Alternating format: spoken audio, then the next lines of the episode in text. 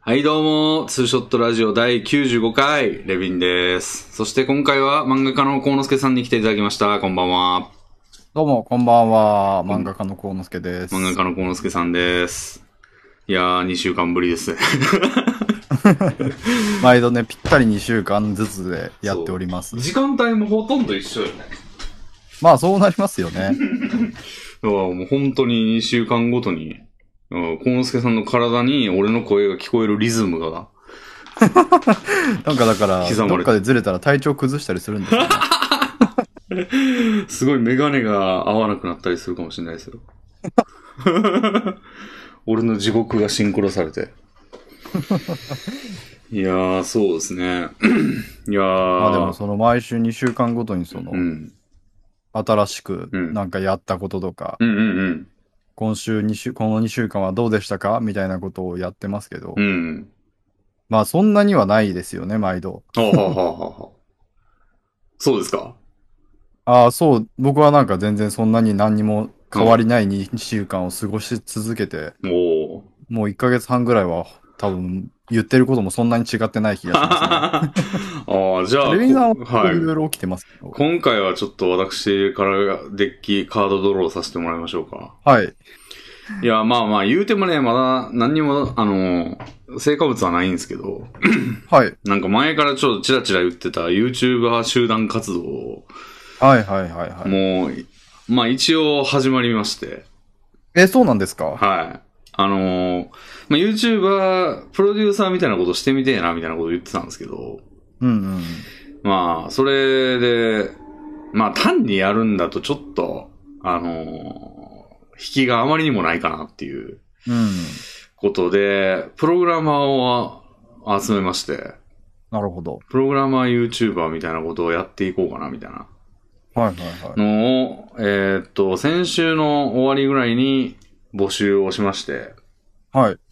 で、来てくれた人全員ディスコードサーバーに集めて、へえ。で、昨日打ち合わせしたんですよ。はいはいはうん。なんで、まあ、メンバーとしては、何人だえー、昨日、だから俺を除いて6人いますね、今。い。あ、すごい言いま すね。よう、ようしてますよ、かなり。結構その、募集要項はちらっと見ましたけどあの、はい。内容的にもちゃんとプログラマーとして、なんかうん何でもいいから面白いやつ来たれではない感じだったので、そうですね。割とも狭きもんなのかなって思ってましたけど、うん。ちゃんとうん満たしてる人がそんなにいるなんて、さすがにレビンさんの視聴者というだけあって。ああ。まあ、さすがにキャリアは俺が一番長いですけど、その中でも。あうん。だから割と20代が多いですね。あ、なるほど。 20代、何やったまあら前半とかもいますね。うんいたとしてもやっぱ YouTuber 活動を自分たちでやろうってなるとなるとそういう若さになってくるんでしょうかね。そうですかね。やっぱちょっと、あの、もののこ、あの、道理が分かってない人たち。 いや、なんちゅうこと言ってん ねん。まあ、あの、まだね、その、落ち着こうっていう思考がまあ、そうない人っていう印象はありますね。ええいいですねう。ん。いや、いいことですよね。俺もずっやとそうっありぱたいりその、レビンさんのうん。周りの人々もうんやっぱりその、昔からの付き合いの人が多いと思うので、は軒並みいい年になってきてるわけですよい。ね。はい。まあ、そこに来て新しい人たちですか。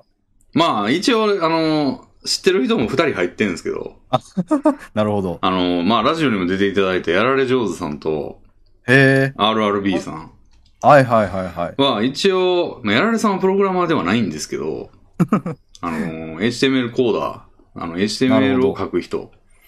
なんでまあ、HTML がプログラミング言語かっていうのは結構議論が分かれるんですけど、 あ、そうなんですね。うん、俺は、H、あの、言プログラミング言語派なんですけど、うん、もうプログラマーと一言に言っても、それだけ HTML を含むか含まないかもあって、うんいろいろあるわけじゃないですか。えそうなってくるえと、うん、そこをひ一緒くたにしてう、ん、じゃあプログラマーの皆さんにうん、これをやってもらいますって、うん。なかなか難しいんじゃないですかまあそうですね。確かにクイズとかしても、全員のその共有の部分が少なすぎて、そうですよね。それでは Ruby からの問題ですとか言われ ても、もう、やられ上手さんは一切みたいなことになってしまいかねないですようね。ん、まあ、俺ぐらいのキャリアになってくると、まあ、10年とか十数年ぐらいプログラミングはやってると、一個の言語だけやってる人って、まあ、逆にレアになってくるというか、うん。そんな一本で済む案件ばっか転がってきてんの、どんなラッキーだよみたいな、ラッキーというか、どんな、うん、あのー低確率だよみたいな。うん。あのね、何かしら別のをやることになるんで、まあ、どれ、どんなんも大体ちょっとはわかるみたいな感じになってるんですよね。あ、そうなんですね。うん。なんで、そうですね。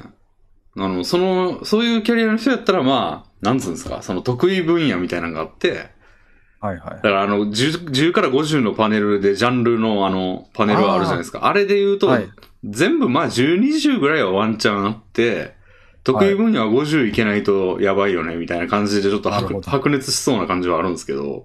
えでもまあ、あの。ー、確かにそうですすね。得意分野が分かれてると、うんうんキャラ、キャラが立っていいですよね。そうですね。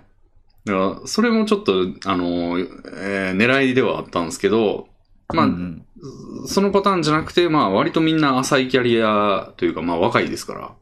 はいはいはい。やけど、なんとなんかね、言語が結構似てんすよ、みんな。やっててきた言語が。ああ、そうなんですね。うん。JavaScript がと PHP が多いですね。やっぱり最初に触れ、その、キャリアがうん。若 いと最初に触れるうん。言語が絞られてくるんですかね。まあ、そうですね。Rails はちょっとあの、上級者向けみたいな感じがあるんで。ああ、じゃあ一番最初にそのレイルズっていうのからうん始めました、キャリアは短いですみたいな人はなかなかいない。まあ、いますけど、少ないですでしょうね。へえうん。そうなんですよ。なんで、まあ、まあまあやっていけそうかなっていうのもあって、一人データサイエンティストも来てて。ああ、それはなんか聞いたことしかないですね。データサイエンティストってまあ、なんでしょうね。最近目立ってる役職というか、なんですかね。あのうんー、企業の中でまあ分析的なことをプログラミングを使ってやるっていうやつへで、えあの、平均年収が高いことで、最近 は。すごいですね。新卒で普通に7、800万とかいったりしますね。へうん。え、いい企業やったら。すごいですねう。ん新卒でできるものなんですか、そもそまあも、。引率とかですけどね。多分。何ですか、それは。あ、いいん大大学学院。院。うん。へ引ー引率で、まあそういう感じで入ったりする例はよく聞くっていう感じで。でへー、それもまあ一つ、あの、色としてあって、その、言語もね、Python とか、うんうん R っていう言語を使ったりするんですよ、よく。じゃあそうなってくると、もうんうその人は全然違ったうん言語についての知識もある と。そうですね。まあ、あの、全員に履歴書出してもらったんですよ。スキルシートとか言っても多分職業、普通に今の職場で応募したりとかしたやつの使い回しで、その名前のとこだけハンドルネームになってるみたいな はい。やつをみんなにもらったんですけど、はいはいはい。まあやっぱデータアナリスティストの人は R とか Python とかへっーていう経歴があったり、まあ PHP とかやってると、そのララベルっていう、あのーまあ PHP の一個奥みたいな、その PHP のフレームワークみたいなのがあって、便利ツールみたいなのがあって、それやってる人とか、へーへーみたいな感じやったんで。そういうなんか、うん。えっ、と、これ、AP、私は PHP をやってますとか、私は Python 使いますとかっうん。て、うん。自己紹介として言ったときに、うん。その、プログラマーを心だ、プログラマーをかじってる人だったら、あ、うんあれね、みたいな感じにわかるもんなんですかまあ、俺ぐらいキャリアがあれば、まあわかると思いますね。なるほど。うん。まあ、キャリアって年数ですから、まあ、うん。あ年、ー年いってると、まあまあ、そういう感じだよね、みたいな。やっぱりその YouTuber うん。として、うんその視聴者がうん。見て、うん。ある程度わかるうん。ようになっているのかなと思って。ああ、それはね、工夫の必要がありますよね。うん、そうですよね。まあ、少なくともプログラマー全く知らないですっていう人はターゲットにしてないと思うんですけど、どうなんですかねでも、あの、興味があるぐらいの人でも見れるようにしたいんですよね。ああ、だとするとやっぱりその辺の説明もしないと。うん。だから、あの、クイズノックが、を目指してるんですけど、俺。へえ、クイズノックとかカプリティオチャンネルっていう俺が好きでよく見てるクイズ系のチャンネルはいはいはい。を見てるんですけど、まあそういう感じでクイズとかやってって、で、ボンボン難しい言葉を掘り込んでって、はい。で、下にあの、解説が出るみたいな。あああ、いいですね。ピッみたいな。あれかっこいいんですよね、なんか。あうん。ーわかあ。自分が見てるコンテンツが参考にできるんだったら、本当にうん。作る上でもかなりうん。相性がいいコンテンツでになりそうですね、うんルビーさんにとって。そうですね。だからでもみんな多分ね、キャリアが浅いんで、あんま、その、難しい用語掘り込んでこないと思うんで、あの、ああ、でもまあ、うん。やっぱりうんちょっとかじってますぐらいの人にとっては、うん。かっこいいってなるんじゃないですか。まあ、だから俺がバンバン掘り込んで、あの、はいはいはい。 解説入れまくったろうと思 って。そしたらクイズノックできるんで。いやー、いいですね。なんかそういう、うん。ちゃんと知識を活かしてというか、うんうんうん。すごい、なんて言うんでしょう、インテリジェンスじゃないですか。そうでし ょう。そうでしょう。で結構ね、企画を、まあなんか一人ブレインストーミングみたいな感じで、はいあのー考えてみたなら結構出てくるんですよね。いろいろ。おー。まあ単純なクイズとか、なんかまあ、簡単なところで言うと、この年収、言語別年収ランキングを1位から当てていくみたいなとか、いいですね、なんか。いいでしょ とか、あの、ソースコードをバンって出して、これは何の言語でしょうとか、あー。一部穴う、あの、穴埋めみたいなのとか、えー。確かに似たようなもんばっかりですからね、仕事からしたら完全に。うん。で、あの、なんやろう、あの、ソースコードリレーとかね、その、1分与えて書い、あの目的があって、全員にうん。うん。で、協力するんですよ。で、はいはい。 1分間だけコードかけて、それが終わったら次の人にそのファイルを渡して続きを書いてもらうみたいな。 で、最終的に動くのかみたいな。いいですね、なんか専門的で、うん。なんか本当に興ジャンルに興味があるから人からしたら唯一無二のジャン動画になりそうですね。そうそう、ないと思うんですよね、そういうの。そうですねう。ん。なんで、新規性があっていいんじゃないみたいなへえ感じで。なんか誰でも思いできるような、なんか、うん。そういうおもし僕たち面白い YouTuber の友達同士でやってますみたいなうん。のよりは全然希望があるというかう、んいい価値が高いと思いました。うんうん。うん。でちょっとそれをまあ一応、なんていうんですかね、よすがというか、に、まあ進めていこうかなみたいな感じですね。おまあ、スーパープレイヤーみたいな人が一人欲しいんですけどね。その、そんなんわかるみたいな。はいはいはいはい。でもまあみんなちょっと、俺よりはキャリアが浅いんで、まあ、どうなるかなみたいな。のは、そうですね。だからまあクイズをちょっと、実力検査も兼ねてちょっと、なんか、優しいのから難しいのまでやらせるのを一発目にやろうかなみたいなうーん。感じで今問題考えてるとこですね。まあ実際今プログラマーの人口どんどん増えてると思いますし、うん。裾野はどんどん広がってると思いますから、うやん。っぱりその中でももしかしたら先駆者的な立ち位置でやったー。なっていくかもしれないです よ。 YouTube のあの金立て欲しい な。金立てって何万人やっけ ?100 万人とか。 100万で すね。10万で銀じゃなかったですか。 100万とかもう完全に生活できるよまあそうでしょうねな。う。ん。タワマン住めるよな、多分。 じゃあもう一個下のやつ、銀立ては10万やっけ多分そうですね。銀、銀目指、まあ銀目指すとかじゃなくてもう、まず1000人目指さないとな。ああ、でか、プログラマー YouTuber だチャンネルを作るんですかチャンネルも別のにしようかなと。おお、うん。まあ、毎日投稿とか当然できないんですけど、まへあ、ー週1投稿ぐらいできたらな、みたいな。うん、やっぱ人数いるとちょっと収録の機会が、あの、そんなに取れないと思うんで、全員集合みたいな。うんうんうんまあ、部分的にでもいいんですけど、その、いっぱいいるんで逆に、何、何、4人ぐらいとか3人ぐらいとかでやるっていうのを、まあ、俺は常にいるけど、あの、いる人集合みたいな感じで。ああ、まあ人数が、うんまあ6人全員集まらなくてもいろいろできることはありますしね、多分。うん、うんうん。あとまあ、女性も一人いてね。へえ、うん。その、その人がデータサイエンティストなんですけど。ああ、わあ、それはちょっとなんか属性が渋滞してますね。そうですね。まあ、だから、なんつうんですかね。でまあ、最初の会議でも言ったんですけど、あの、はいなんつうんですかね。キャラ立てはしたいと。なんかこの人は何の人とか。でも言語はみんな似てんすよ。あ あ、でも、まあ、キャラ立てはしたいんだけど、わざと、なんか、アホとかになってもらっては困るなっていうことで、俺らの手腕が問われるんですよ、だから。俺 が、キャラがつくように仕向けて、仕向けるというか、わあ、それ難しそうですむね。ずそうですよね。 彼らに、あの、その裏を、なんかこういう設定でやってみたいなのなしに、なんか、落とし込めていかないといけないっていう。おーうん。だから最初にまあちょっと学力検査みたいな、その、学力というかプログラマー力検査みたいなのをやって、まあし自然に、ガチでやってもらって自然に序列をつけるみたいな。まあ、序列は結構重要ですよね。うん。キャラの、なんか、すキャラを見る上でも。うんうんうん。そうですね。まあむしろ、なんか学んでいってもらってもいいかもしれないですけどね。その、今の実力のまま固定っていう考えるよりも、なんか、べこれを機に勉強してもらって、。ランキングシステムを導入しましょうよランキングシステムその、う上位のものに挑戦して、ああ、いや。ランキングがうん上。がりました。プヨマスじゃないですか。そう、 プヨマスやってくださいよ。あ、プいヨいマスやってくださいよ。いいね、そ れ。あ、いいかもしんないね、それ。それ、なんか、ぷよぷよバトルに相当する、うん。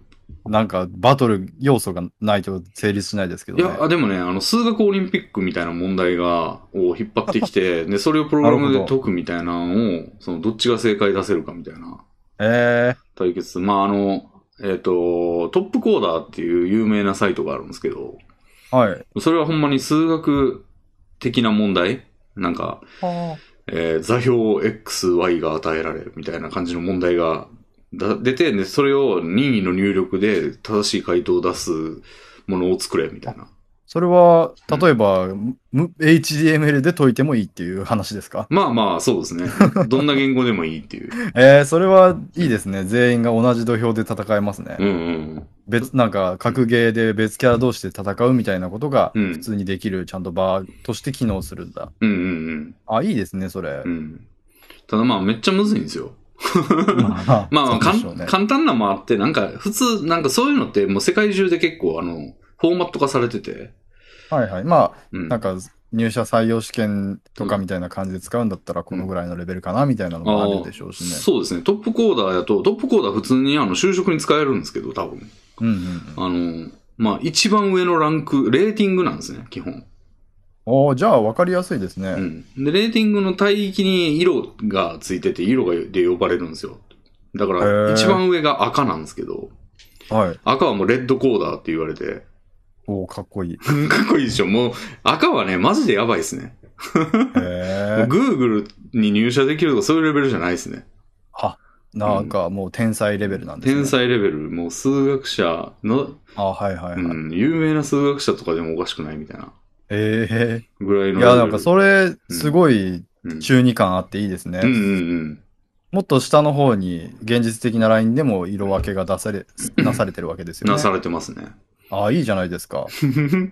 じゃあわ、うんね、ブルーコーダーの〇〇さん。うんうんイエローコーダーの〇〇さんみたいな風になっていったら熱いですね。暑いですけど、まあね、基本そのレーティングがどうやってつくかというと、いつでもできるわけじゃなくて、その、今日は、あの、レーティングの日ですみたいな。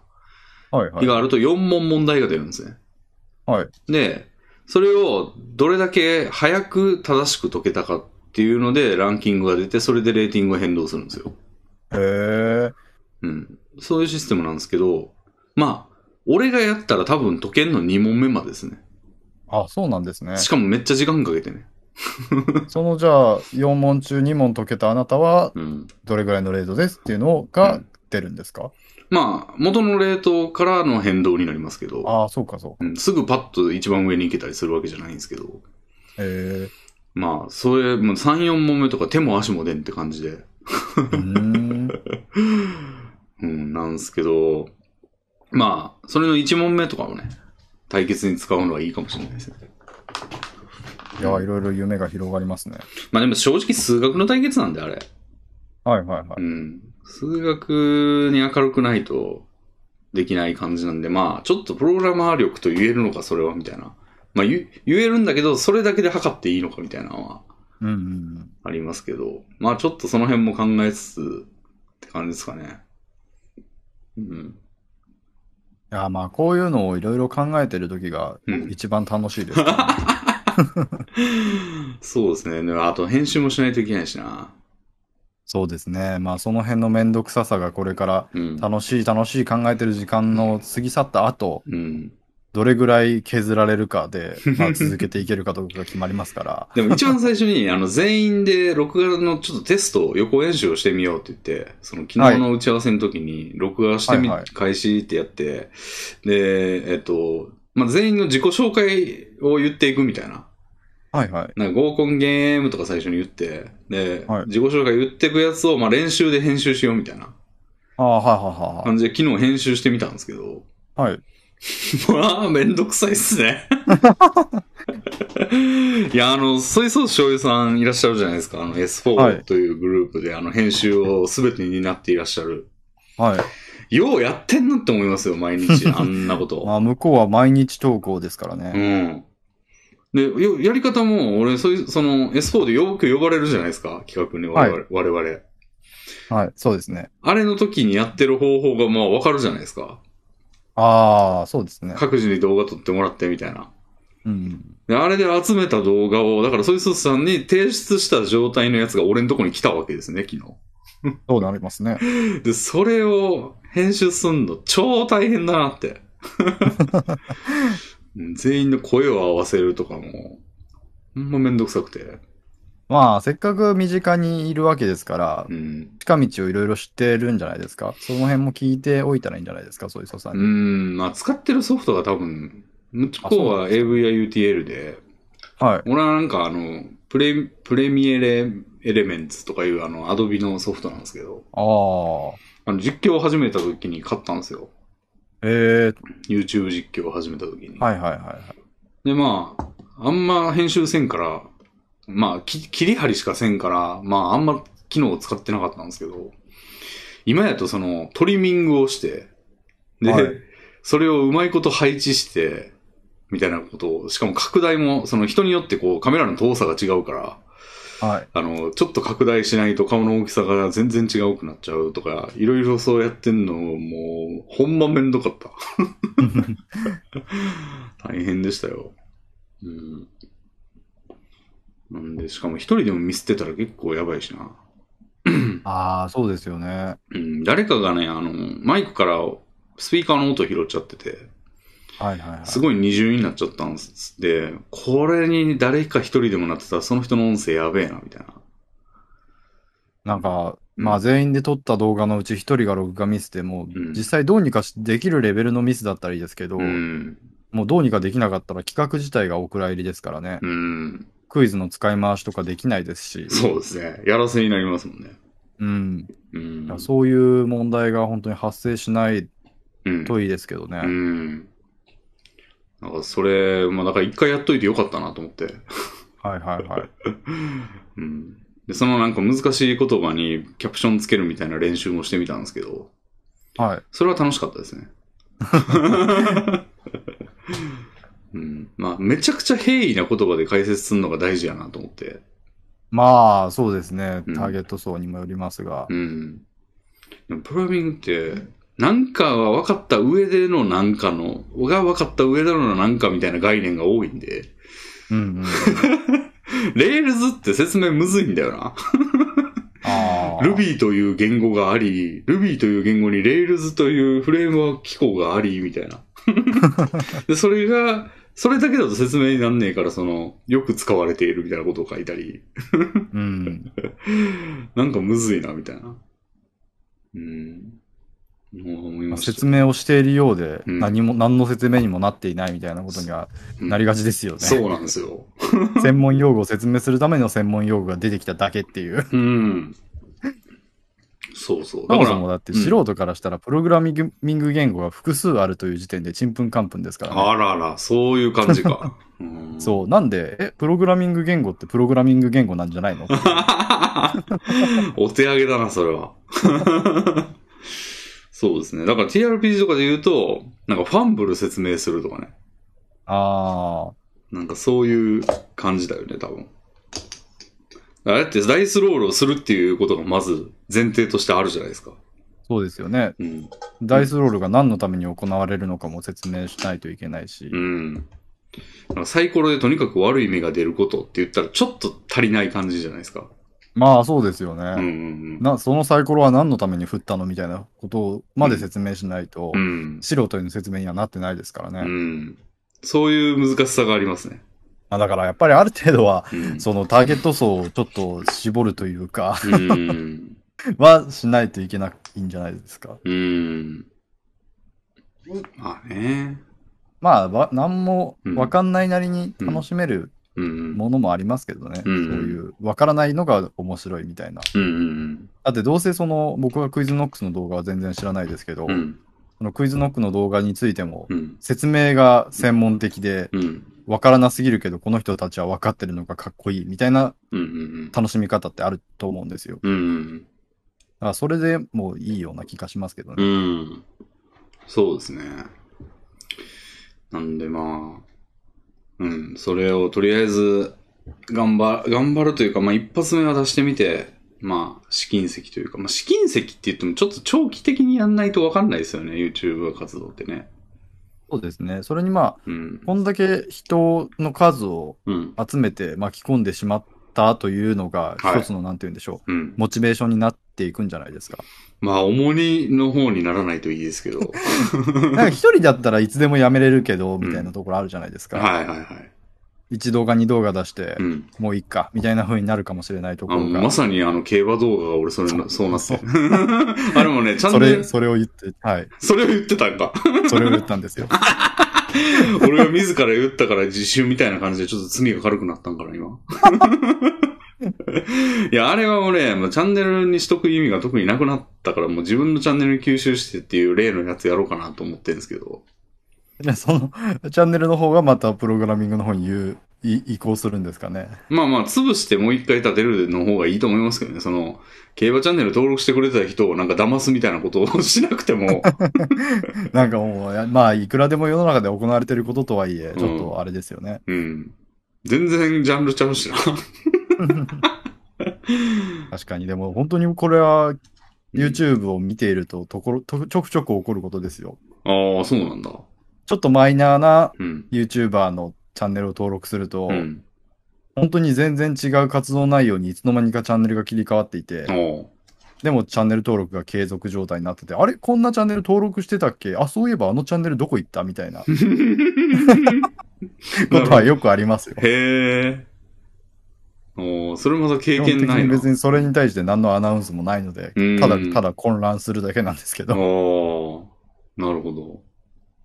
そうだよね。あの、わけわからんチャンネル名になってるから、あの、UU で始まるなんか、なっげえ名前じゃないですか、チャンネルのあの URL。ああ、なるほどだ。から覚えてらんないんですしね、あれも。そうですよね。うん。意外とカスタムしてないんですよね。あの、カスタムできるはずなんですよ、あれ。できますね。うん。意外とみんなしてないよね。まあ、そもそも URL という文化が、うちょっとん。慣れ親しみがないですよね。確かに。なんか最近 URL って、なんかもう聞かないというか、なんうか、んなんて言うんでしょう、活用する事例が思い浮かばないですよね。ああ。まあ大体 QR コードとかやし、うん読み取るにしてもね。なんて言うんでしょう、URL って暗号化されるのが基本になりなってきましたよね。暗号か。暗号化というか違うんです。短縮化ああ、そうですだかね。らどこに貼ってもうん短縮されて、その文字数少なく表示されるから、うん。もうなんか URL から判別しをつけようみたいなうん。感覚がなくなってきましたね、僕ああは。。なるほど。だからもう YouTube の URL 綺麗に整えてももうんうんうん。う意味がないなっていうのは感じますね。なるほどね。ああ。URL もね、深掘りしていって、あの、動画の題材になるかも。URL って実は URI っていう上位概念があって、ああっていう話もまだ、あ の、掘っていけるもん。IP アドレスとかそういうのも一個一個掘っていけるよな。まあ、ほそうですね。僕は、もうなんかその辺はうん。全然わからない状態で使っていますけど、うん。確かにうん。クイズ形式とかで面白おかしく紹介してあれあったら、うん。うん。ためになるし、いいですね。うんうん。すげえ有名な IP アドレスにね8888っていうのがあって、へえ。 8.8.8.8ですね。それは Google が持ってんですけど、あなんのか、え、IP アドレスってそういうなんか誰が持ってる IP アドレスみたいな概念のものなんですね。うん、あれって、あのー、待機みたいなのがあって、その何番は何用みたいな、あるんですよ。へえ。で、そうですね。それがこう、じ一般的な事業者に割り当てられるのは、ここからここまでとか、うん。 V4 の話ですけど、あの、V6 じゃない方。昔からある方。はいはい。その8888はもう Google が抑えてて、へえ。なんか、まあ、用途があるんですよ。それよく使う時があるんですけど。いや、そういう話も ね、動画で楽しく解説して、うんうんうんうん。人々のネットリテラシーを上げていきましょうよう。んうんうん。そうですね。クイズノックあれじゃないですか、そその動画の始まりにつけるうん。アニメーションみたいなものをうん作ったらいいじゃないですか。アニメーション、あなんかぴょこぴょんみたいな感じのやつっていっぱいあるじゃないですか、YouTuber って。あ。はいはいは誰でもが持ってるじゃないですか。いはい。はいはいはい。ああいうの作らないと。確かに、まあ、事後的にでもいいと思うんですけど、あの、まあ、そうですね。でもグループ名決めないとなっていうのは、そうですよ ね。で、みんなが、あの、メンバーから募集してるんですけど、今。まああ、どうしよっかな、みたいな感じで。なあと、ポーズ作ろうぜって言ってるんですけど、俺が。 ポーズというか、あの、なんていうの、動作でもいい、動作でもいいんですけど、なんか、最初にやる、やらせるんですよ、全員に。あ。おーそう、そういうのもやっていこうかな、みたいな。それぞれか画面共有っていうか、そのカメラで出演されるんですね。そう、もう顔出しは必須項目なんで。へうえ。んうん。なそんうかもうじ時代だなって感じですね。ああ。なんかそのネットで参加してくれる人募集しますって言って、うんうんうん。集まってきた人が、ああー、顔出しで YouTube 活動しますよってノリで出てくるって、もう時代だなって思いますねあ。あ。昔じゃ考えられないなって。うんうんうんうん。そうですね。まあでも、俺も昔はガチガチの保守派というか、その、顔なんか出してたまるかよ、みたいな。はいはい。派でしたけど、いつの間にみたいな。いや、本当に時代の流れに乗って、自然と顔を出す感じになっちゃいましたね。うん我々も。うん。僕も最初は顔出しはしてなかったですけど、時代は長かったですけど、うん。うんもう今や当たり前ですし、うんうん。周りの人間も本当に次々にうん。顔出しをするようになり、新しく入ってくる人はもう顔を出してうん。始める段階に入ってますし。うん。でもなんか別に、あの、時代が良くなったからなんか、そうっていうよりかは、なんか全員がガバガバになったっていう感じしますけどね。だってま顔あそうですね。顔出した時のリスクって相変わらずエグくないですかこんな、あの、顔出しの人募集しといて言うんもなんですけ ど。だって目つけられたら絶対と、もうわかるやんね。特定できるやんそうね。でうん。まあそれ以上にやっぱうりん。リターンというかメリットがうんうんうん。気づかれ始めたんでしょうかね。うん。やっぱり昔はうん、その出すほどのいい顔じゃないのにみたい なノリがあったじゃないですか。もう、その、相当締めてましたよ、俺の思いを、それ。なんか顔出す人はある程度自信がある人で、みたいなうんうん。文脈はあったと思うんですけどう、ん。なんかもう顔の良し悪しに関わらず出すというだけで、うん。そのコミュニケーションが取りやすくなるとか、うん。その視聴者受けが良くなるっていうことが、うん。ようやくというか、その長い時間をかけて浸透してったんだろうなって思いますね。やっうん。そうですね。ぱりなんか、もうだから、うん。もう今やもう別に、なんならちょっと不細工な方が、うん。そういうことを売りにしないのであれば、うん。ちょっと親近感が持たれたりとか、うん。個性が、だってそれこそ有名 YouTuber とかって特別イケメンみたいな感じじゃないじゃないですか。ああ。どっちかっていうともう顔芸系とか不細工系の方が受けてるみたいなうん。まあ、とやこっろもありますし。ぱヒカキンさんの影響が大きいですよね。そう、あ、そうですね。やっぱうんりヒカキンがクソイケメンだったらう、ん。未だにそのうん。顔出し文化は根付いてなかったかもしれないですうね。ん。だからはじめ社長がブレイクして、あの、ヒカキンと立場入れ替わってたら、違ってたかもしれないね。確かになるほ ど。でも割とちょうどいい塩梅ですよね。うんちゃんと顔、イケメンも顔出しして受けてるし、うん。顔芸系の人も顔出しして受けてるしっていう感じでなんか、うんあ、こういう方向に落ち着いたんだなっていう。うんうんそれとして、イケメン系がナンバー2的な感じになってるところもなんか、うん。うん。なんていうかうん、希望があっていいなって思いますうね。ーん。そうですね。なんでまあ結構、結構最初は、こう、道筋を、というか、手腕が問われるところだけどね。ああ。うん。見せ方の問題だと思うんですよ、要は。うんで、それはか顔出しがですかプログラマーチャンネルがですかチャンネルというか、まあ、あー YouTuber として。あなるほど、なるほど。うん。どうまあ、そこはもう、なんて言うんでしょうね。まあ、試行錯誤ですかね。うんそうですね。そこはもうレビンさんの動画編集のセンスにかかってるんじゃないですか。 い そんなにうまくねえんだよな、でも。や、本当にでも、その辺って、抑えるべきポイントが無限にあると思っていて、うん。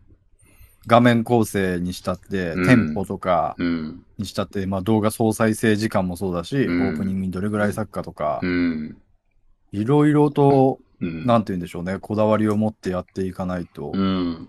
あもう研究ですよね、多分、レビンさんはこれからするべきことは。そうですね。まあ、クイズノックをうんめちゃくちゃ研究して、うん。あ、こういう画面構成にすると見やすいんだな、みたいなのを。うん。ただまあ、他の YouTube チャンネルとすげえ違うのは、リモート前提なんですよね。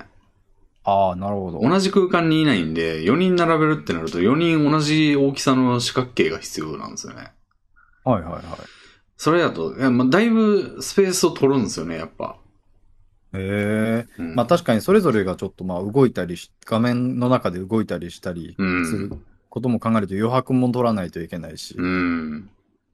そうなんですよね。なるほど。顔の動き追尾したりせなあかんのかな、みたいな。へえ。うん。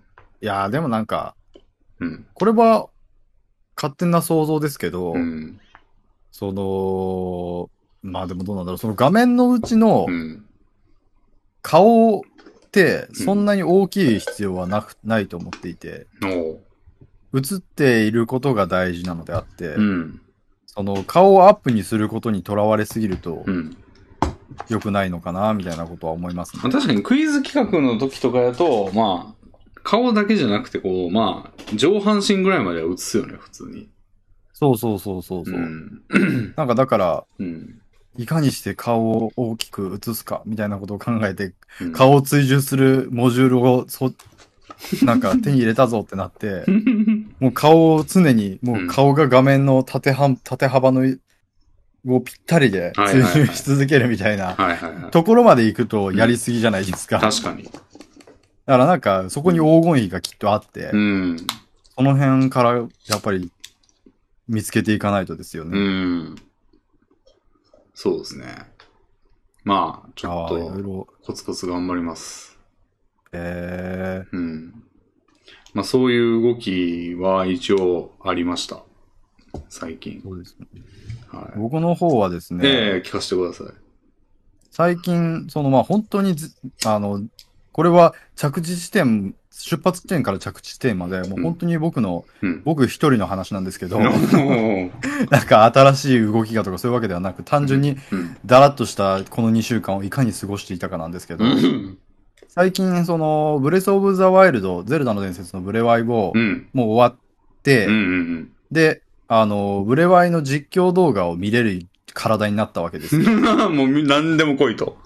そうそうネタバレというものは存在せんみたいな。そうそうそうそうう。んうんそれで、うん。多分これは、僕の狭い知見で言うと一番有名なのは多分ブレワイのミドルさんの実況うんうんうん。がうん、すごい有名なのがニコニコにありまして、はもうパート1の再生数が100万を超えていい。る。ええすごっ。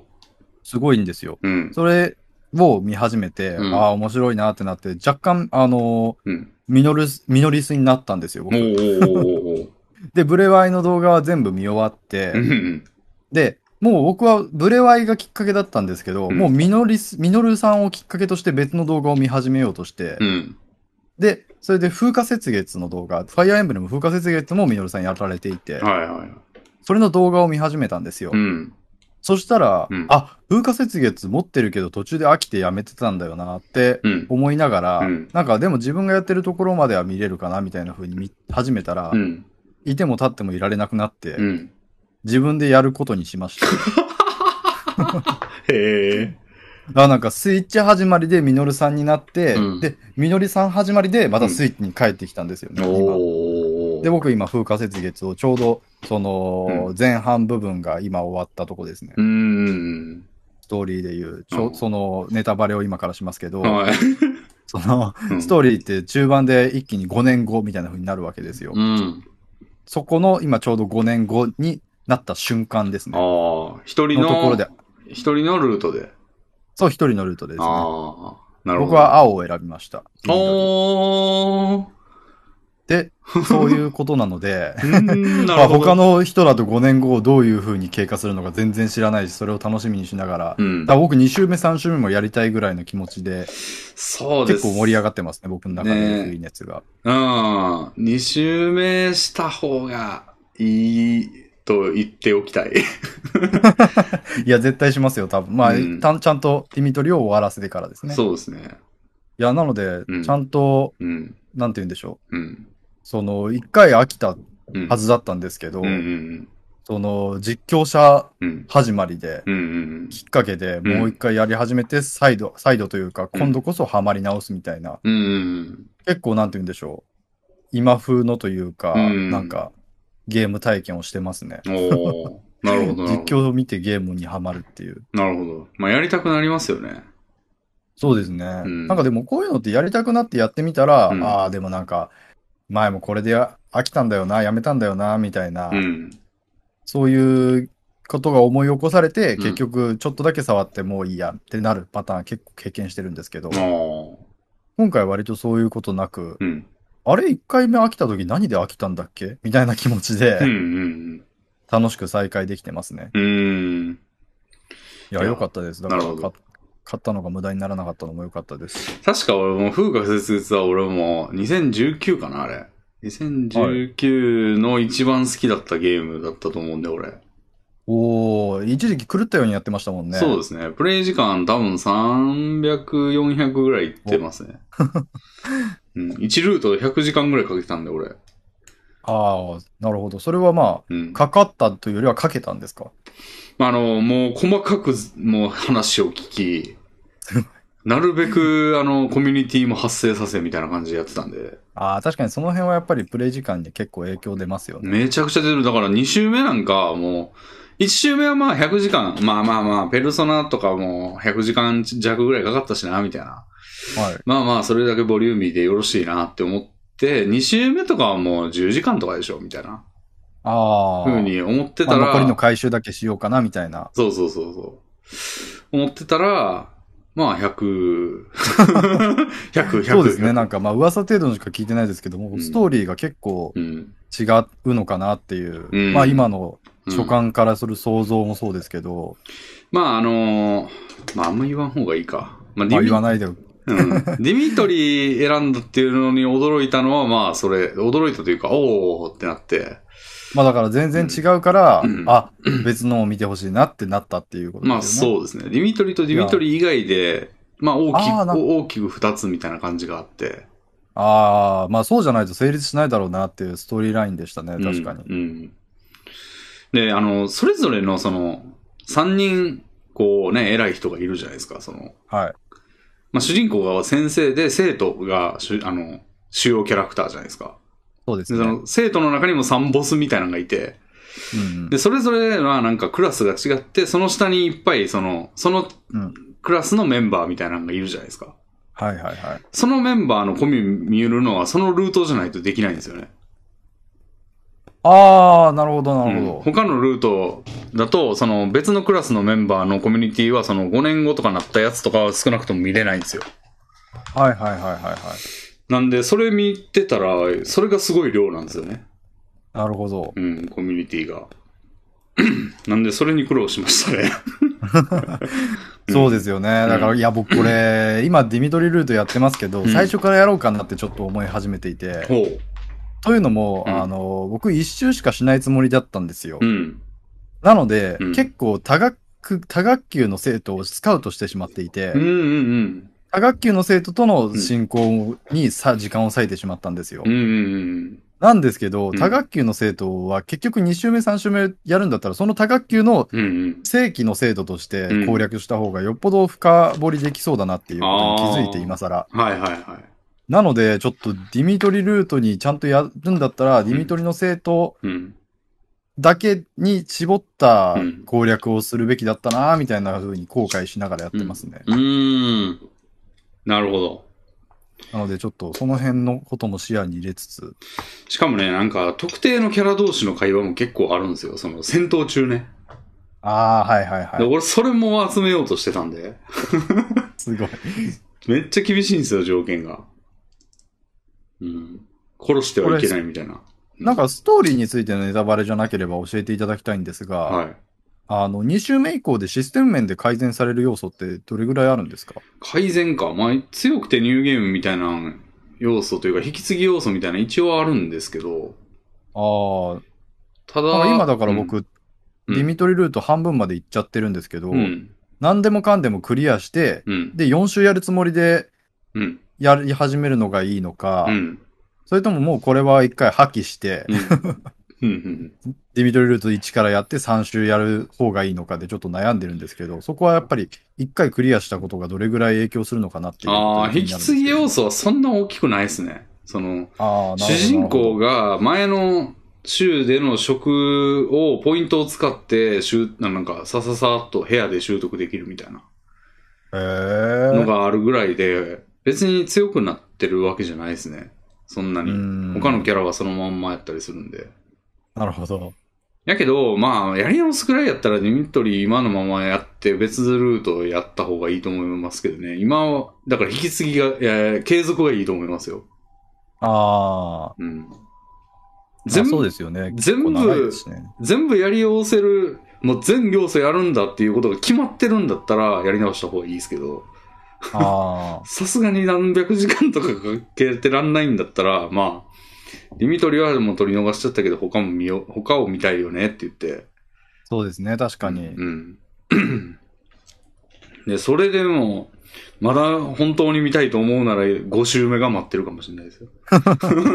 確かに。そのルートの方がいいんじゃないですか。確かに。いうん。や、僕今、その、5年後に今始まった瞬間なんですけど、うん。そこで、あの、いや、ストーリーの話になるんですが、うん。一番僕の大好きな展開であるところの、うん。その、崩壊後、うん。再集結するシーンやってるわけですよ。うん。うん。なんですけど、そのシーンで、あの、マップがあって、うん。その戦闘中のマップがあって、戦闘中のマップにうん。次から次に5年後の生徒たちが飛び込んでくるうん。っていうシーンがあってう、ん。それでなんかマップの四隅端っこの方にうん先生お待たせみたいな感じで入ってくるわけですよ。そうですね。そこでうん。全然育てていない女キャラ2人がうんうん。全然救援に行けない端っこの方に出てくるわけですよ。あ出てきた瞬間、そいつらレベルが段違いに低いのあ。で、うん。いきなりピンチだみたいな状況になってたりして、あ、こうなるか、みたいな、こうなることが分かってたら、ちょっと、ちゃんと女の子たちも育てるべきだったな、みたいな、はいはいはいはそういう問題とか発生したりして いて、い。死んだりしたら目も当てられんな。そう。うん。いや、しかもなんか、その、先生を待たせ的なノリで入ってくるのは、結局、うん。その、正規のメンバーであって、うん。追加でスカウトしたメンバーとかは、やっぱりす、むしろ、うん。その、別ルートでは、うん。いいシーンがもっと用意されてるんだろうな、みたいなうん。うん。風の感じなんですようね。ん。なので、ちょっと、そういうところが気になりつつも、うん。でもやっぱり自由度が広い、あるので、うん。楽しく遊べてますね。そうですね。あれもありますよね、DLC も。あの、わ あ手が届かないな。うん。DLC もやりましたよ、俺。すごいですねう。ん。いや、しゃぶり尽くしてますね。そうですね。だからやってないの、ほんまあの、エーデルガルトの、あるルートだ。なんか一個、もう一個ルートがあるんですよ。ええうん。その三、三つのルートがうん。あった上で、うん。そのエーデルガルトルートには分岐があるみたいなことですかね。そうですね。へえそれやってる最中にやめちゃったんですけど。ああ、うん。それも全然違うルートなんで。すごいボリュームですよいや、ね。すごいっすよね。うん。いやそもそもだって一周ちゃんとゲームとしてボリュームがあるのに、うん。それがうんもう3周分そもそも用意されてるって異常ですよね。うん。だって、うんストーリー的にもう最初の10分ぐらいでう、ん。 3つ分のルートに分岐する分岐点もありますもんね。うんうんうん。どれ選ぶみたいな話ですからね。そう。あれがもうちょい先にあると思ったんですよ。なんなあら、ー一番中盤の盛り上がりどころがう、ん。その分岐点で、みたいな感じをイメージしてたんですよ。うん。なんですけども、開始10分でそれが訪れたの で、うん。ここ、ここのデータ保存しとくべきなのか な、みたいな。いまあや、でも始まったばっかりだし、みたいな。まあ、すぐできますからね、最初のやつなんてそう。。そう、なんか、なんかいきなり、あなたは先生ですみたいな感じになって、さうあ、んクラスを選べ、受け持つクラスを、みたいな。まだ全然、そのクラス長の3人すらも分かってない状態で、うん。各クラス8人ぐらいいる、6人ぐらいいるうん。生徒、全員のなんか自己紹介がうん。駆け足で進められて、うんうんうんさあ選べ、うん。みたいなうんうん感じですよね。そう。しかも、男部主人公、女主人公による微妙な違いもあるんですよね。えー、だから俺最初男主人公でずっとやってたんですよ。もうポケモンの教訓を忘れるなと思って、その、ライバルキャラクターが異性になるというシステムですうんうね。んうん。そう、だから絶対その、主人公を女にすると女性向けになってくるから、あの、うんうんうん若干。その、俺は男を選ぶぜって やってたんですけど、まあ途中の、あの、3周目とかは女主人公やってみっかみたいなはいはいはい。感じだったら、どんだけエロいんだ、こいつは、みたいな感 じの。うん。いや、女主人公、ビジュアル的にもというか、なんか評価高いんですよね、やっぱ。あの、そうですね。可愛らしい見た目してますようね。ん。そうなんですよ。なんで、女主人公やと態度変わってくるキャラクターとかもいますから、一人透け込ましみたいなのいるでしょ。はいはいはいはい。あいつの態度表変します よ。ああ、僕、女主人公で今やってるんで、ああ。表変後の状態で楽しんでるんですけど、なるほど男だと全然、あ、なんかもうちょっと違った態度になるんです うね。ん、全然釣れない感じですよ。えうー、んあ一番、確かね、女主人公やと一発スカウト可能で、えっと、へー男主人公やとかなり条件が厳しいんですよ ね。あいつ。いや、じゃあもうなんか、うまあんそこまでルートに分かれるほどではないにしろ、うん。それでなんか楽しみが倍になったりするんでしょういねや。ー、そうなんですよ。極めるとする、極めるなら。しかも、あの、超難易度高いモードとかもあるじゃないですか、あれ。ルナティックみたいなのありますね。はいルナティックプラスとか。あれもう相当やりごたえあるみたい なんで。そりゃそうでしょう。だからその、ストーリーを楽しむ4週3週をした後、そういう楽しみ方もできるっていう。うーん。いや、僕今ハードでやってますけど、確かにこれは、うん。その、せ育成の幅もめちゃくちゃありますし、うん。効率化の余地がすごいあるから、うん。そういうルナティックとかもっといな上の難易度をすごい効率化してやる人とかいるだろうなって感じでしたね。うん。ナティックは相当むずいっすよ。でしょうね。うん。ちょろっとやって、俺、あやめようって言って。まあ、ストーリーを楽しんでる場合じゃなくなりますよね。そうそうそうそう。だって、その、うん、絶対育てるキャラとか、うんその絆を深めるキャラクターを絞らないとやっていられなくなるみたいなうん部うんうん分は絶対出てきますから、そうそうですね。なるともうキャなんかキャラクターとのイベントを解放するのか二の次になって本末転倒ですからああね。、もう経験値リセットとかするでしょうね。その、経験値リセットっていうか、レ ベルアップ時のステータス上昇リセットみたいそうそうそな。うんリセマラが発生するわけですよね。発生あします成長悪いからもうこの戦闘やり直しとみたいうん。うな。んうんうん。全然ありますよ。ああ、じゃあ、ミノルさん実況。ミノルさんすごいんですね、じゃあ。ああ、そうですね、うん。もう実況はほとんどやられてないですけあど、あ。そういう過去の遺産として残された。え、で実も、況風化雪月ってそんなに古くないじゃないですか。そうですね。まあ、2019、2020年ぐらいまではうん。やってましたけど、もうこのあ1年半以上、うん多分ニッコニコで実況動画上げてないんじゃないですあ。か。ああ。そういう感じなんだ。うん。だから一時期は毎日投稿とかしていて、うん。へニコニコ実況の U みたいな感じでしたけど、いえ。なるほど。や、でもそういう人がうん。残していったものをうん。見ながら作業とかすごいはかどってるのでう、ん。 大助かりですね。ああ。なるほど。それ、で、それを、 今、今ゲームに彩られた2週間の始まりでしたけど、はい。その他はどんな、 流えー、流れ本当にそれをしながら作業をしているのが全てですよね。うーん。ら作業の方も、うんもう、あの、ちょっと前に1話目をもう提出してしまって、うん。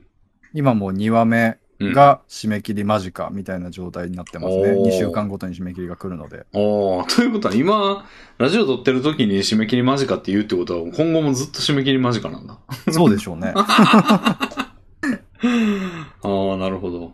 いや、給料日直前の人とばっかり喋るんか、 俺。カツカツの人と喋ることに。うん、いや、ー、まあでも、そんなになんて言うんでしょうね。うん。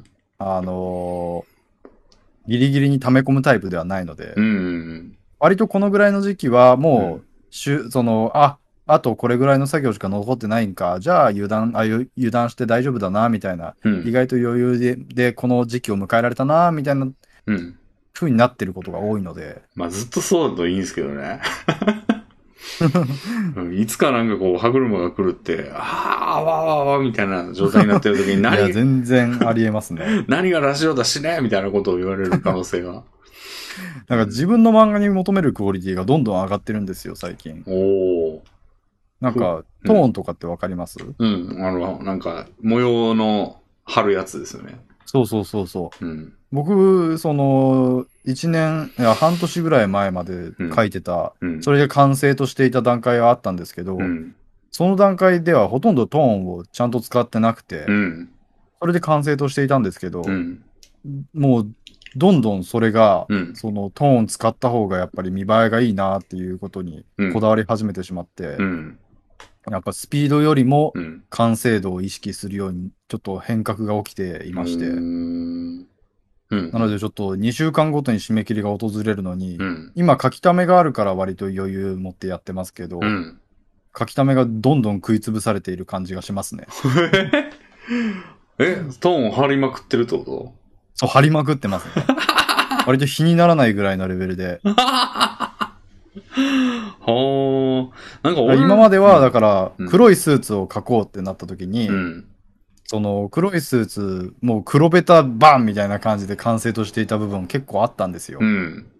それが、うんその、白い艶部分というか、うん。光の当たってる部分をちゃんと書き込むようにし、はしかも、その白い部分にはトーンを貼った方がいいかなってなってあ。う、ん。黒とトーンで表現しているスーツになったと思いきや、うんそのトーン部分にさらに白い、そのトーンも貼っていない白部分があった方がいいんじゃないかな、みたいな風になって、 黒ボン、黒バーンだったスーツうが、んもう白、トーン、黒の3、スリートーンで表現されるようになってしまっていて、今。 はあ。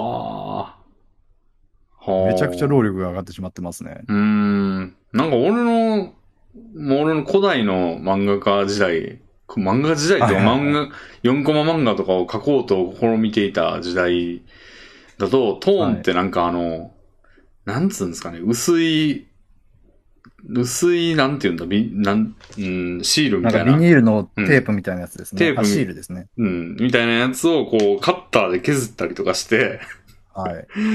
で、なんか貼り付けるみたいな。うん。感じの、だからカッターでいい形に切って、で、はいはいはいちょっとこう、背でこすったりとかして、あの、はい。なんか白、白身を出したりとかしてっていうやつですけど、それはもちろん電子でやってるんですよね、今は。そうですね。うん僕も昔、うんトーンを買って貼ってた時代もありましたけど、うん。一度それで漫画を完成させたところ、ことはあって、うん。もうでもそれ以降一切やってないですあね。ーなんか、なんつうんですかね、スプレーみたいなのをシュッ、こう、で塗るみたいな感じなんですか電子だと。ああ、電子では。うんまあ、普通にペイントうん。アプリというか、ペイントツールで、うん。あのー黒ベタ塗った後で、うん。この黒ベタ部分を、うん。じゃあトーンに置き換えます、ボタンポチ。って感じでほー。ほーマスクしてそこを塗るみたいな感じなんですね。そうそう、そんな感じですね。ああ。なるほだからど。もう簡単なもんですよう。ん。あとで別にトーンの切り替えも自由自在ですし、濃度も変えれますし。でも大変なんですよね、もちろん。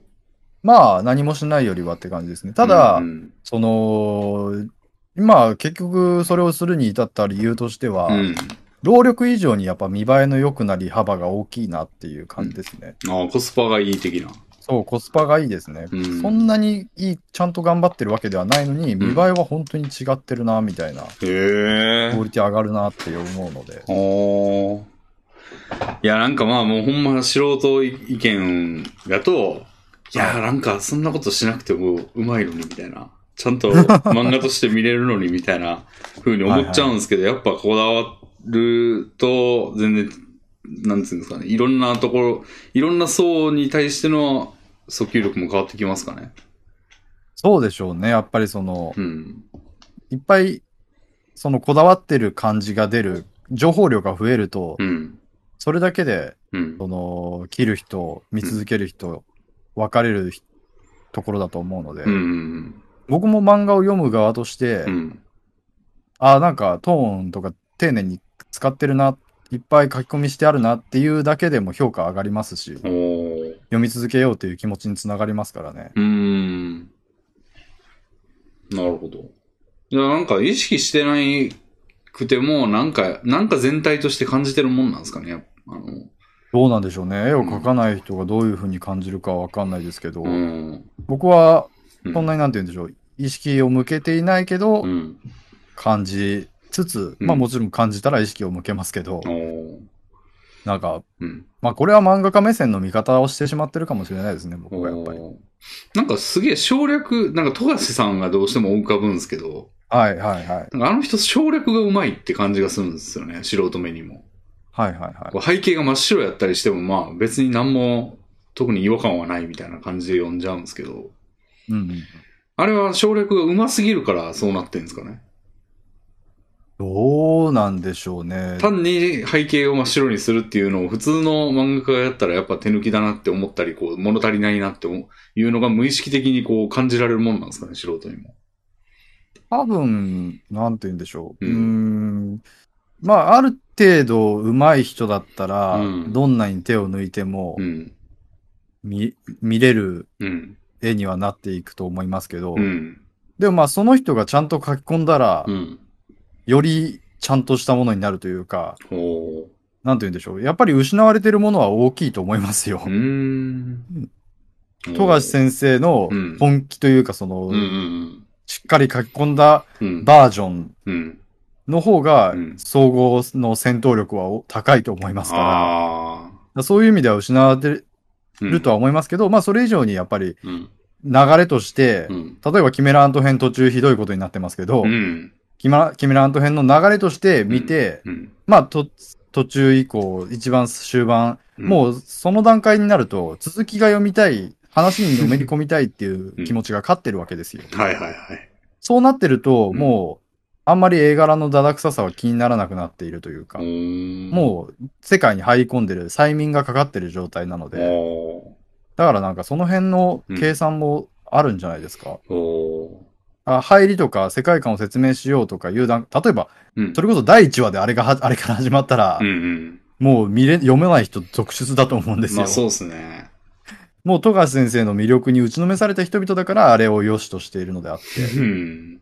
あそういう意味では、うん。もうあ、あれは、あの人にしか許されない技巧なんじゃないですか。まあ、確かに途中で力入れるところは入れてるもんな。あの、そうですね暗黒大陸の様子見せるところとかすごい書き込みだったんですよ。もう2枚、あの、2ページ、なんていうんですか、2ページを1枚として扱うみたいな絵、あるじゃないですか。はいはい見はいは開いきというか。はいはい。ここはでかすぎるみたいなやつですかそね。うそうそう。あの時とかもすごい、すごい書き込みだった気がするんですよ。そうですね。そうあれは圧倒されましたもんね。やっぱ見た時。まあ、あの辺はもう全体を通して、うんその絵のクオリティがうん。高い時期でしたからね。ああ、そうなんだ。多分、そうですね。もあ、なんか嫁が手伝ってんじゃねえのみたいなこと言われてた時代か。う、かもしれな いですね。だから、暗黒大陸についての説明をいっぱいしてる段階だったと思いますけど、うん。あの、なんか情報機関みたいなところで、うん。そのう、んなんか全然主人公たちとは関係ないサイドの人々がうん暗黒大陸の闇みたいなものについて語るシーンがあるじゃないですか。うん。あの辺とかもその背景も含めて、キャラクターも含めて、うん。絵のクオリティすごい高いんですよ。うん。あれはやっぱり導入部分だから、うん。これから暗黒大陸っていう新しい章が始まるよっていう導入部分だから、うん。その、ちゃんと書き込みをして、うん。その、ひしてる時期だと思うんですよ。うん。キメラアントの一番盛り上がるところとかは、あの辺はもう導入長らく過ぎ去って、うん。もうさささっと読みたい部分なので、うん。あれで許されてるんじゃないかな、みたいなことは思いますね。なるほど。うん。うん。あなので、まあ、少なくともやっぱりだから僕みたいなうん。ペイペイはうん。書き込みをたくさんするに越したことはないなと。ああ、なるほどね。うんいや、僕、柔道物語最近読んだんですけど、うん。柔道物語はもう信じられないですよ、書き込みが。え、そうな、そうなんだ。そうですよ。柔道物語僕割と今まで見た漫画の中で一番書き込まれてる漫画だと思いますね。へえ。全然わからん。なんか、意識として残ってこないんだけど、そういう印象が。まどあ、ういうやっぱうりん。見方で全然違うんだろうなって思いますね。どういうところがですかえっ、と、柔道の技をかけてる瞬間の、ああ。あの、線の数ですね。 へえ。あの、もう本当に服のシワ一本一本に至るまで書いてるうん。のがすごいですし、うん。その、投げるときに、うん。その、動いてるところはう、ん。重ねた線でうん。動きを表現してるの、そう、なんかイメージ湧きます。重ねた線、ちょっとわかえっ、んないな。と、動いてる方向に対して、うん。その、線が、線を引いて、うん。その線をうんつ連ねることによって、うん。その、輪郭を、うん。の動きを表現してるわけですよ。へえ。それが、うん。もう凄まじい、なんて言うんでしょう、きめ細やかな表現をしていて、ほなんて言うんでしょうね、輪郭である、輪郭なのにう。うん。動いてるっていうへえ。表現がかなり、うん。なんて言うんでしょおう、う洗練されてるんですね。へえ、思い出せ ない。そうだったかなうん。だから普通はだから、うんえっ、と、一本の線で表現するところを、うん。その一本の線に対してうん垂直な線を無数に連ねることで、へうっすえ。らした一本の線が表現できるの分かりますおーまあだから、なんていうの。縦棒をいっぱい横に並べていけば線になるみたいなこと。そうそうそうそうそうそう。んうんだから動いてる、例えば軸足は動いてないからう、ん。ちゃんとした線で表、主線で表現されてる。なんでですけどう、ん。回っている上半身部分はう、ん。もう主線全部それに置き換わってるんですよ。へだから、一本線を引くんじゃなえ。くて、うん。それに対して垂直の棒をバーって引いてるので、もうものすごい労力というか、きめ細やかなうんうんうん。表現になってるわけですね。はあ。それによって迫力がめちゃくちゃ出てますし、へえ。あ、そういうのすごいなって思ってう。ん。それはすごいですね。 そんな、そんなことされてたんだ。い柔や、道なのってます、なってます。へえ、また読もうかな。いや、柔道物語は本当にうんめちゃくちゃそういう動きの部分での絵柄の影響はあー受けましたねあ。ー。いや、もうまあ、それを再現するためのうんデジタルペン作りまし たもん。すごい。あ、あのなんか棒クリス、ゆ線を引けばもう縦に大きく、水そうそうそうそう そ水う。線に置き換わるみたいなやつ。そうーん。う。いや、今のテクノロジーの力を借りれば、これを一瞬でできるのだってはやってますね。あ。そういはう、でもそういうのもだから、もともと、その、小林誠先生のその表現を見ないと、うん自分では絶対思いつかなかった表現なのであ。う、ーん。その上でうん。デジタルで簡単に表現できるようになるのもやっぱりうん先人たちの表現あってこそなので、やはあ。 っぱりもう勉強勉強ですよね、その辺はなるほどねあ。僕、あの、千葉哲也先生の野谷松太郎を前巻読んだんですけど、最近。うん。その前巻を読むにあたっても、うん。結構びっくりするような表現がいっぱい使われてて、うん、へえ。もう70、1978年に始まった漫画なんですよ。ほはもう80年代、90年代ぐらいでう。うん。の表現なんですけうど、んうんもう今の僕では、うんわその使えていなかった漫画表現、うん。うん。いっぱいその段階で、なんて言うんでしょう、もううん登場していて、おう。それらをいいろいろ参考にしながらうん。取り入れまくってますね。はあ。これまで僕が漫画を描いたと思っていた のは何だったんだっていう。時期のごときええそうなんだ。あ。そういうのを見るとワクワクワクしますね。まあ、ある種黄金期なんですかね、その辺が。まあもしかしたらそうなのかもしれないですね。手塚先生とかってどの辺の年代になるんですかうん、わかんないですけど、まあ60年代からおー70年代でうんピークとかっていうイメージではありますけど、全然違ったらごめんなさい。まあなんか俺もそんぐらいのイメージなんですけど、まあそれから10年ぐらいじゃないですか、まあそれで言ったら。そうですね。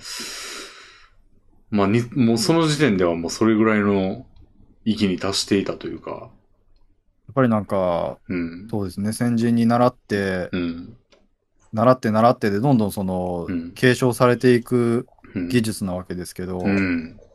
失われてるものもたくさんあると思っていて、ああ。まあ、うん一、番新しい漫画が一番進んでいるのかというと全然そんなことはないのあで、あ。だから、こうちゃんも知らなかったように知らんまま書いてる人が脚光を浴びて、その、そこには別に技術的継承はないみたいな感じで、そうですね。失われ、まあ指定関係みたいなのがあるわけじゃないから、まあそう、売れない、売れ、たまたまそれを含んでるやつが売れたりとかしてない、たまたまというかまあ売れてなかったりするともう、断絶容易にされそうですね。そうですね。うん。幸いにもその資料としてまああるというか読めるっちゃ読めるから、あの、尋ねれば教えてもらえるけど、 尋尋ねない人が多いみたいな感じな。まあ、やっっぱり、ぱ。うん。新しい漫画を読んで、うん。より新しい漫画を描くっていう人たちばかりだと、うんうんどんどん古い段階でうん。うん。淘汰されてしまっただったり、使われなくなった技法とかは失われていくもの多いでしょうね。うーん。まあ、そういう意味でも僕は、うん。まあ単純に僕古いものが大好きなので、うん。まあで僕も、本当に異常な古いもの好きだと思います、へえ漫画に関しては。漫画に関して。はい。うんで、新しいもの嫌いとい うか、おーでも逆にチャンスの一つでもあるんじゃないですか。その、そう、そう思いたいですね。その表現での、まあ、良さを取り入れられている人が少ないとなれば、取り入れられてる分、ちょっとアドバンテージみたいな。だといいですね。なんかうんこの僕のうん。古いもの好きが現れた表現が、技法がどれぐらいの人に受け入れられるのかうん。が心配なところですけどね。ああ。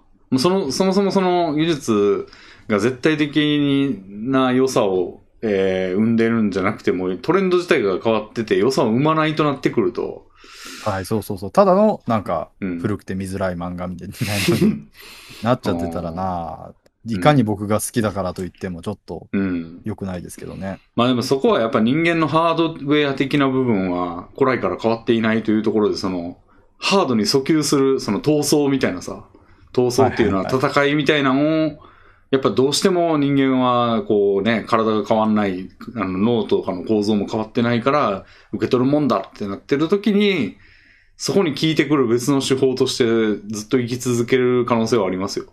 いいやー、そうだといいですね。なんか、うん、少なくとも目立つというか、うん、今のトレンドとは全然違ったうん、働きかけではあるので、うん、それでしかも目立ってしかも、うん。その根底の部分に響く表現であったのなら、うんうんもういいことづくめですよね。うん。うんうんうん。そうですね。なるほど。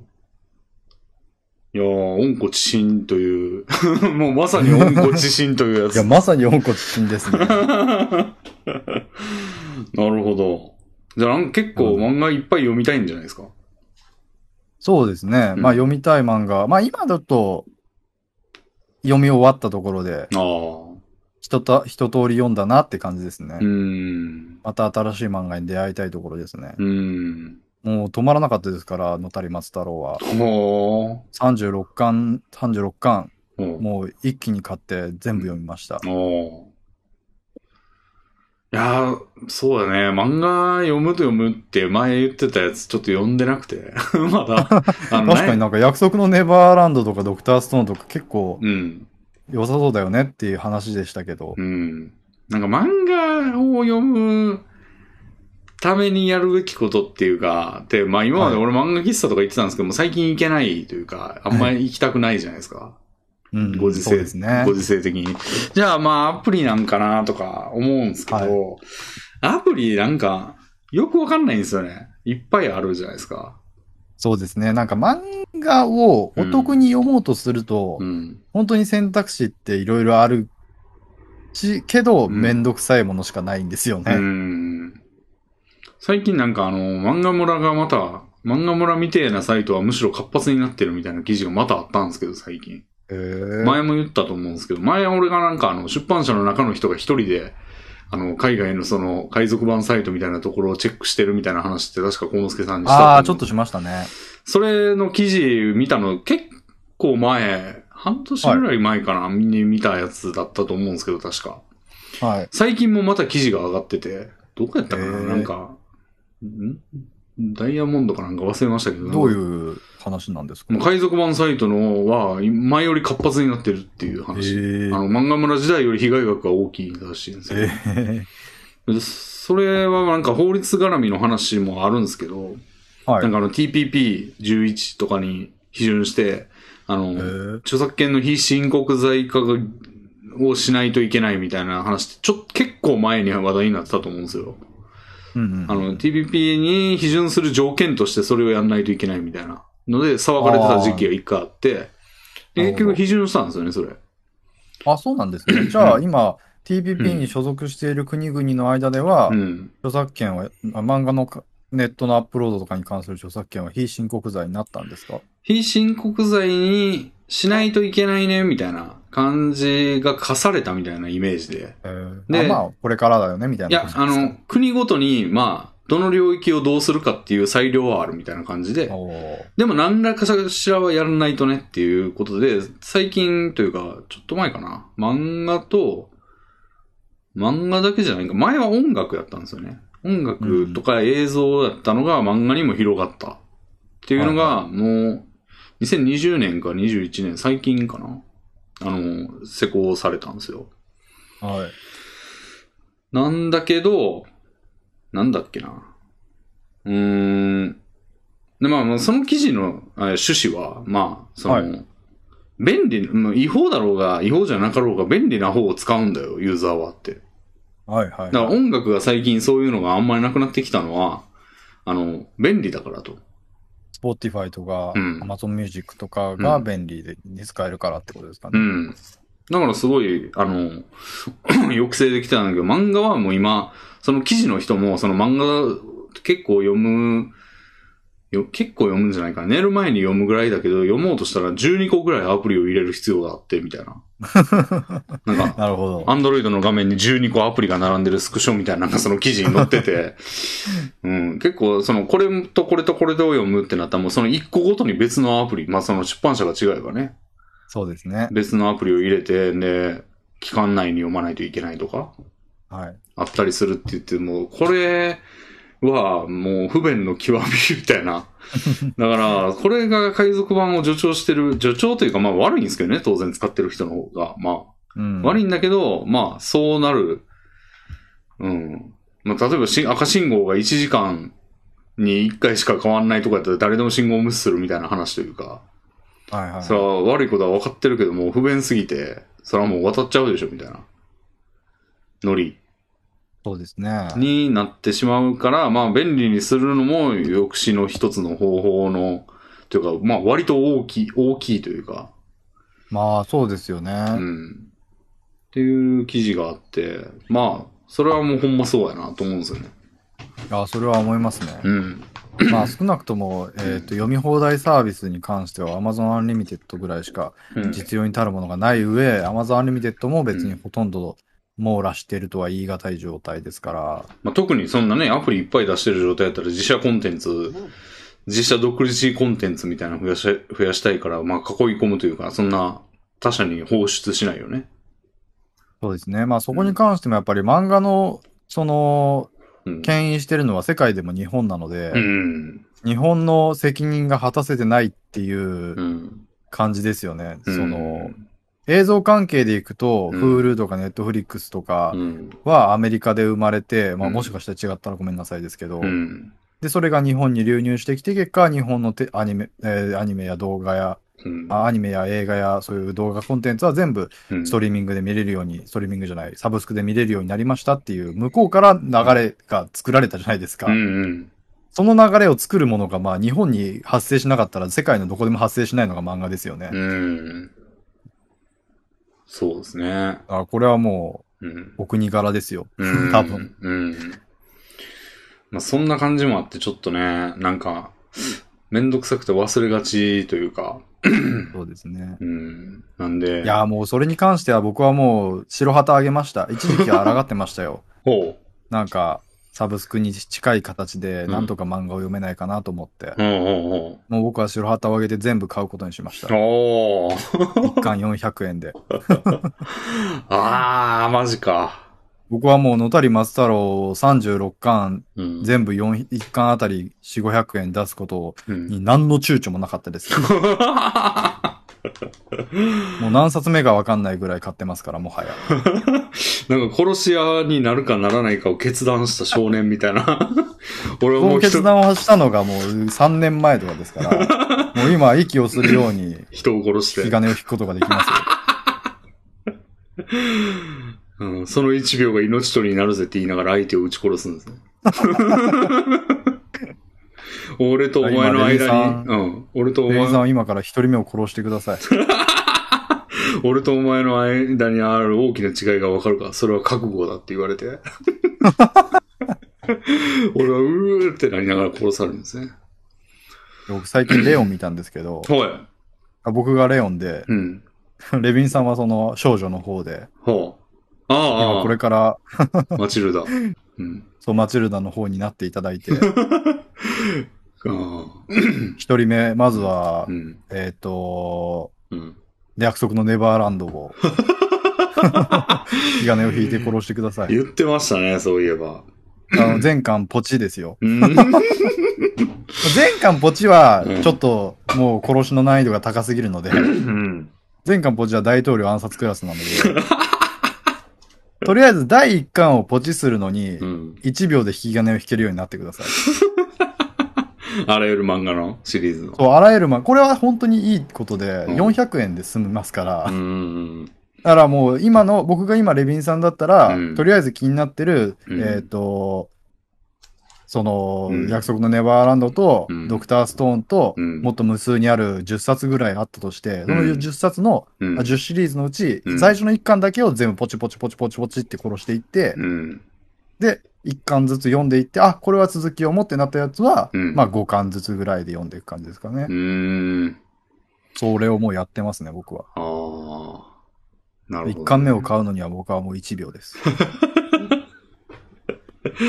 なるほどね。まあでも、う400円ですよ。ーん。まあ一回始めたらっていうのはわかるんですよね。俺最近またあのアマプラでぼっちパーティーやったんですよ。はい。でもあれも最初や、まあ、映画見るのはなと思ってましたけど、まあ、はい。一回やり始めたらまあ、今日はこの絵やろうかいみたいな感じでやれるもんですね、うん割とね。そうですよね。うん。まあ、ウォッチパーティーは特に別にうん。見見れば見るほど得ですからね。うんうんうん。最近まだ見まして、あの、コロの血をとうとう見ましてね。おー、いいですねう。ん。いや、めっちゃ面白かったですね。いや、95点とか出してませんでした。そうです。よ くご存イル知。ミを見つけた時の密かぐらいの高得 点を。なんだ君かって言って。そうなんですよね。アウトレイジとかが95やったんですけど。あー、いやもう人気者大好き人間じゃないですか。そうなんですよね。俺好きですね。だいぶ。ヤクザマ映画。うん。ヤクザ映画ローラーをするべきなんじゃないですか。いやー、そうかもしれないですね。うんいっぱいありますよ、V シネ時代まで遡れあば。ー今もうだって、なんなら、うんもう、社用ジャンルじゃないですか、多う分。ん。まあ、長い目で見たら今盛り上がってるところなのかもしれないですけど。うん。一番流行ったのはね、80年代とかですかあら。あ。どうなんでしょうなんか、でも、その中でも特殊な視点のものが、いやでもな、なんか、要素として、これがあってほしいなっていうのは、はい。まあなんか、島中さんもレビューされてましたけど、はい。まあでも、島中さんはちょっと、あれって言ってたんですけど、まあやっぱ、色色系、暴力、はい。で、笑いがあれば、もう、えー、なんかいい気がしていて、それ全ての映画がそうなんかもしれないんですけど、俺にとっては。はい。うえー、薬剤映画はほぼ備えてんですよね、これ。ーん。うん。そんまあなお笑い要素あるんですかいや、やっぱどっか笑っちゃうんですよね。えー、それはなんか、うん。ギャグシーンが用意されてるのではなく、うんこんな拷問ありかよみたいな、あんははみたいな、逆一周回って笑えるみたいなことですかうん。むちゃくちゃしょろな、みたいななるほど。やつとか。なんかあの、このうちとかもなんか途中で、まあちょっとだけネタバレですけど、その、途中でその刑事が、刑事が放火するシーンがあるんですよ。はいはいはい。 なんかもう、あの、物が手に入らんから、証拠が手に入らんから、もうちょっと、火事を起こしてパニックの間にやったれ、みたいな。 なるほど。むちゃくちゃしょるなと思って。 笑えちゃうとかね。たけしのやつとかはもう、大体笑い入ってますから。えー、うん。なんか笑いもやっぱ途中で必要だよなっていう。なかなか、うんまあ、シニカルな方での笑い表現ですよね。とかまあ、割と、そんなバカなみたいな、バカバカしいみたいな感じのうん笑いの時もあったり。でへもーバカバカしいのを真面目にやってるから逆におもろいみたいな。はいはい。じゃあまあ別になんかつ、うんなんかギャグとして作ってるわけではないわけですよね。うーん、でも、作ってる側があれを悪てまうっていう感覚なしで作ってるとは思えないんですけどね、そこをどう受け取られるかっていうのに思いを馳せないわけないと思うんですけど、うん。まあなんでしょうね。そういうしんなんかでも、そこは、な、な、まあ、その表現としてのギャグってあるじゃないですか。うん。わかりやすくしてあるギャグってあるじゃないですか。うんうんうんうん。日本の映画とかに、ん日本の映画でギャ、うん。日本の映画とかで、うん。僕が大嫌いな表現なんですけどう、ん。わかりやすくうんボケて突っ込んでっていうギャグ。うん。そういうのではないわけですよね、多分。そうですね。なんかもう、なんつうんだろうな。めっちゃくちゃその全体を外側から見ておもろいっていう感じかもしれないです。その、ヤクザってそもそもなんかおかしいじゃないですか。オラーとか さ、あの、言ってること自体が、その、冷静な目で見るとおかしな話じゃないですか。その、うん笑っ笑っちゃうというか。はいなんか小学生かみたいな生きり方が普通だったりするじゃないですか。はいはい。どこのもんじゃいとか。はい。あその、この後も最初にその、ちょっとあいつに喧嘩売ってこいって無茶ぶりされるんですよ、刑事に、その新米が。で、そいつに向かって、もうその飲んでたコーヒーを手に取って、で、そいつがなぜかその、絡んでいけってあいつに、その誰か、誰にもこらもわかんないパチンコ売ってるやつなんですよ。そいつが、はなぜかあの、そのパチンコ台の上に牛乳のあの、1リットルのやつを置いてて、えそれを時々飲むんですよ。えはい。 上から引っ張ってきて、その、なも、あの、紙パックのやつをこう、上押さえて、ごくごくと飲んでんすよ。もう、何これみたいな。はい。で、そいつに、あの、牛乳飲んでるやつが、牛乳飲んでる最中にコーヒー上からぶっかけるんですよ。カフェオレができてるやん、みたいな。 なんか、それも、なんつうんですかね、本人たちは今何の笑いもなくやってんですけど、あーカフェオレできちゃってるみたいな笑いをこっちは受け取っちゃうわけですよね。あー、いいですね、うんそういうのは。うん。まそこに下手なツッコミとかが存在しないからいいですようね。ん。とか、なんか、もう道にいる人を急に殴るとかももう、ある意味面 白い、ギャグじゃないですか。なんか。ああ、わかります。でも、うんそういうのありますよね。うん。ヤクザもの。僕もヤクザ漫画は結構好きで読んでるんですけど、うん。もうだからうん。でも、ヤクザの組長が駅のトイレに入った時に、うん。 前の人のうんこの匂いが残ってたんですよ。うんそれだけで、その前の人がまだ出ていく瞬間だったから、うん撃ち殺すんですよね。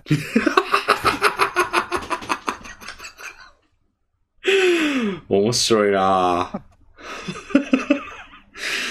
むちゃくちゃっすよね、もう。うん。確かに、そういう、なん かね、ギャグじゃないけど面白い。まあ、ギャグなん、ギャグじゃないと言い切れないけど、うん。あそういうのはありますよねうん。確かになんか、ヤクザものにしか起こり得ない笑いかもしれないですね、考えてみたら。ううん。ん。だからなんか感覚の違いが笑えちゃうんでしょうね、その。しかも舞台が一応日本で、うんまあ。ヤクザという文脈自体は現実世界にも存在するから、完全なファンタジーじゃないから、うん。こそ無理がなくていいんでしょうね。で、ヤク実ザはだったらあるのかもしれないっていう。うん。で実はなんかそのやってる行動ってなんか突飛なことやってるっていうよりは、その、自分の生活の延長線上にある感じがしてて。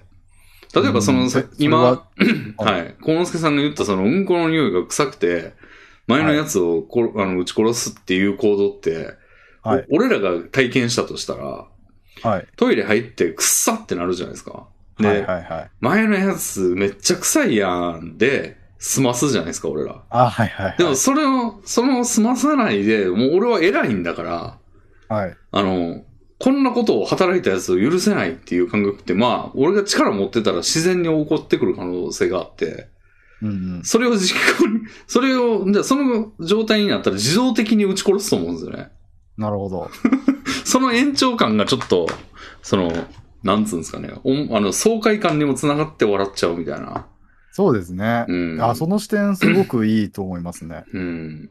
確かに、ヤクザものの登場するヤクザって、うん。そういう、うん。自分、その、一般小市民の我々にとっては、うん憧れうん。的な部分も絶対ありますからね。うん。自分ではやれない部分で、うん。でも実はやりたい。それでうん舞台がちゃんと日本、現代日本だったりするからう、ん。引きつけやすいですし。うん。で、なんか我々に欠けてる部分が満たされてた場合、それはむしろ自然な行動なのではっていううん。風になるけど、まあ我々の常識に照らしたらおかしすぎる行動っていうのがこう、ないまぜでガッと来た時に、こっちは笑っちゃうみたいな。そうですね。それが完全に予想外で、うんもう、尻滅裂な行動だったら、笑うよりも、はてなってなっちゃうだけですけど。うんハテナとか気持ち悪いとか怖っとかうん。になると思うんででもちすゃけんど。とそこになんかやりたい、自分でもそうしたかったなっていう、うん、うんそういうちょっとした引きつけれる部分があるから笑いになるんでしょううん。うね。ん。かなって思って、なんかだからやっぱ日本映画である必要もあるし、確かに。うん、だからゴッドファーザーとかで全然感じなかったんですよね、そういうの。ああ、それもやっぱり舞台がうん身近なに感じる外国の人だったら、うん同じような感覚を持つのかもしれないですね。うん。だからなんか日本の薬剤映画は掘る価値ありやなっていう へえ。ふうには思いましたね。 あとはまああの、ついでにね、その、コロの地の次にエヴァの、新エヴァを2回目見たんですけど、映画館で見て、うんまだ時間も経ってないのにすぐにリリースされましたからうね。ん。いやーでもエヴァ、うん、2回目見た時の方が頭の中ハテナだらけでしたね。なんで いやー、やっぱわけわかんねえなって感 じで、うん。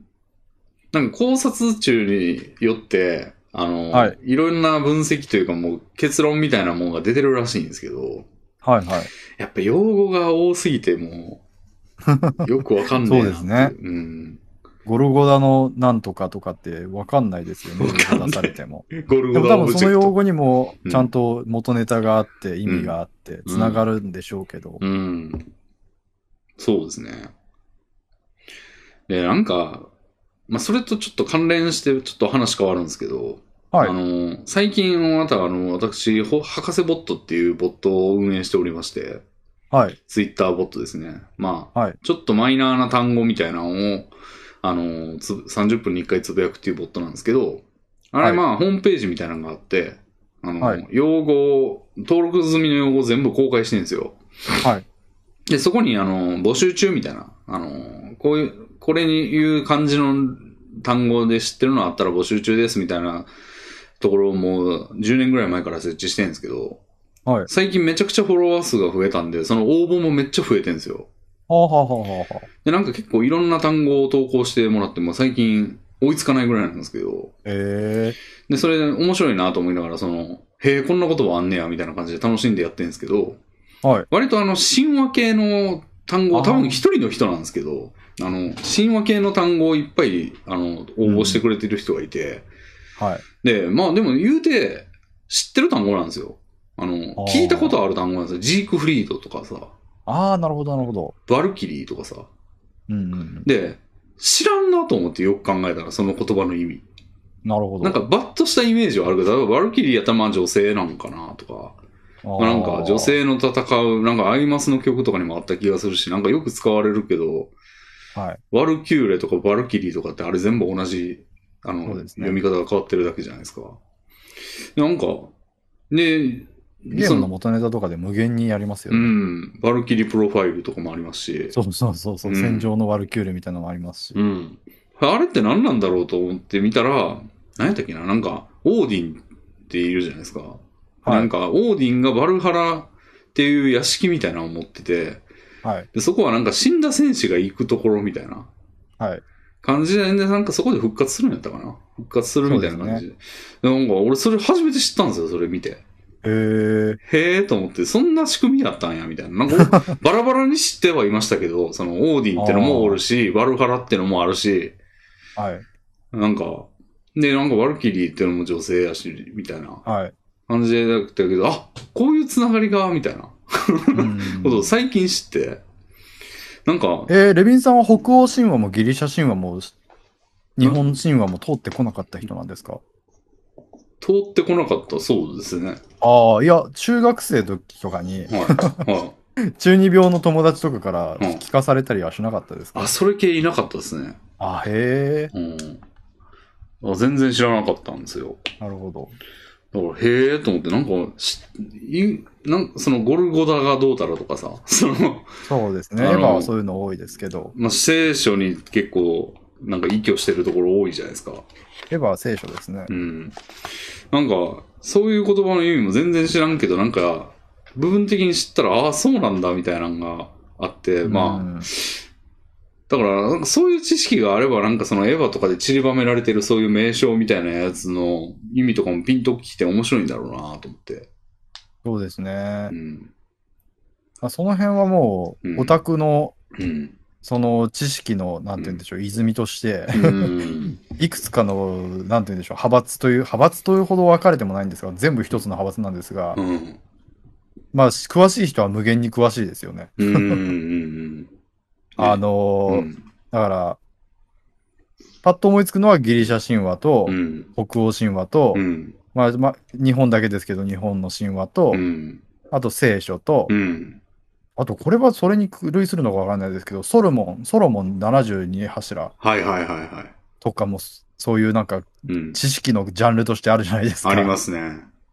あそういう系っていっぱいあって、全部有名というか、うんいろんなものに使われてますよね。うんクトゥルフ神話もそうだと思いますうんし、うんあその辺はうんうん。好きな人は無限にそこの知識を掘り下げていくので、消費型オタクは全員そういうの知ってますよね。へえ。まあ生産型オタクも生産するための元ネタとして知ってる人多いですし、ういーん。全然知らんわ。や、一回調べるとうん。結構、あ、これってそういうことだったんだって、うん。いろんな作品に触れていれば触れているほどうん。関連性が明らかになるので面白いと思いますよ。うん。おこの前僕がご紹介したハデスっていうゲームあるじゃないですか。ーはあれが、い。うん。もろに、あのーギリシャ神話のうん。オリュンポスの神々ってピンときますか、はい。まあ、ゴッド、あの、ミリオンゴッドあってそういうかスそロうッかト台は、あれもハデス。ス、あれ、あれはミリオンゴッドはハデスじゃないんですハデスっていうのもあります。ああ、でもハデスがまさしく冥界のうん。神ですから、うん。それとは別にオリュンポスの神々というのがいて、うん。そこにはアフロディーテだったり、ゼウスだったり、うん。そういう名前は聞いたことあるな、みたいなのがうん。うん。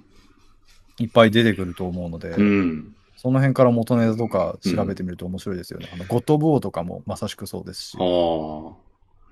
あの辺ね、ややこしいのは、なんかその、一個の意味じゃないんですよね。一個の単一の存在というよりは、なんか、名前は一緒やけど、別、あの、違う存在と、のやつがいたりとか、ありますね。あの、もうその、バルキリーとかも集団の名前やしな、あれ。集団やから役割がその話によって全然違ったりするんですよね、その神話の中でも。うんうんうんうん。だからなんかその辺の、こう、ふわっとしてる感じも結構、ややこしいですよね。うん。まあ、そうですね。多分解釈とかもいっぱいあるんでしょうし。うん。まあでも基本的にはうん。多分筋が通っなんか一つの何らかのうん。主流解釈があると思うので、うん。それをなんか解説してるのを一読すればいろいろわかるんじゃないですか。うん。少なくともその、うん。一つのジャンルとしてうん成立、成立というかその整合性が取れるようにうん。なってると思うので、うん。例えばギリシャ神話と北欧神話を一色体にしたら複雑、複雑というか、わけわかんないってなるかもしれませんけど、唯一神が二ついるみたいな風になると思いますけど、うん。少なくともちゃんとギリシャ神話を単一で見れば、ギリシャ神話の中で整合性が取れてると思いますし、うん。そういうもんか。あでもこれって本当にうん。下手を打つとうん、単純に、うん、その、な、なんて言うんでしょうん。う。恥ずかしいだけのことが起こり得るので、どういうことで通すじか手として、うんああ、勘違いしてるみたいな。こう勘違いして、ああ。例えば他はギリシャ神話で統一してるのに、この固有名詞、うん北欧神話のキャラクターだよね、みたいな。ああ。うそういうのしたくないわけですよ。ーん。いや、だからそこまちでょっ、と気を使いますね。そこまでほう、なんか、ちゃんと使うってことになってくると、もう、めっちゃ、どこまでも芋づるで出てくるというか、なんか、ちょここを抑えないとな、抑えないとな、抑えてないとなってなってきそうな感じがする。あの、なんかそういう有名なやつをググって、ウィキペディア見ると、はい。なんか、彫刻の絵とかがよく出てくるんですよ、その、右側に。あの、はい、はい、はい。え、それを描いた画家の絵とか、はい出てくるんですけど、姿形がもうそれぞれ全然違うんですよね。そうですね。どれみたいな。 どれなん、どれのこと言ってんだよ、みたいな。どれが正しいんだよ、そうみですたねいなのがあって。うんいや、逆に言うともう解釈何でもいいんじゃないですか、もう自分の中で。まあでも、そのストーリーラインははっきりしていて、そその、ストーリーをもとにうん絵を描きましたっていう人々がそれぞれストーリーをもとに勝手に解釈をしたうん。絵を描いてるだけなのでう、ん。ただ確かにでもその原点となってるストーリーラインもうん。多分文章化したものはいくつもあるんだろうなとか思うん。いますけどうね。んうんうん。原点となる文章はじゃあどこにある何がそうなのかなみたいな感じはしますけど。それあるね。あうん俺がそだのってジークフリートを調べた時も、最初なんかの戯曲の主人公って書いてて、ああ、で、あ、そうなんだと思ったら、それにも元ネタがあって、そうですね。どこまで、ほんまにこの先はもうないんだろうなって。そうですね。だってそもそも原、その史実があって、は史実を戯曲化したものがあって、でも戯曲は戯曲に過ぎないから、い。うん。でもじゃあ、この史実はもっと正しいものを探そうってなって、うん。これが正しい史実ですってし言った、うん。その、しなんて言うんでしょう、史実風の書物もあるわけですよ、 多分。だかそうですね。らそこの時点で史実と史実風のな文章と戯曲の3つに分かれるわけですよね。 だかそうだね。らそんなんばっかですよね、多分だか。ら三国志とかそれになってますね。ああ。史実としての三国志と、うん一番有名な文、その創作物としての三国志演技うん。が、そあーの派閥として分かれるわけですよ。はあ。しかもそこに日本に持ち込まれ、あ最初に持ち込まれた段階で、うん。結構大幅な解釈が、改変が行われたものがあった りして、じゃあめちゃくちゃ未来の、あのー人々がお、なんか、織田信長が分かんなくなってる可能性あるよ な。今のその、なんか女体化された織田信長みたいなのとかがいっぱい混じってきて、どれだよみたいな。あどこかのだ段階で天変地異が起きた時に、うん。史実の織田信長と創作の織田信長がごっちゃになる可能性はありますよね。恋姫無双とか、しその史実として伝わっちゃったりして。 いや、全然あり得るよ な。そうですよね。いやー。あーまでもまあそういうのはやっぱり何らかの形でも、あアバウトにであ、もうん。知っておくだけでもなんか、僕は、これはレビンさんにはない感覚かもしれないですけど、うん。そのオタクとしての格が上がると思ってるんですよ。なるほど。オタクってこういうの知ってるべきだよねっていうものの一つだと思ってますね。ほー。その辺結構、なんかその、なんていうの外圧を無視して生きてきたから、なんか、だから未だにそ の、ね、バルキリーとかもよく知らない状態のまま平気でな顔して生きてるわけですよ。ああう。ん。そうでですもね。なんかやっぱり、うん。そういうオタクがそれを知ってると偉いのはなぜか、なぜそう思うかっていうと、うやっん。ぱり作品を見た時にうん。いっぱい出てきて、その元ネタを知ってるとその作品に対する造形が深くなるからうん。うん。だと思うんですよ。うん。だから、そういう意味で、うん。それをもともと知っていればその作品から受け取る情報がより増える。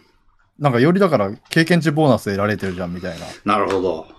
それ単純に羨ましいんですよね。あエヴァを見た時にも神話オタクだったらすごいいろんなもの受け取れるわけじゃないですか。あ。そうですね。それ羨ましいと思うんですよね。うん。うん。だってエヴァであの槍の話してる時とか全然意味わからんかったもん。なんかあれほんとそうもで、すよ ね。名前がついてるじゃないですか、槍とか。はいはいなんかあるんでしょうよ、あれ は。わかんねえもんな。いやー、本当にね、あの辺、カシウスのやりも、ロンギヌスのやりも、うん。聖書ベースなんだとして、うん。それ知ってたらもっといろんな解釈うん。につながるんだろうし、うん。面白く見れそうですよね。うんでもエヴァ、なんかそれでも面白い。なんかエヴァ、第二のエヴァというか、もうあんなんないんじゃないって感じするよね。あんなわけわからんままでも、俺もそのわけわからんやつのもう典型というか、むしろ、ひどいぐらいの感じだと思うんですけど、その、はい。その外圧がないから、オタク知識外圧がないから、何にも知らんままはい、はい見。てると思うんですけど、それでも面白かったですからね。そうですねう。んそこが絶対条件な気がするんですよ。そのあっこまで盛り上がるぐらいユーザーを抱えるというか、そうですね。 のって。でも、そんなパワーあるやつでも今、窓巻きぐらいしかないのではみたいな。すごいですね。今と言って、窓まぎというキーワードが出てきたときにちょっとゾッとしましたけいど、やいや、もう、もうすぐ映画出ますやん。次の。いいや、もう窓まぎを今と表現するのはやばいですよ。や、だから現役の、え、どういうことですか今もまだ続編が作られうる可能性のあるコンテンツ。あもうあ。エヴァ終わったじゃないですかなるほど。だからもう映画終わったからもうあんなんないのではって。ああ、はいはいはい。うん。あ、じゃあもう窓まぎ以来出てきてないっていうことですか出てきてないんじゃないですかなんか思いつきますういや、いやそもそも窓まぎってそんなにだったのかなみたいな。ーん。だからまあ、エヴァに比べたらちょっと、トーンダウンっていうか、ボリューム、あの、うんそんなに規模が大きいかと言われると、それは、ちょっと無理があるかもしれないですけあどあ、。確かに窓まぎ、僕窓まぎ以来にもっとなんか出てるだろうって勝手に思ってましたけど、出てないかもしれないですね。うーん。まあ、うん、本当に出てないですね。 うん。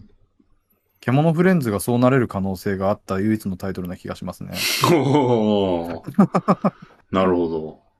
いや、なんか、オタクが一体となって楽しん、コンテンツを盛り上げてる、考察とかで盛り上げてるなっていう感じるコンテンツ、本当にケモフレ以来ないなって思いますね。なんうんうんかうんうん。そうね。で、ケモフレは自爆して。うん。うん。いや、本当に、確かに全然思いつかないですね。そうでしょ。なんか、鬼滅とかは全然オタクがっていう感じじゃないんですよね。うんうんうん。そうそう。だから仮面エラヴイダァがそのー、座を退いて、はい仮面ライダーとかもそういうことになってくるのかな。でも仮面ライダーはちょっとシリーズが1年ごとに変わっていくから、うん。そういう全然違う楽しみ方になってるとは思いますけどうね。ーん、まあそうか。うこん。のね、一貫した、うん。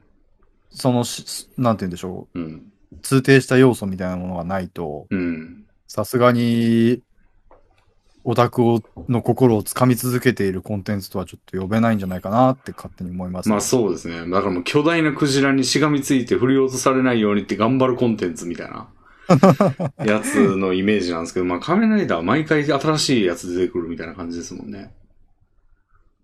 いいやーでも本当にその意味で言ったらエヴァが偉大すぎて、うん窓マギも別にそれになりきれてはいないなっていうのが僕の感覚で、まあ、まあ、ケモフレも、うん、うんもうそんなが、まあ、大きくなるに至らなかったですし、ケモフレか。まあ、あの何でしたっけ、あれ。あの変な生き物みたいな。何でしたっけ、あれ。なんか、鉱物みたいな、変なやついるじゃないですか。何の話ですかケモフレ、ケモフレ。ああ、セルリアンですセか。ルリアン、セルリアン。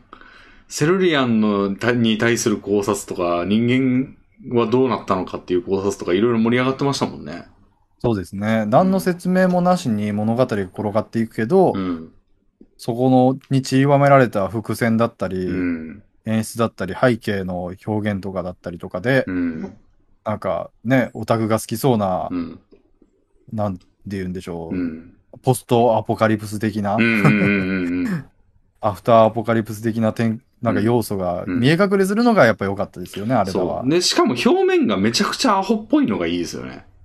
そうですね。うん。それは今までになかった味というか、エヴァとかってずっとシリアスじゃないですか、もうみんな。言まうあそて、うですね。登場人物自体は。まあ途中でおちゃらけシーンありますけど、まああれはなんか、そういうコーナーみたいな感じで、はい。全体は激重じゃないですか、話はそう。ですね。でも、ヘマフレって、もう、アホ、アホっぽさのコミュニケーションしか行われてないみたいな感じ。そうですね。やのになんか背景は怖、んなんかおかしいぞみたいな感じの不気味さが面白かったですよね。そうですね。うん。そういう意味でも、なんて言うんでしょうん。う。オタクコミュニケーションを、うん。ある程度、なんていうの投げっぱなしにしているというかう、ん。を頼りにして、んそっちで完成させてね、みたいなうん。うん。ノリがいいですよね。うん。うん。でもそれってなんか、それがい必ずしもいいわけではないですから、まあそうですね。なんかだから、うん。それが生まれないことを悲しむようなことではないんじゃないです か。うーん。でもやっぱり生きていく人生のこの広大な土地にこう、でかい杭というか、くさびとしてこう、ね、活力を与えるんじゃないですか、そういうのこそが、やっぱ人々 に。じゃあ、なんかエヴァ的なコンテンツがう、ん。やっぱりある程度は供給されていて、いた方がオタクはうん。生きやすいんですからね。うん、だってやっぱ嘆いてるというか、もう喪失感を味わってる人多数でしょ、エヴァが終わって。 なるほど。うん。欲しいもんじゃないですかね。まあ俺はそんなどっぷりとは言ってなかったですけど、エヴァにしても。でもあ、まあ、あるだけでまあ、なんつうんですかね。いつでも、こう、そばにいる、こう、 あの、強大なコンテンツっていうことで安心感を、もうそういうバフ効果さえありました よ。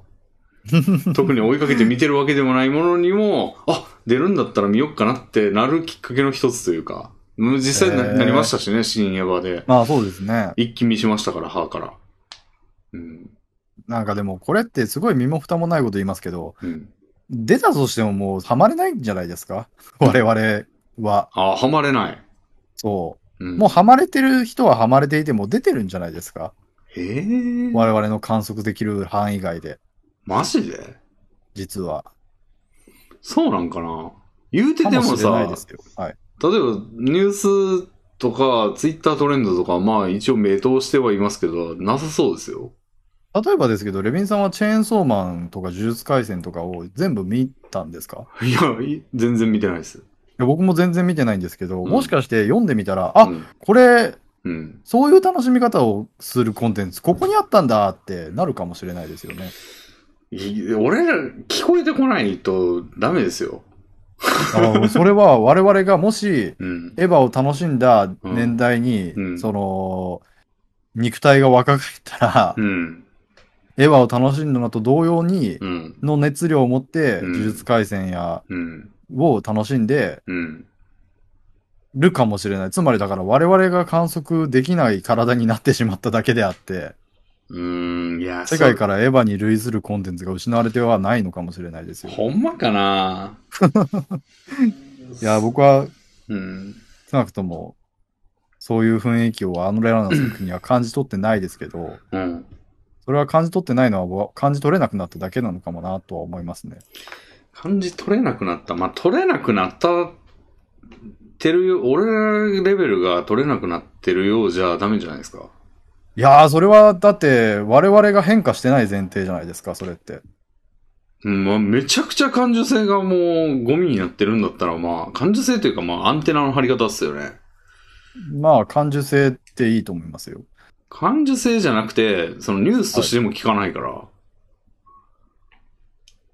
ニュースとしてって言いますけど、うん。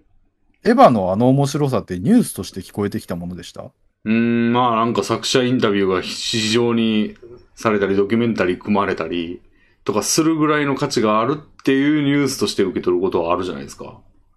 まああ、でも、すエヴァで作者、庵野秀明をうにんフォーカスしたうん。コンテンツが作られ始めたのって、エヴァが始まってう、ん。もう30年が経った今じゃないですか。30年も25年が経った今じゃないですか。うん。当時、別に庵野監督の天才性にフォーカスされてたわけじゃないですよね。そうかだから今がうん。その当時なんですよ。その技術改戦やうん。チェーンソーマンが25年後にうん作者インタビュー、作者特集のプロフェッショナルが編集編集あの生まれてくる25年前なんですよ。 うん。いや、でも当時もやばかったでしょ。当そうなんで時、すかね当時のエヴァの盛り上がりは、もうちょっと濁った大人たちには受け取れない領域での盛り上がりでしかなかったってことそれもそうだと思いますよ。うーんだって当時、37歳のおじさんがエヴァンゲリオンに熱を上げていた光景はちょっと、熱想を、像できない俺が熱を上げる必要はないんですよ。熱を上げてるのを観測できればいいんですよ。はいはいはい。うでもん。観測してましたかね、 当時のお父さんは。お父さんはいや、してないね。うちの親とかは絶対全然してないけども、うちの親はまあ、もう、あの、文化圏の中にいないから。なるほどな。あらゆる文化圏の中に。うんさすがにまあ、う我ち々そういうの、発生していれば、うんレビンさんも観測できるはずだと今、さすがにそうでしょ。エヴァンゲリオン、当1995年当時のエヴァンゲリオン並みのブームが今うん起。こってるんだとすれば、うん。なるほど。なんかでもトレンドに入ってきますけどね、チェーンソーマンがすごいとか、呪術廻戦がすごいとかっていうのは。うん。あれは全然足りないってことですか。うんジャンルが、その、だから、か、クジラ、でかいクジラにかじりつくみたいな感じの受け取られ方してんのかなっていうふうには見えないけどね。なるほど。まあ。実はそうなのかなそうですねあと、まあワンピースは割とそうな気がしますけどね。でかいクジラにかじりつくコンテンツって意味では。なるほど。すごいて、ワンピース徹底考察。ここは、ここの元ネタは、ああで、ここの伏線はここに聞いてて、うん。今後の展開はこうに違いないみたいな感じ、すごいエヴァっぽいですけどね。うんまあでも、ワンピースも、幸之助さんのさっきの感覚で言えば、ゾッとするコンテンツなんじゃないですか、古すぎて。確かに、そうなんですよね。ワンピースは全然、え下手したらエヴァより古いコンテンツなの で、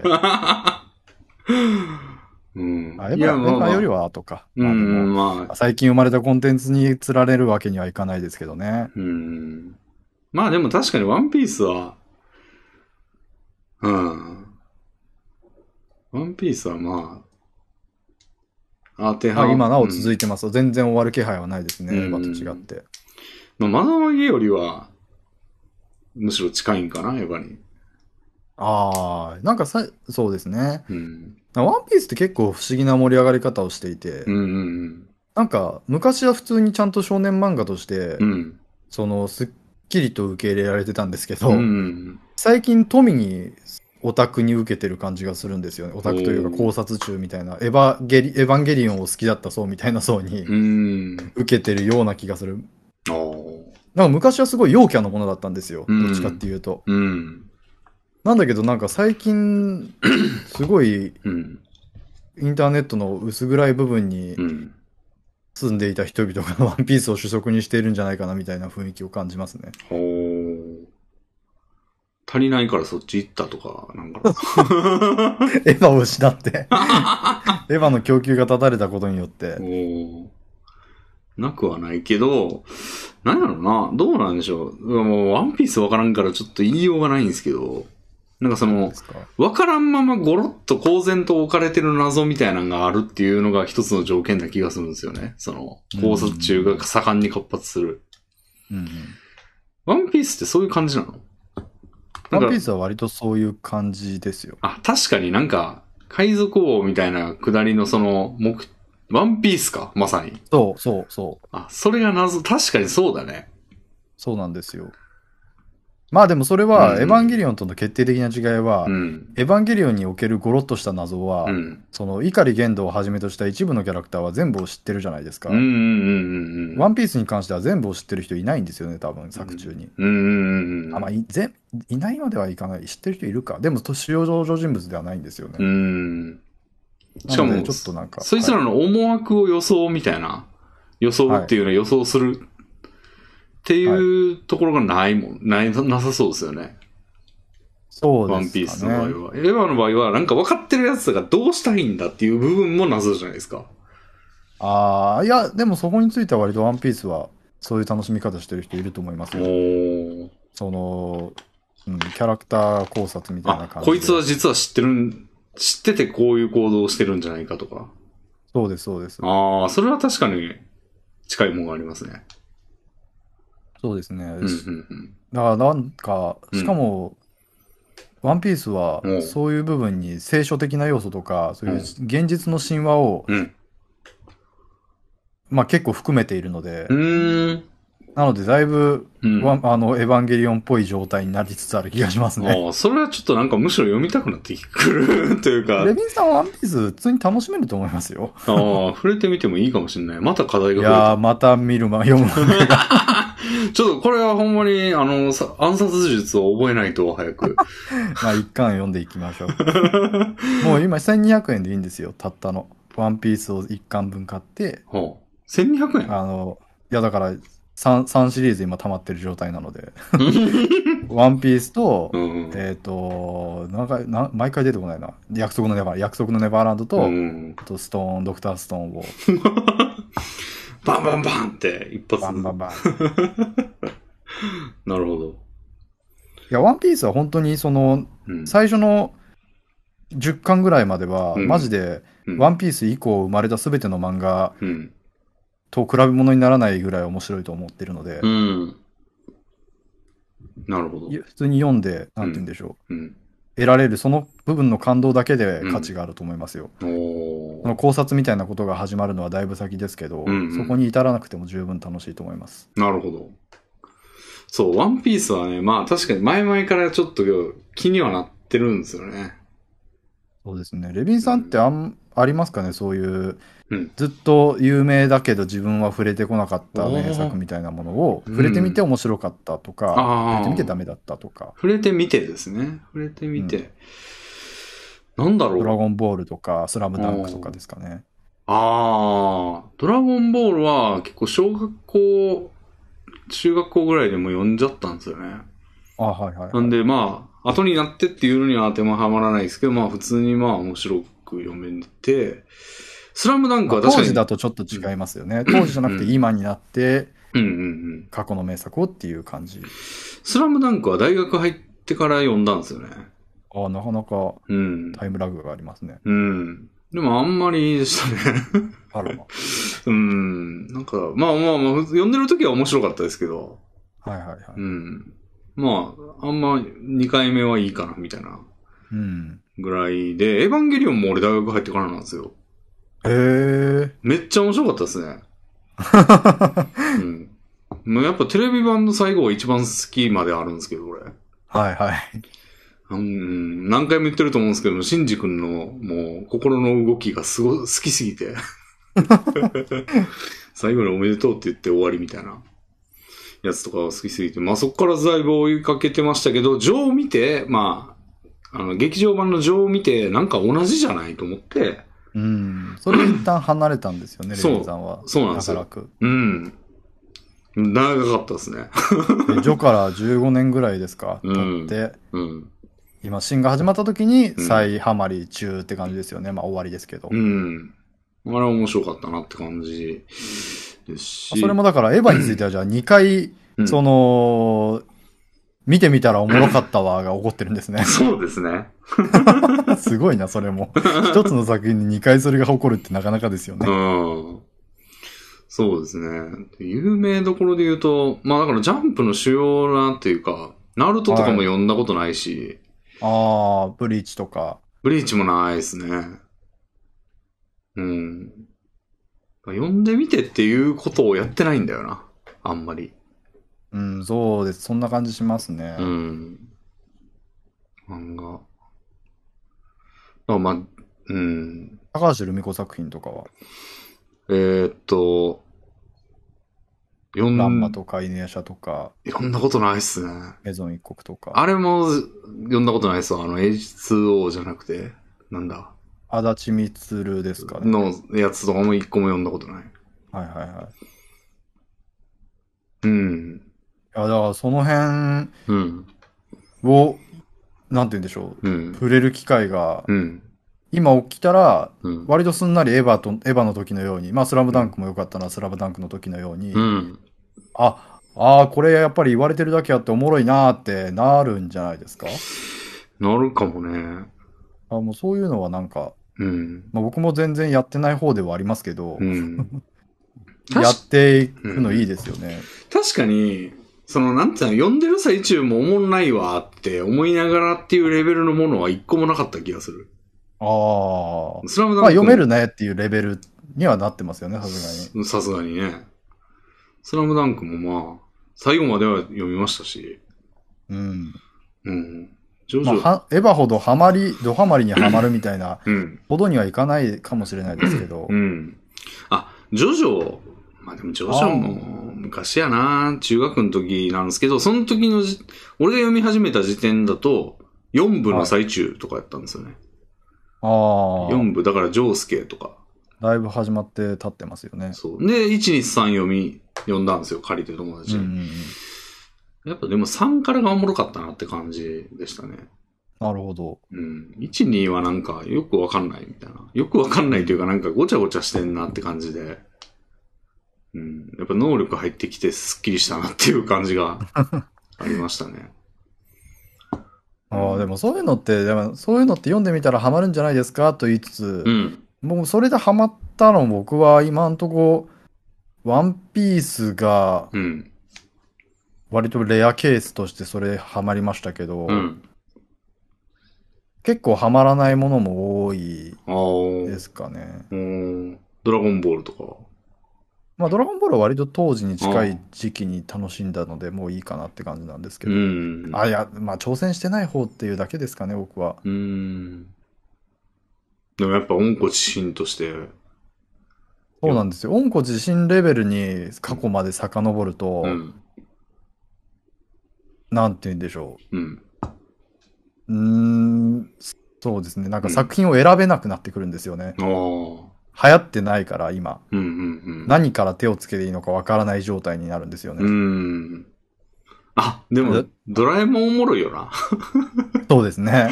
ドラえもんいつ読んでもおもろいよ な。うん。あ、ちびまる子ちゃんとかもかな。うん。ちびまる子ちゃんめちゃくちゃ面白いよ な。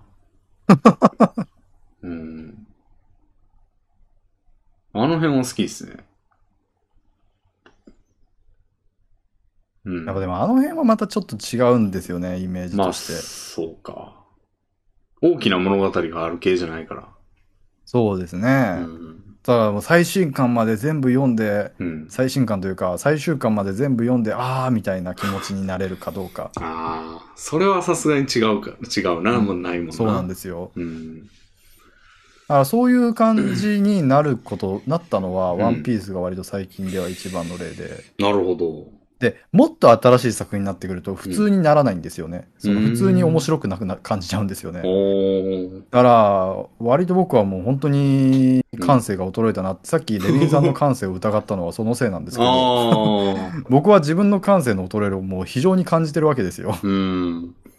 今の子たちが面白いと思ってる作品がことごとく刺さらなくて、うん、まあ、いや、感性で観測するもんじゃないじゃないですか、多分、さ社会現象ばりに盛り上がってるっていうのって。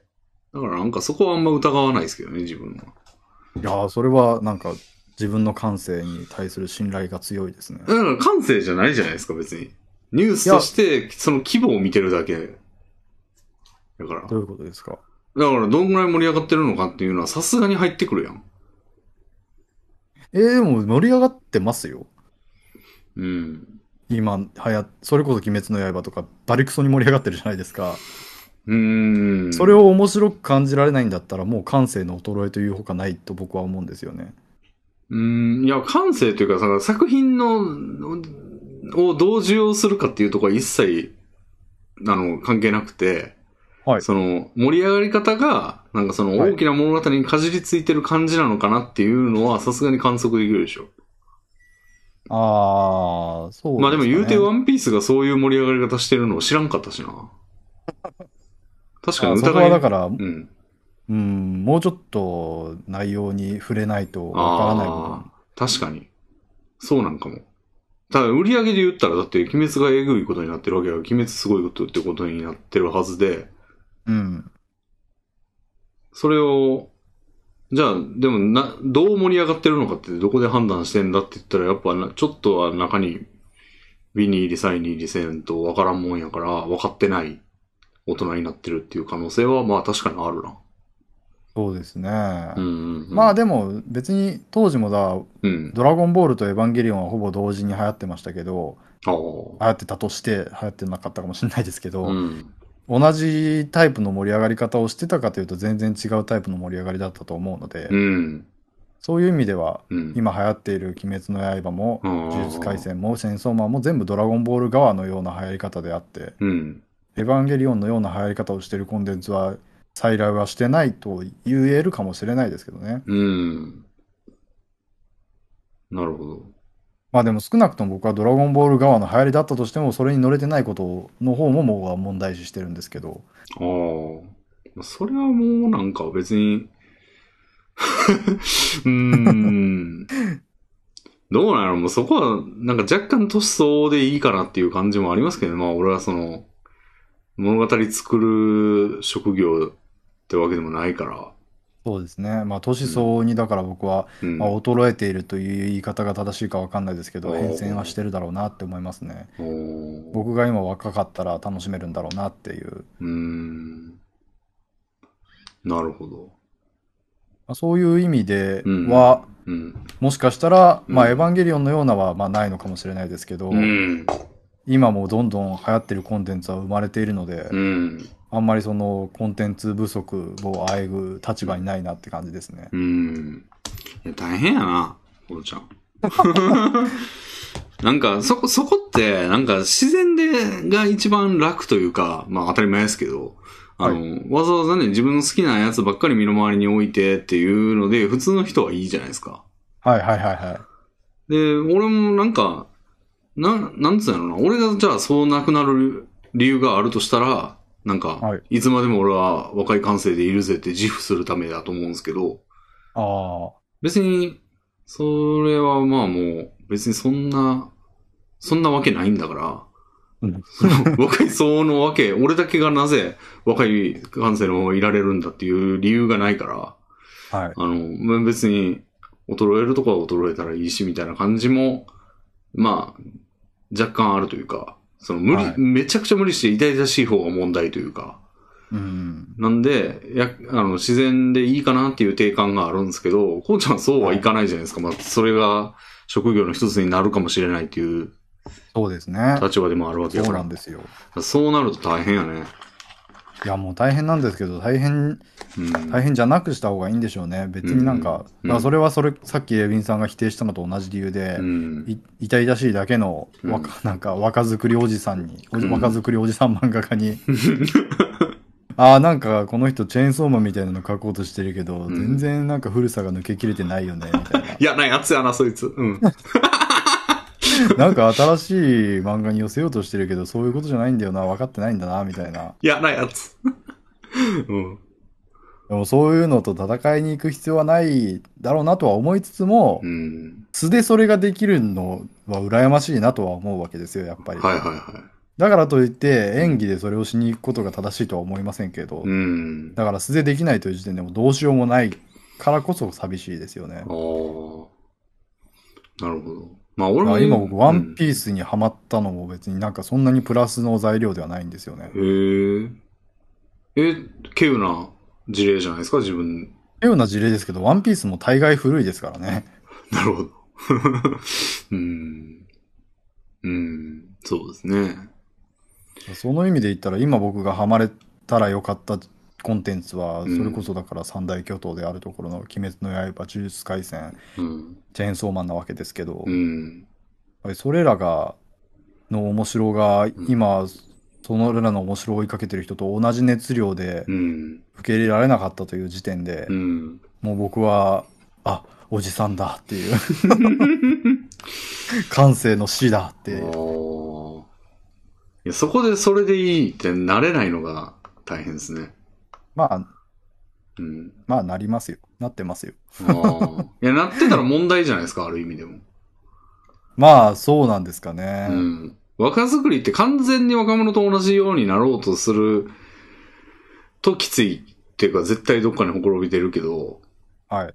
なんか、いい、こう、重力5を制すじゃないけど、いい感じでこう、あいその自分に取り入れるじゃないですけど、そのはいはいはい自分の好きなものとのハイブリッドをのいい着地点をめ探すっていう試みは常に必要なんじゃないですか、やっぱり。そうなんでしょうね。なんか俺の YouTuber 活動みたいなのも、まあ言うたら若作りおじさんだと思うんですよ。今なるほのど若いもんがやってる。でもまあ、それはもう、なんやろ水溜りボンドだの、東海オンエアだのみたいな風にはもう絶対振る舞えないけど、はいはいはい。でも、まあ、フォーマットはまあ、似せといて、まあ、やることはちょっとこう、こっちの色で、みたいな風のハイブリッド型を目指そうかなって思ってるんですよ。おおうん。だからもう、大体可能というか、その、パーツとして完走可能なところはもうなるべく今に寄せたいんですけど、だからその構成メンバーは俺のような37歳じゃなくて、若若い目の人にして俺は裏に回るみたいな。だから俺もか、あ俺はもう顔出ししないつもりなんですよ。あの、ーおー天の声みたいな感じの、あの、その部分が、うん、なんというか、工夫なわけですよね。うん、レヴィンさんなりの、一応ね。なるほど。いやそういう工夫はしていくべきなんじゃないのかってことですかね。そう、ハイブリッド、自分のエッジの効いたこの長所みたいなところと、で、まあどうでもいい部分だけ、まあ、あの、流行りに寄せとくみたいなうんうんうのん。が、もう一番妥協点というか一番マシなんじゃないかなって思うんですよね。まあ、そうですよね。うん。なんかでも、その新しいコンテンツを見て、うん。ここは取り入れようかな、みたいな風に思える部分が、うん。なんか、ここは昔の漫画にはなくて、今の漫画にはうん生まれていて、うんかつ、うん。僕が好きだなって思えるところだな、みたいな部分うん。が、今のところ、うん。パッと出てこないんですよね。おだからもう、僕の中では、全然世間的にはそうじゃないんでしょうけーど、うん。昔の漫画が完全上位互換なんですよ。なる ほど。もう僕の昔の漫画好きが本当にやばいレベルで、ええうーんなんでしょうね。うーんそうね。まあ、なのでちょっと、うん、そういうハイブリッド体をうん。目指そうにも目指せないのが現状ですね。うん。うん。本当に昔の漫画の模倣にしかなってないところが。うんうん。ああ、まあでも、うん、結構、まあでも、やってる部分はやってるんですかね。うん。割とその、顔のうん。造形のうん。と流行とかは、うん。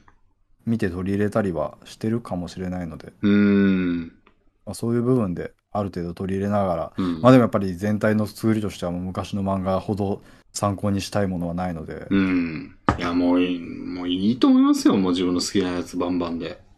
なんか最近何やったっけな。なんか音ゲーをやってたんですよ。あのーはいうーん久しぶりにスマホキャプチャーを導入して、あの、東あ方あ、弾弾幕神楽やってましたね。そうそう、弾幕神楽出たんで、なんか音ゲー、それひとしきりやって、で、他の音ゲーもちょっとこう、あの、同窓会じゃないけど、こう、パッパッパってこう、新しく見に行って、はい。まあ死ぬほどダウンロードさせられたりして、はい。で、見たらなんかアイマスの曲をいっぱい、やっぱいいなみたいな、俺のいつもの好きな曲の MV 見てまた見てるとか言われてたんですけど、はい。なんかその中でなんか戦隊ものの曲みたいなのがあって、そのヒーローアイドルみたいなのがいるんで、はい。なんかそいつが歌ってたりしたんですけど、その作曲者がマジの戦隊ものの曲を作ってる大御所らしくて、えなんかもー、う90近いらしいんですよ、年齢が。えやのにアイマスに曲並んでんです よ。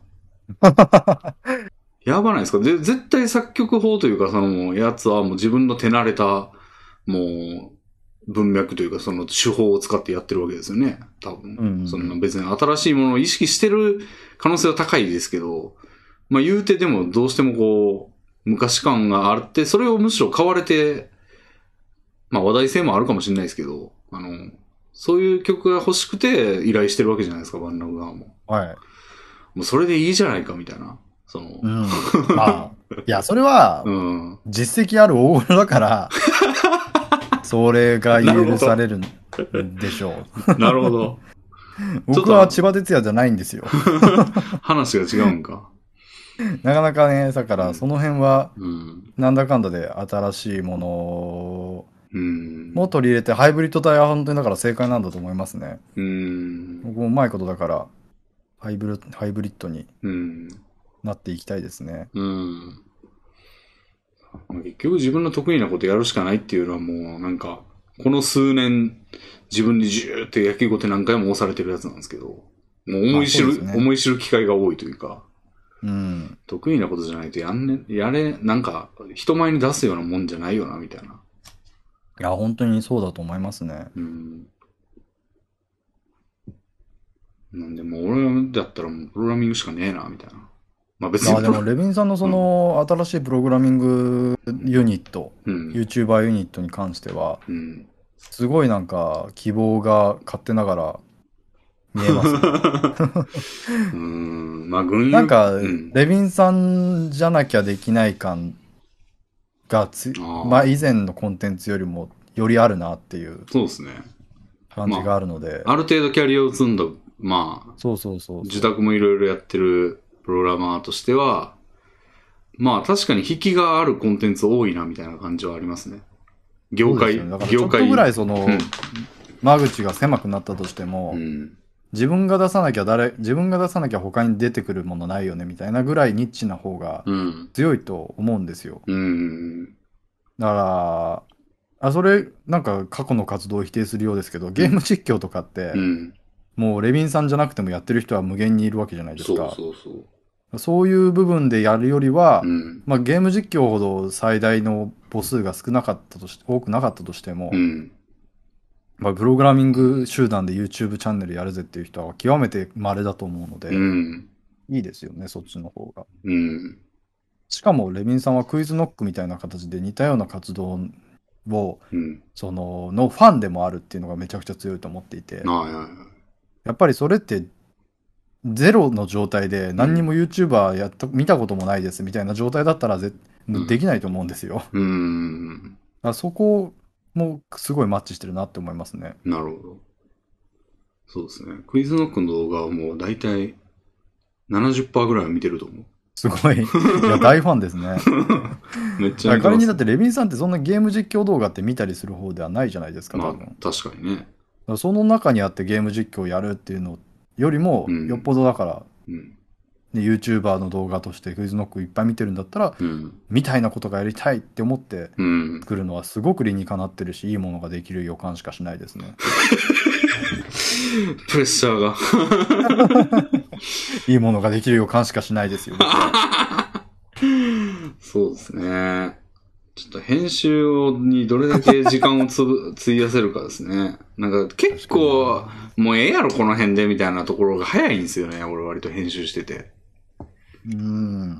うん。いや、でもそこについては僕はげん、ま、あのー動画編集はほとんどしてないですけどう、ん。やっぱり一番いいのは完全にパクることじゃないですか。うん。もう形式を、うん。うん。フォーマットを。うん。だからそれでパクるにあたって、いもうどこまでも似せる。うん。もうなんか、もうなんて言うんでしょう。そうんこうん。を妥協しないだけで全然いいと思いますね。おーなるほど。なんか例えばだから、うん。チップスがポって出るじゃないですか。うん。その時にも、別にこのチップスってこんなかっこいい枠とか、うん。そのクオリティの高い音源とか使わなくても、文字だけ表示されてれば機能するし、良くないみたいな風で済ませてしまううん。のは、うん。もうすごく様々なものを損してると思うんですよね。うん。えって漫画作る上でもよくあって、うん。別に背景ってこんなにお手本ほど書き込んでなくても意味はわかるし良くないみたいな風にやってると、うん。ぜ出来上がったもののクオリティが全然違うわけですよ。だかなるほど。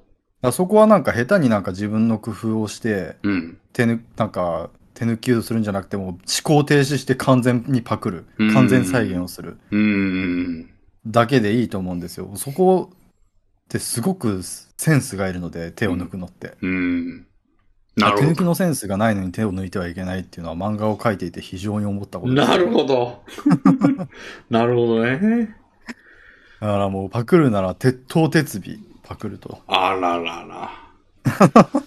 それだとみんな集まんないといけないんだよな。ああ、なるほど。ああ、うんそうか。じゃあ、集まってない動画で伸びてるやつもあるんじゃないですか。それを鉄頭鉄尾パクればいいんじゃまあない確かにリモート、あの、コロナ禍直後ぐらいの時は、クイズノックもリモート動画出してんですよね。そうですよね。うん。でもあの編集やるんか。なかなかの、編集も結構すごいんですよ、クイズノック。 へえ。うん。もう、あの、テロップみたいなのもすごい綺麗なんですよね。あーいや、でも綺麗でも、うん。模写することってできるんじゃないですか。とうん。完全再現することって。銀プとか綺麗なもの全ゼロから作るのは大変ですけど、うん。銀プとかフォトショーとかを導入して、なんか、フォントをこう中抜きして、なんか、光沢をつけて加えてみたいなのをやって、画像ファイルを用意するみたいな。確かにそこまでしないといけないか。そう多分確かにそれはそうですよね。それしてると思うんですよね。あんな普通のなんかフォント、なんか画像編集ソフトでフォントってやって、あの、文字入れて、なんか太字とかいうオプション選んだだけじゃできないはずで、なんか調べたことあるんですよね。なんか、光沢のある、なんかあの、5000 6000兆円欲しいみたいなクソデカフォントみたいなのあったじゃないですうんかう。んうんあれも、なんかああいうのを作るにはみたいなやつ調べたら、うんはい。なんかフォトショーで2個文字をちっちゃいやつと大きいやつを重ねて、中のやつを白ぬ、うんなんかマスクで抜いて、とかやるんですよ。まあテレビ番組のうん。字。幕とかもう、ん。なんかすごいこだわってますよね、ああいうのって全部。うん。そうですね。あれでもあめあ、っちゃそう、ですね。めっちゃ大変そうやなと思って。それらが、だかうら、めっちゃ大変なのもありますけど、例えうんば水曜日のダウンタウンの字幕って想像できますうん。あれって、うん。まあ、黒い四角にうん。真っ白のエヴァみたいなフォントでうん。書いてるだけのテロップってイメージつきますそんなんあったっけ黒い四角に真っ白なエヴァみたいなフォントとか、うん赤い四角に真っ白なエヴァみたいなフォント。おー。あれって水曜日のダウンタウンでうん結構使われている字幕なんですけど、おー。極めてシンプルなんですよ。おー。なので再現することもに簡単で、うーん。むしろ今はさ5000兆円欲しいみたいなフォントもありますけど、うん。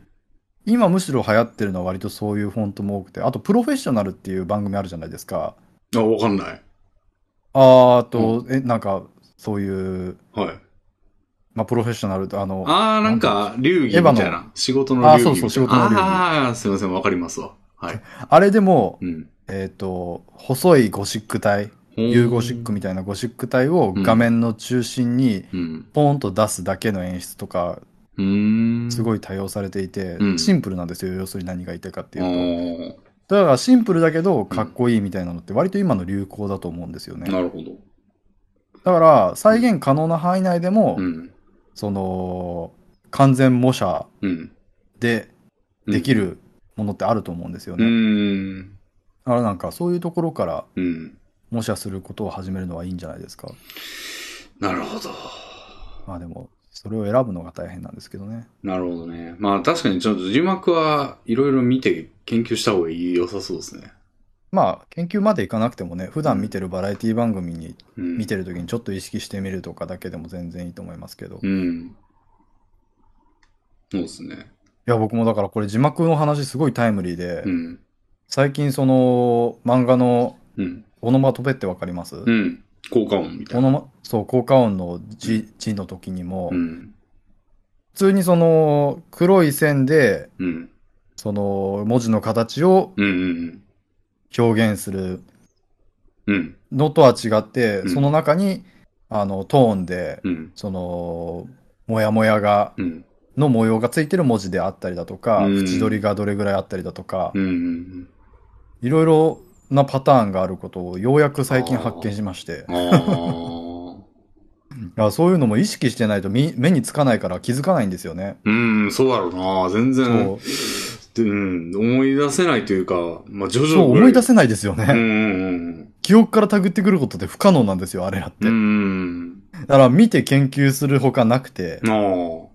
だから必要になったら、もうんうとにかく思い出して、記憶の中から頼りにこんな感じかなってやるんじゃなくて、もう見て完全模写する。うん。完全再現するっていうのを繰り返さないと覚わらないし、できるようにならないですよね。なるほど。動画編集もそういう部分めちゃくちゃあると思うので。ひえ。じゃあ、なんか終作みたいな、 まあでもそれってやりながらやったらいいと思うんですよね。うんうんうん。うん。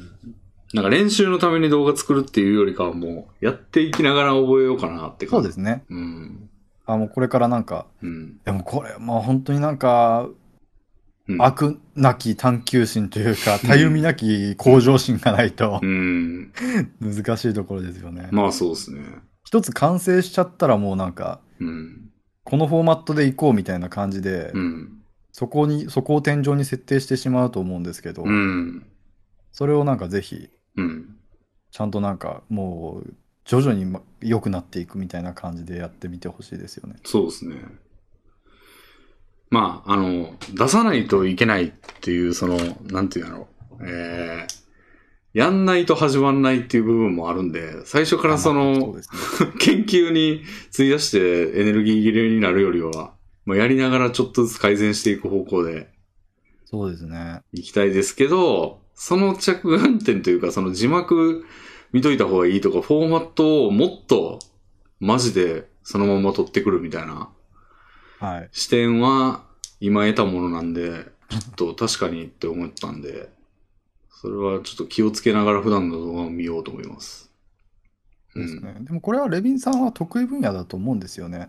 なんか、そうなんか なパパクるの、模写するのがじゃなくて、その、実際にそれを使うにあたって、効率的にそれを再現するマクロを組んだりするのができる人じゃないですか。うん、まあ。例えば字幕を作るときに、うん。四角を作って、その四角の中に文字を配置して、文字のフォントはこうで、文字に太い縁取りをこうしてみたいなのって、うん。一個一個設定してたら無限に時間が飛ぶわけですよ。うん。そこを、とりあえずじゃあ文章ファイルをこういう風にやって、例えんば文章ファイルの横にタイムスタンプを、その、文字で書いといたらう、ん。それを全部読み込んでう、ん。その通りに文字とフォントを配置してくれるスクリプトを組みました、みたいなことできる人じゃないですか、多分、レビンさんってあー。。うん。まあ動画編集ソフトはね、そういうのを受け入れていればね。いやー、絶対受け入れてますよ、そんなよくできてる、アドビが提供しているソフトだった ら。遊びにはなんか使いにくいんだよな、これ。 アドビってダメなんですかね。いや、なんか、俺がちょっとエレメンツとかいうちょっとマイナーなやつ、なんかヒカキンが使ってるって聞いたんですよ、昔。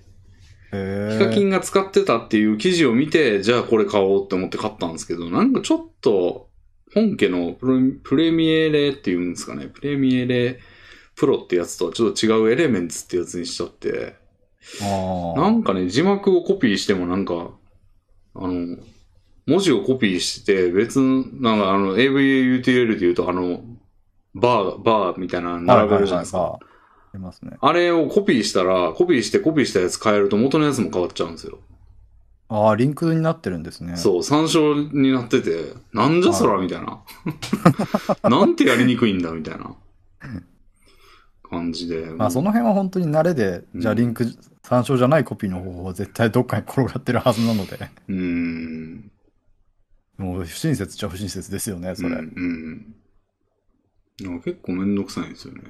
まあ、慣れですよね。なんか、いや、これは僕が実際やれてたわけじゃないんですけど、うん。あの、僕って絶望の孤島とかの動画作ってたじゃないですそか。うですね。はい。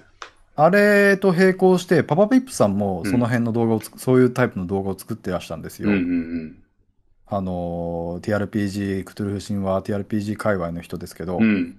それで、そういう字幕付きの動画を、まあ、同時並行で作っていたタイミングが存在していて、うん。その時に僕はもうめちゃくちゃアナログな方法でやってたんですね。うん。その、えっと、言葉に合わせて字幕を表示しないといけない時に、は言葉を自分で繰り返し聞きながら、い。うん。ここでああなたはって言ってるね。あ、ここであって言ってるから、じゃあこのあの部分にバーを合わせて、再生、あ、ちょっとずれてる。じゃあちょっと戻して、みたいなことやってたわけですうんよ。うんそこに来て、ババビップさんは、うんもうそこに対して新しいスクリプトを組んでて、うん。うん。あの、まず一回聞いて、うん。聞いてる時に発してる時だけクリック一回するんですって。うん。するとそれが記録されて、うん。言葉始まり部分に全部マーカーがついて、うん。それに合わせて字幕を配置していくだけで、うん。言葉ぴったりの字幕ができるっていう、ああ。そういうのを作ったりしていて、うん。動画編集もなんかスクリプトとかマクロ化とかしたらめちゃくちゃ楽になるんだなみたいなうんうんことを思った覚えがあって、うん。ああ。まあ、多分レビンさんはそういうのを使いこなせるようになったらめっちゃ強いとは思うんですよね。確かに俺もあの、スノバリーっていう曲を作ったことがあって、はいはい。あれ、あの、PV というか MV が、あの、歌詞の始まりのタイミングで下から文字がせり上がってくるみたいな感じのあやつなんですけど、あれ、そういう感じでしたね、まさに。その、えー歌い出しのところでスペースキーを押したらそれが全部タイムラインになって、そのタイムライン使って JavaScript で G 出すみたいな。ああ、もうまさしくそういうことですよ。僕が言いたいのは。そうそう ですね。あ確かにそうやりゃいいんか。そういうのが、それを、まあ、これ以外のことでもいっぱい思いつけば実装できるじゃないですか。うん。そういうのいいですあよね。ーだからなんか編集だけバーってして、で、それ書き出して、その方法やればいいんだな。再生して、言葉言ってるところでボンボンって押して、うんまあなんか同時に押すのは無理やから、なんか1秒後ぐらいに押すようにして、うん、で、ああ1秒全体をずらせばそうですよね。いいみたいな。僕、そういう、だからそういうのをアナログでしかできないまま来てる人もいっぱいいると思うんですよ、YouTuber 界隈ってう。ーん。そこに、そこに対してう、ん。そういうアプローチができる人は日本の一握りだと思うので、その意味でもレビンさんは向いてる方の人だと思います。ああ、でもいいこと聞いたな。俺もそのアナログの方法でやろうと思ってたけど、もとも と。あのー、それでいいな。なんか編集だけして、はいで、字幕だけはまあ、後でつけるっていう風に編集して、で、それ書き出して、その方法へやって、で、字幕流し込めばいいんだね。そうですねほ。んまや。いいな、それ。あ基本的になんか、投資でやる作業の場合は、うん。なんて言うんでしょう。1秒ずつ完成させるんじゃなくて、あ全ー編通して字幕をやります。全編通して顔の処理をやります。みたいな感じで。なるほど。ああ、じゃあ、要望言ってるところの tips とかも、あ、ここ行った方がいいっていうのをもう全体見ながらやればいいんだ。ああ、そうそうそうそうそう。あとりあえず今はす他のすべてに耳を閉ざして あ、、うん。用語を言うべきタイミングだけを抽出しようって思いながらうん、全編を見るみたいな感じですよねう。ーん。そういうのを繰り返すのが一番集中できるし、間違いが一番少ないですし、なるほど結果的にいいんですよね。なるほど。いや、なんかクイズノックの動画の編集とか1ヶ月ぐらいなんか、弟子になってやってみたいよ な。絶対内部の人めっちゃノウハウ持ってるよな。いや、もうそういうのって本当に、だから、ソイソさんに聞いた方がいいって言ったのもそれで、あいや、もうやったことある人に教えてもらう。これ、レビンさんもごよくご存知だと思いますけど、あ。うん。やったことある人に聞くのってもう極めて効率がいいんですよね。うん。そうですね。あなので、なんかね、弟子入れ制度か、徒弟制度が YouTuber 界隈であるかわかんないですけど、うん。うまいな。いや僕も最近クリスタでうん。漫画を描いてますけど、うん。つい最近オートアクション機能っていうのに気づきまして、ほ革命が起き てますね。なんかこれはもうマク、要するにマクロなんですけう。ど、おもうなんか一つのボタンを押すだけでう、ん。必要なトーンのセットが、うん。バーッと出現して、おーあ、なんか今までちまちまうん新規レイヤーを作成、うん。トーンに切り替え、トーンこれにして、濃度変えてみたいなのを、うん。もう毎回やってたのが全部いらなくなったみたいな革命が起きてますね。なんかハッカソンとかやったらいいんじゃないのうんなんか漫画家とかも。その、そういうのなんですかのを教え合う会みたいな。ああ、そうですよね。確かに。めっちゃ効率よくなるよ。その、ええーの連続やろ、多分みんな。 そうなんだ、みたいな。それこそが、あの、なんか、ちょっとこういう機能あるよみたいなツイートすげえバズってるじゃないですか。はい。よく。1万リツイートぐらいはいってるというか。はいはいはい。あれ、求めてるでしょうね、みんな。そうですね。まあ、うん。確かに。うん。まあやっぱりその辺はもうアナログ時代からのうん。手法、古き良き手法が幅を利かせてるから、うん。やりづらい部分はあるんでしょうしね。まあ、るんでしじょうけどね自分でそこをどうにか、ちょ、ちょっとどうにかする方法を見出してたら、もう、それでずっとやっていきたくなるもんね。そうなんですよね。うん。僕も長らく、うん。ちょっと自分でどうにかしていたんですよ。 うん。それでいいや、できるんだからよかろうがいみたいな感じでやってたんですけど、うん。なかなかやっぱり時間に追われるようになってくると、んいろいろ工夫をしやすわけで、いうんうんや、むしろ時間に余裕があるから工夫をする余地が生まれているのであって、うん。時間に余裕がないとむしろ新しい工夫ってできないから、うん。うん。だからそういう意味では、もうみんな余裕がないからうん。技術の革新を行っていないのかもしれないですうね。ん。 そうね。だから、その、投資というか、するお金を生活費に当てちゃうみたいな、そのうん、うん。まあそういうのはありますけどね。でもその、今、もう俺は先週に関しては、まあ言うたらまっさら、まあまっさらでもねえけど、ゆっくりムービーメーカーでやってたのとはまた違うからな。まあでも違くなくなくもないのか。ちょっと失礼。違うんだったらまっさらですよね。うん。あ、でも、ゆっくりムービーメーカーも併用しようかな。もう字幕つけんのはあっちの方が簡単やから。うんいや、でもなんかそれが一番良くないと思うんですよ。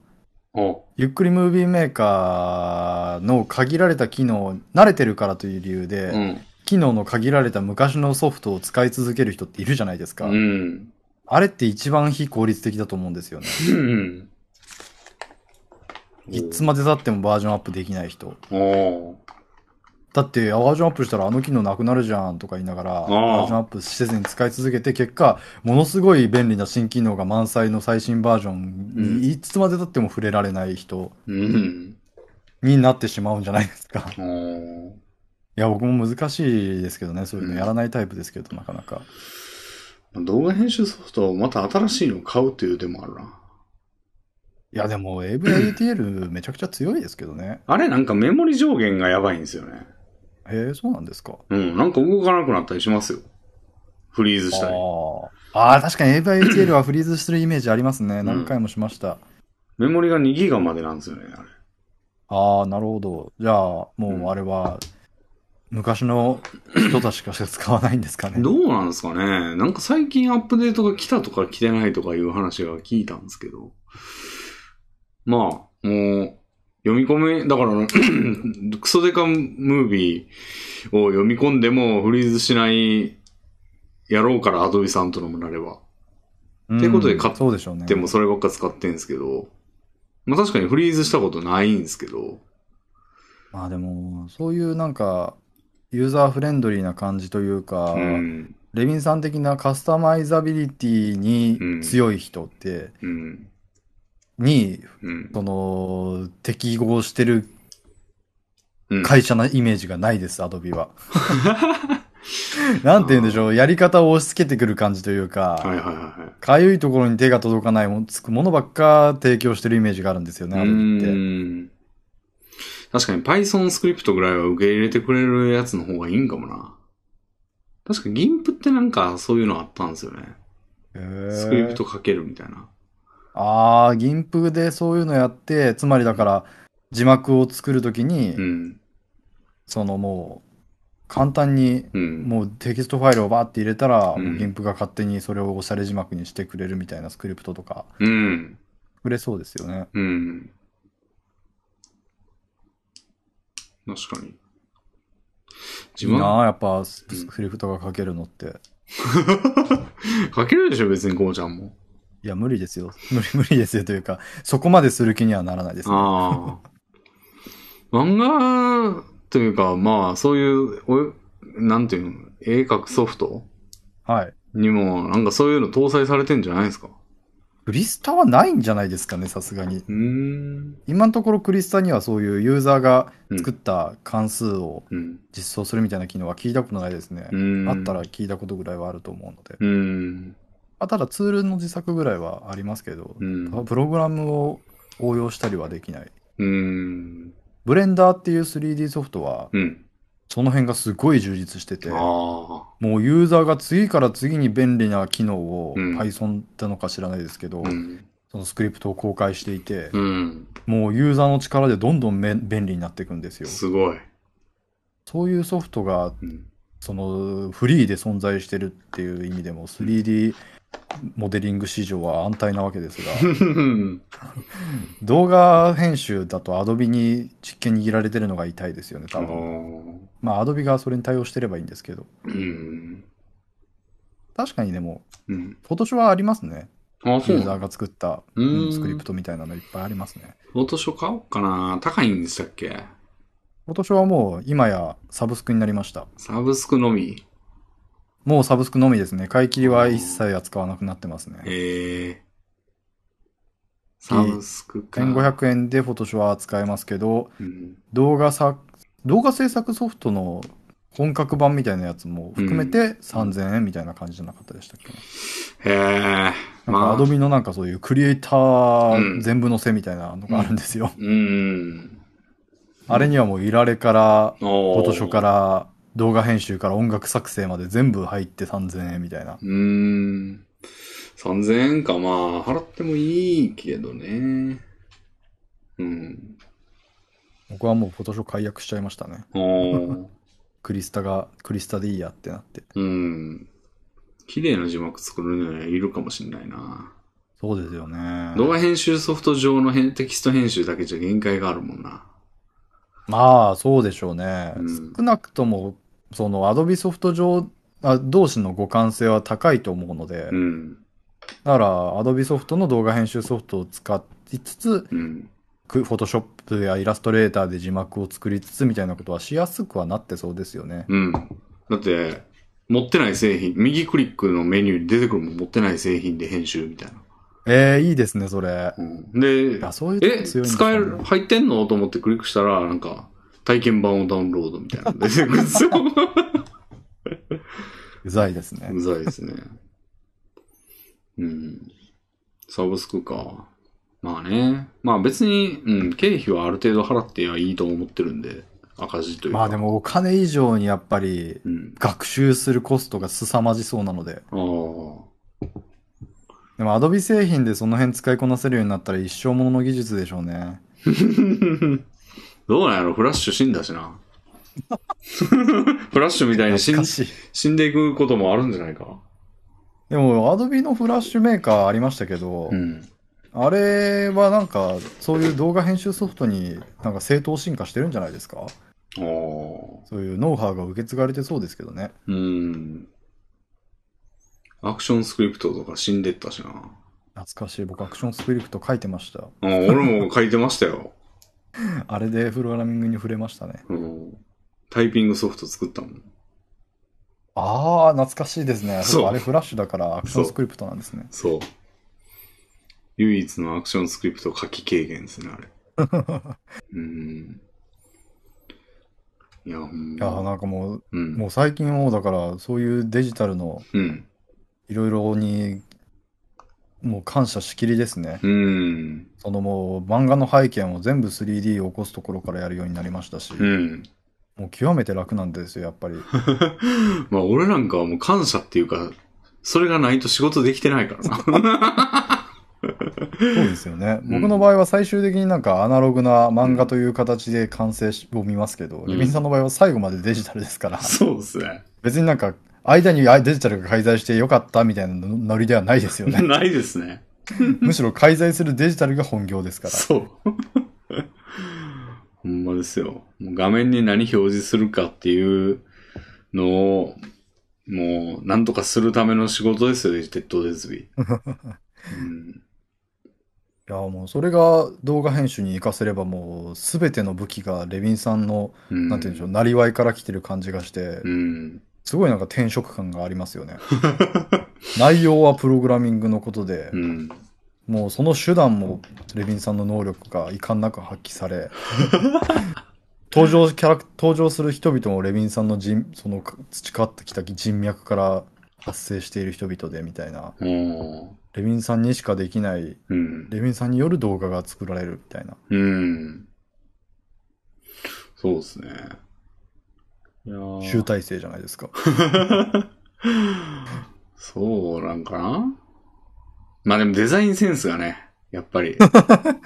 そこはやっぱり新規に獲得しないとなかなか、いやー、一番ないとこなんだよな。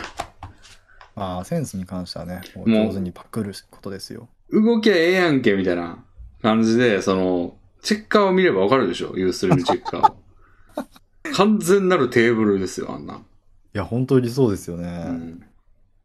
完全いやで。ももうそういうのってどっちかなんですよねうん。デザインに振り切った人のうん洗練されたデザインか、うん。デザインを一切無視した人の機能的なデザインかのどっちかが客には受けるのであって、うんその中間の うん。もうセンスのないのにデザインに手を出したけただ見づらい使いづらいだけのコンテンツが一番不愉快ですからだからそういう意味ではレビンさんはむしろ振り切らないむしろ一切をかなぐり捨ててる方があい向いてる説はありますけどね。結果がそうだったように。結果ははあれ素晴らしいと思うんですよ。シンプルでしょ。テーブルタグだけやから。いや、もうあの時代いくつかあったんですよ。ああいうものが。うん。なんか、チェックサイトが。うん。もうレビンさんのチェッカーほどシンプルなものは他になく、うん。他のちょっとデザイン、チェッカーにはないデザイン性を考慮しましたみたいなのが、もういかに使いづらかったかというこ とですよ。うん。そうですね。自分がめっちゃ実用する前提でも使っ作ってたからな。あ、でも動画コンテンツはやっぱりそうはいかないんですかねう。ーん。やっぱ見た目の綺麗さがね。うん。よし、企画検定取ろうと思ってたんじゃない方でしたっけああ、なんかそういうの は。うん色彩検定か。色彩検定をね、ぜひか発揮していただいて、取ってないでしょうけど。おーそうね。確かにそれもなんか、うちの会社で取ろうとしてたんですよ。みんなで取ろうかな、みたいな。うんまあみんなで取った、取ることにはならなかったっぽいですけど。なんかそれも、その、そういう知識、勉強をする機会というか、資格を取るぐらいの知識を得たら、なんかまあ、なんやろ、ちょっと UI のこの辺作らなあかんみたいなことを、そのデザイナーの手をかけずにもプログラマーやっちゃうみたいな時に役立つやろ、みたいな。そうですね、実際。それはまあ、ほんまにそうだと思うんですけど、その勉強がめんどくて。まあう、ん。そうですね。これについては僕はまあ一切何の資格も持ってない人間ですが、うん。まあ僕が今まで通ってきた道筋が正しいのであれば、うん。理論を学ぶよりはうん。完成品をパクるの方がうん。圧倒的に実用的でうん手早くスキルが手に入ると思っているので、うんまあ、なので色彩検定を取るよりはやっぱりデザインをパクりまくるのが一番近道な気がしますけどね。えー、でも多分なんかその実写動画とかだと全体の色味と字幕の色の兼ね合いとかもあるんじゃないですかそういうのなんか。そうなんですかね。うん。なんか補色と か。あるんでしでもそれを考え出したらちょっとょ動画のうんね、ビデオのなんて言うんでしょう、色合いに応じて変えないといけなくなるから超大変ですね。うん。まあでもなんか知ってさえいれば、まあどっか適当なところスポイトで撮ったり、その全体の平均の色とか出したりして、うん。まあそれ、この、やからまあこう青系がいいかとか。うん。まあ見ただけでわかるようになるんかな最終的には。まあ多分動画の、そういうなんか動画の、ビデオの色味から算出するんではなく多分オールマイティに使える色が存在していて、うん。それを使うのがいいということになるんじゃないですかね。そうなんかななんか、つつまり、センスの。のない字幕は何かっていうとう、ん。えっと、RGB で言うと255、255、255の白縁をつけた、うん。あの、25500の、うん。えっと、青だか赤だか緑だかのうん。字で表示した字幕で一番センスがない字幕だと思うんですよ。ああ。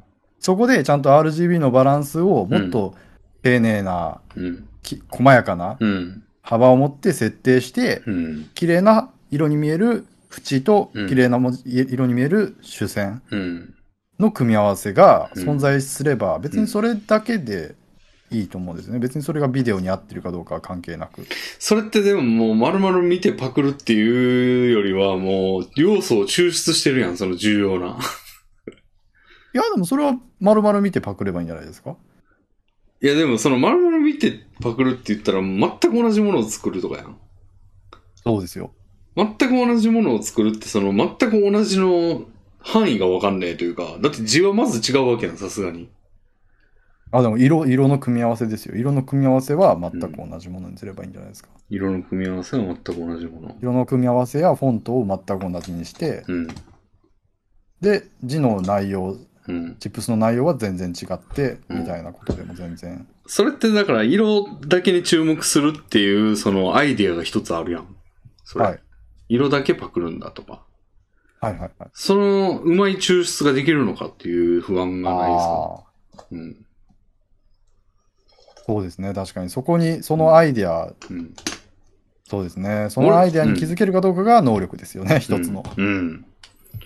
そこが一番不安ですね。確かに。うん。確かにね。そてんれはなんかあ僕が言うなんかパクればいいんですよとうんか、っていうのって結構、なんて言うんでしょう、無茶言ってますそよう。ねち。ょっと天才、 天才性丸び出たんじゃないですか、今。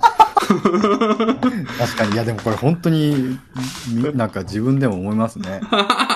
なんか、どこを真似するのが正解なのかわかるから、うん真似って上達できるのであって、うん。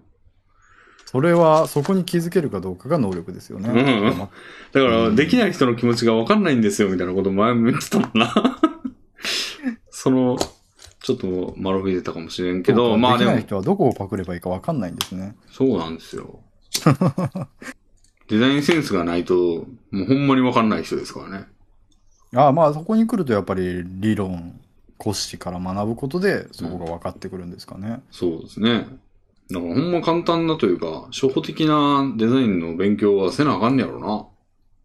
そうですよね。まあ、うんなんかありますよねそういう本いっぱい。うーん。 うん。や一だ。冊でも読んだらすごいあこういうのって2冊以上読む価値はほとんどないと思うんですけどへえ。う最初の1冊は非常に刺激になる気がしますね。ーん。 2冊以上か読むとかぶり部分が極めて多くて。うーん 2冊目読む必要あったかなみたいな風になるんですけど、ああ。最初の1冊パラパラ読む段階が一番吸収できる気がします。まあそうやな。まあそういう意味ではね、その一番いい吸収の段階ぐらいは経てもいいかもしれないですああね。。なんか Kindle で買おうかな、じゃあ一冊ぐらい。ねレベル50から100までは気の遠くなる道のりですけど、最初の10レベルはすごいポンポン上がりますからね。うん、もう、ネトゲーっすね。 え、でもそのレベルアップはむしろ遠くというかコスパめちゃくちゃいいんですからね。そう、なのでそれが最初の1冊目ですよね。うん。で、比あもう較。あ今こそその銀プの使い方とかはね、そういうので学べると思いますし、あー。なるほど。あ、まあでもど、本、本というか今、それこそ YouTube 動画でいいのがありそうですね、今は。ああ。 YouTube で解説してる動画が無限にありそうですね。まあ確かに俺もゆっくりムービーメーカーの使い方は YouTube の動画一本見ましたからね。そうですね。うん。ああ、でもこれすごい面白いですけど、多分 YouTube に一番ありますよ。YouTube で入る動画の作り方は。ああ、なるほど そね。こ以外どこにあるというのか。確かに。おゆっくりムービーメーカーの使い方があるということに聞いて、ようやく今気づきました。り。 そりゃそうだ。YouTube で入る動画の作り方は YouTube に一番ありますよ。 うーん。でも流行る、だ、お前は流行ってんのかって言いたくなりますけどね。じゃあ、でもそれはだから、そう、統合的に研究してうん、い、なんか価値をうん。なんて言うんでしょう、うんまとめ上げてるという意味で、うんなんて言うんでしょうね、うん、価値があるんじゃないですか。でもなんだからか、ヒカキンはこういうのを編集、あーこういう字幕をよく使っています。はじめしゃちはこういう編集をよく使っています。みたいなのをまとめて教えてほしいってなるじゃないですか。確かにその実例を横断的に分析しましたみたいな系やったらいいかもね。その、そうそうそう。そいつそがういう言のっ絶て対ありる、ますよね。そいつが言ってるだけみたいなのやったら、ほんまかってなるけど、うん。確かに。そうですね。持論系は、本当に、いや、なんか、うん、独りよがり感強いですけど、うん、実例分析系は、うん。パクることに注目を置いてるものが一番いいですよね。だからなるほど。完全再現に。それいただきやわ。 YouTube にありそああ、あるやろね。うん、それはお風呂で見よ う。うん、うすごい時代になりましたね。もう今は本買ったりしないんですから。まあ、俺もプログラミングの本ってほぼの、ほとんど買ったことないんですよね。ああ。ググって得た情報がほぼですね。一応買ったのは PHP で、なんか1週間で掲示板が作れるみたいなのは大学時代に買ったことがあって、うん。あとなんか C++ マスターみたいなクソ分厚い本も買ったんですけど、一切読んでないんですけど、そんぐらいですで、あとはもうググって得たやつでやってますね、俺も、プログラミングは。そうですね。僕もなんかそういうクリスタとか、あうの、んイラスト制作系のソフトの本は、うん。ほとんど使わずに学んだんですけど、うんあの、一回、ジャンプで掲載した時に、うんする時に担当編集者がついたんですけど、うん。その時にそのクリスプスタジオで書いてますっていうことを聞かれて言言ったら、うん。もうドカッと5冊ぐらい送られてきましたね。おー。クリスタの効率的な使い方のに関する本が、 うーん。大体知ってることしか書いてなくて、 うん。やっぱりこういうのは本で勉強するものじゃないんだなということを学ばせていただきましたあが、ーでもなんか、うちの会社でも、結構会社にふらっと行くと、はい。なんか、わかるレールズみたいなのとか、ああの、ドッカーとか置いてあるんですよ。あ、はい。でおこういうの読むんだって思ってましたけど、やっぱ、最初は効率いいんですかねその一読目はやっぱ経験値効率いいみたいな。うーん。だから、その、なんつうんですか、俺はその会社の人の知性に割と信頼があるんで、なんかそんな周りに持った、なんか凡凡人がやるようなことをやってくれるなって一瞬思ったんですけど、 そんなん別にネットになんぼでもあるやんけと思ったけど、効率はいいんかもね、最初に学ぶのに。あの、本の一番いいところはう、ん。なんて言うんでしょうんう。。その、参照するサイトを選ばないでいいっていうところがいいですよね。ああ。選ん、情報を参照しに行くときに、いろんなうん情報源が無限にあるじゃないですか。うん。それをいちいち選ばないといけないっていうのが、うん。一つの障壁というか、手間になるわけですよね。うん。なので、とりあえずその、本に言われている通りに一つずつ順番にクリアしていくっていう、うん。完全受け身型の学習には向いてると思うんですよ。なるほど。ただ、俺はこれが作りたいんだ、俺はこれが書きたいんだっていうものがあるなら、うん。一つずつしょ、あのー、ぶつかった障壁ごとにクリアしていくのがいいと思うんですけど、うん。で、その作りたいもの点、がないと。はい。あ、その点 YouTube の動画においては、まあこれが作りたいんだっていうのはあるけど、その、うん。編集の仕方にこういう編集の仕方がしたいんだっていうのはないからな。そうですね。うん。そういう意味ではなんかまあ、うんとりあえず本を読むように動画を見て、うんその通りにやるっていうのは確かに非常にためになるかもしれないですね。確かに。こだわらん部分はベタ折りするというか、ああ、いいですね、その考え方って。いうのは大事な感じしますね。うんうん。なるほど。いやー、これいやは新。しいことに挑戦してますね。いやー、でもちょっといろいろ、これはだいぶ知見を得ました ね。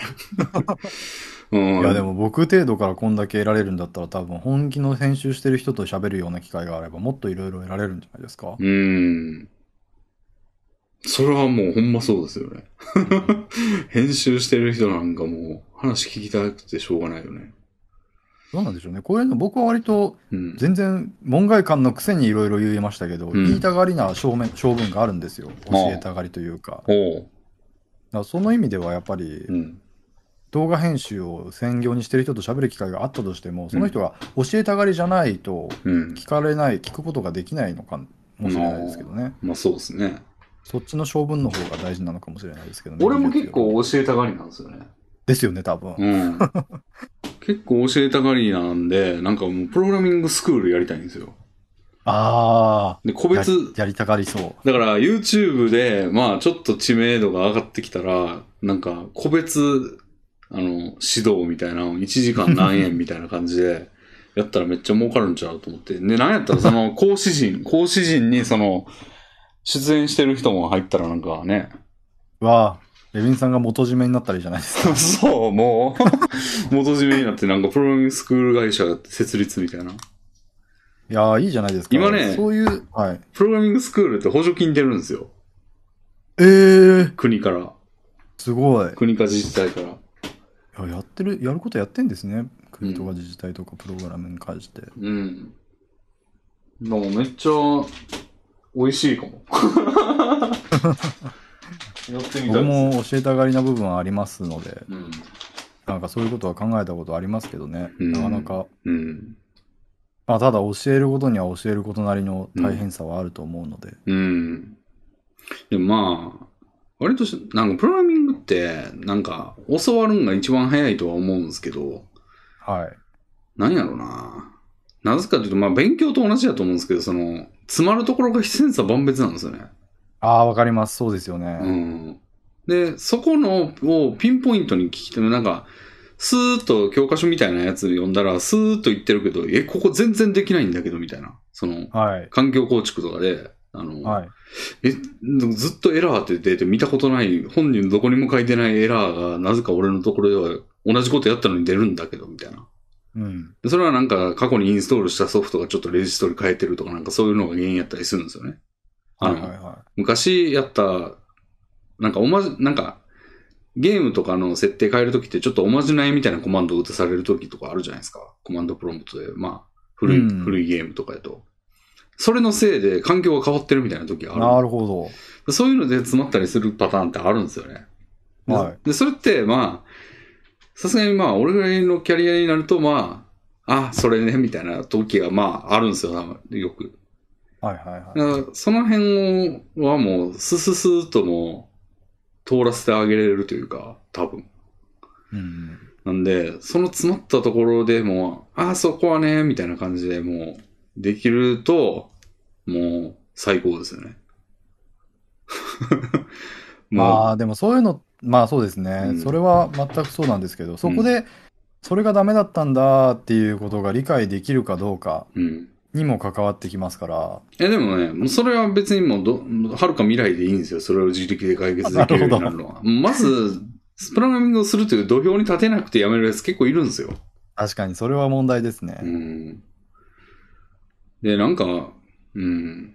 なんか大学の授業みたいにね、こう、シラバスみたいなの作って、 第1回何々、第2回何々ってだんだんレベルが上がってって、 で、そ、こういう風にしとくと、あの、ここまでは分かってんだよなっていう人だったら第3回からいきなり受けるとか、うんうんうんで、今回はえー90分コースでお願いします。えー第3回をお願いしたいですみたいな風にしたらもう俺第3回の内容をやるだけじゃないですか。うんうんその人に対して、こマンツーマンでやってるとはいえ。で、その人が詰まったところとか疑問に思ったところの質問に答えるっていうのはもう俺がもう何も持ってなくてもできることやから、うんなんかそういうコース制にしてこう90分5000円みたいな感じのなんかスクール、個人スクールやりたいんですよね、もう。時間を金に変えれるじゃないですか。うんいやー、うんでもなんかそう、これ僕も結構絵でやれるかなって思ったことがあって、でうもん諦めた経緯があって、へえ。それが何かっていうと、うん。あのー自分の能力が高いことなんですよね。出たよ、も だから前言った話と全く同じ話ですね。だからもう、能力が高い人間には能力が低い人がなぜそこで詰まってるのかわからないっていう。いや、でもこれレビンさん無自覚ですけど、マジでレビンさんもそうなんですよ。う。あレビンさんはわからないんですよ。ーはあ。それで詰まった人間の弱さが。うーん。だからそういう意味でも、結果教えたがる精神性以上に必要なのってう、ん。その弱い人間の心がわかることなんですよね。 僕も教えたがる精神はあったんですけど、はあ。もうなんか、そ、そこがわからなかったので、うん。あ、教えるのには向いてないんだなっていう、うーん。意欲的にはあっても資質的に向いてないんだなっていうことを感じましたね。うーん。弱者の立場に立てないっていう。うーん。いや、まあこれ僕レ、レビンさんも多分全然わかってないと思い ます。レビンねさんは結構その平均レベルを高く見積もってると思います。いやー、いや、うん闇みたいな人いる、あの、闇の深淵みたいな人いると思う、思うは思うんですけど、はい。うーん、いやもうケーキの切れない非行少年みたいな人が現れた時にうーん、教えられないわけじゃないですか。うん、でもそれって決してその大げさな例えではなくて、うん、本当にえ、これがわからないのか、みたいな状態の人がうん。全然現れうると思うんですよいね。や、おるおる。うん。俺一回は、もうこれ、ゆ実名出しちゃいますけど、っていうか、まあみんな知らんと思うけど、小笠原っていう知り合いがいるんですけど、はい。彼にね、彼が一回、うちに遊びに来たことがあって、はい。で俺その時になんか、彼がなんか今、わけわかんないんだけど、プログラミングやらされてますみたいな。プログラミングっていうかなんか、Windows のマクロ、マクロみたいなのがあるんですね。うーん。 Windows でのみ使える。で、それを書かされたりしてるみたいなこと言って、じゃあちょっと、それでも基礎的なことわかんないともうマジで辛いでしょみたいな。うん。なんで、まあちょっと基礎的なところだけレクチャーしたろかって言って、おおちょっとだけ教えてたんですけど、ー。はい。なんか変数がわかんないとか言ってて、うん。変数は箱って言って教えたんですよね。まあ、典型的な例だと思うんですけど、そうですね。箱があって中に好きな数字とか文字とか入れれるんだよ、みたいな。うんでこういう箱があってて、その箱ってのがもう、よくわかんないって言われて。 でも割と絶句したんですけど、その、うんそれわからんかったらもう、これ以上の言葉ないんだよな、みたいなはい。ことが起こるってことですよね。そうですね。で、俺その時は、まあまあまあで終わらしましたから。 いや、それってだからもう教える人間として最悪 で。だからもうそこ、そこに絶望を感じてしまわない人が教える、本当の教える才能、単なる教えたがりではなく、うん教える資質を持ってる人間なんだなっていうふうに思いましたね。うん。だから手のつけようがない。うんだから結局で導けるのってう、ん資質がある人間しか導けないんだなっていう、うん。僕程度の教える資質しかない人間は。いや、だかもう、らそれはでもさ、ある程度やっぱ、うーん、だから、足切りはせなあかんかもな、教える人の。いやだから本当にそういう残酷な その足切りをするのがうん結構心苦しいと思うんですよね。 心苦しい。でも、応募できないんですよ、その人は。もう、足切りされてるから。だったらよくないですかえどういうことですかおあーだからなんか、応募してこないように応システムを募作、る。応募資格みたいなのを設けて、 さすがにこれぐらいは分かってる人みたいな。うん、うん。やったら、まあ、いいんじゃないですか。まあ確かにそれは必要なことかもしれないですね。うん、大学だってね、入試ってあれ、教える人のレベルを制限してるわけですから。ああ確かに確かに確かに。うんうん。あれは教師をその絶望から救うためのシステムなのかもしうんれないですようね。んうん。。変数がわからないだとみたいな絶望が降りかからないように うん。なるほどね。そうそう。だからまあ、それぐらいはまあ、別にいいんじゃないですか、そういうのも、形もね。別にそのい、や僕はあの塾講師をやってた時期があって。はいはいはいはい。中中学の子を教えてたんですけど、うん。もう本当にセンサー万別いましたね学力レベル理解レベルがああ。あもう本当にその、うんきわもうえこれが分からないとなるともう何もできないみたいな中1なのにうん。小2から教え直さないといけないレベルの子が登場したするわけですよ、ああ。うん。あもう次の中間テストで方程式を勉強してくださいって言われたんだ って、いうことで来ていて、ほ次の中間テストの点数を上げてくださいってうん。ミッションが課せられてるわけですねう。ん。なのにその子がもう分数を理解できてないみたいな状態になっていて、おお。いかに今ここで分数から仕込んでいたとして、うん。 2週間後に迫ってる中間テストの点数は上がんないんで すよ。でもう分数を仕込まないと、うん。もうこの段階の中間テストにうん。太刀打ちする力なんて到底伴わない とうん。いうような絶望とかを味わうわけですよね、なんかそうなるとやっぱり足切りは必要だなって思いますね。うんも。う中間テストの点数を上げる上げないの土俵じゃないもんって いう。まあ、足切りっていうかまあ、その、分類するべきですよね。その、ああ、うんそうですね。だから自分はもうこういうレベルの人向け、だから別に初学者向け、そのほんま分数わかんないレベルのやつ向けもやろうと思えばできますよ、多うん。分。でうもん。その人は、あの、もう、ゲームが作りたいんだ俺はって言ってくるわけですよ。でもそれはもう叶えれるやつがいないから、世の中に。そんな。。まあそううですけど。だからそれはもう、あの、そういうことじゃないんだよ って。言うしかないよね、それ。まずは分数を覚えようねっていう。うん。いや、ほんまそうでしょ、でもそれは。いや、全くそうなんですけど、そこ、そこでうん問われる資質って、うん。その、今、レビンさんが持っている能力で賄えるものじゃないじゃないですか。うん。その忍まずは耐とカか。ウンセリングから入らないといけないじゃないですか。あーその、分数もできないのに、うんここで教わればゲームが作れるようになるって思ってますっていううん。子供、子供じゃないですけど、おうん。大人に対して、ういん。や、まずそれは難しくて、うんまずはあなたの学力は小学3年生ぐらいのレベルで、うんあ。なたが求めている段階はもっと高いところにあってっていうことを説明するところから入らない。それをまず理解させるところから入らないといけないわけじゃないですか。うん。これってプログラミングの勉強でも算数の勉強でもなく、うん。人間と向き合う能力じゃないですか。うん。それってなんか、うん。資質として自分に備わってるって思えないんですよね。普通に教えるよりは向いてないですね。そう。うん。すごいなんか優しい言葉を選ばないといけないし、もううん相手が気づいてしまわないようにしないといけないし、うん。なんかもう単純に理解ができるような言葉を使わないといけないし、うん。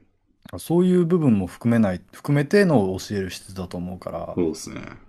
いや難しいことですよね、教えるって。そんまそうですね。はあ。まあ、それはちょっとじゃあやめとくということで。 いやーなんかレビンさんが教える人になりたいという夢を打ち砕いてしまってすみませいん。やいや、まあ、その初学者の分数レベルの人に教えるのはやめとくだけで、別に、そ確かにれ、意欲のあうるん。能力に、この光の、ひなんか光るものがある人をうん導きたいといううん。夢はいつか叶えてください。まあ、夢じゃないけどな、別に。儲かる、儲かるかなって言ってるだけやから。うん。いいですね。うんでも、幸之助も逆にじゃあ、足切りすれば教えれるんじゃないですか。うーん、イライラしそうで すね。いや、でもなんか、うん。僕は教わって上手くなった人間じゃないって自負してるので、は教わ、なんかなんでこんなことも教わらないとたどり着けないんだろうみたいな。あ、 それはめっちゃ向いてないな。 いや、俺の場合は、その自分でやった時に、ここ無駄に時間かかったなっていうところをショートカットできる気がするんですよね。なんか、その無駄って僕はあうんんまり無駄だと思わないんですよね。うん。最初に言ってた、んあのーげ環境構築の時につまずきがあって辞めてしまう人がいた、いるかもしれないみたいな話もありますけど、はい。その環境構築でつまずき乗り越える過程も、うんいつかは役に立つっていう発想があるんですよ。うん。そこをうん。年長者が、あ、ここをこうやっといたらいいよ。これ、こうやる意味は別に今は知らなくてもいいよ、君は。みたいな風にして乗り越えてしまえるっていうことじゃないですかう。ん。そこで失われるものがあると思っていて、うん。その失、それで失われたものに僕は何度も救われてると思ってるので、へえ。なのでね、なのでまあ教えることでちょっとうん。人のそういう機会を、うん。学ぶ機会を損なってしまってる可能性をか考えてしまいますねあ。あ。なん俺かさ、変なショートカットをさせてしまってるんじゃないかみあ、たいほなんまっすか。そこはなんか俺はもう、あれはマジで無駄だったなって俺今でも思います よ、俺は。うんなるほど。うんまあ本当に無駄な部分もまあ、まあありますけど、でもそれは一部に過ぎないし、うん。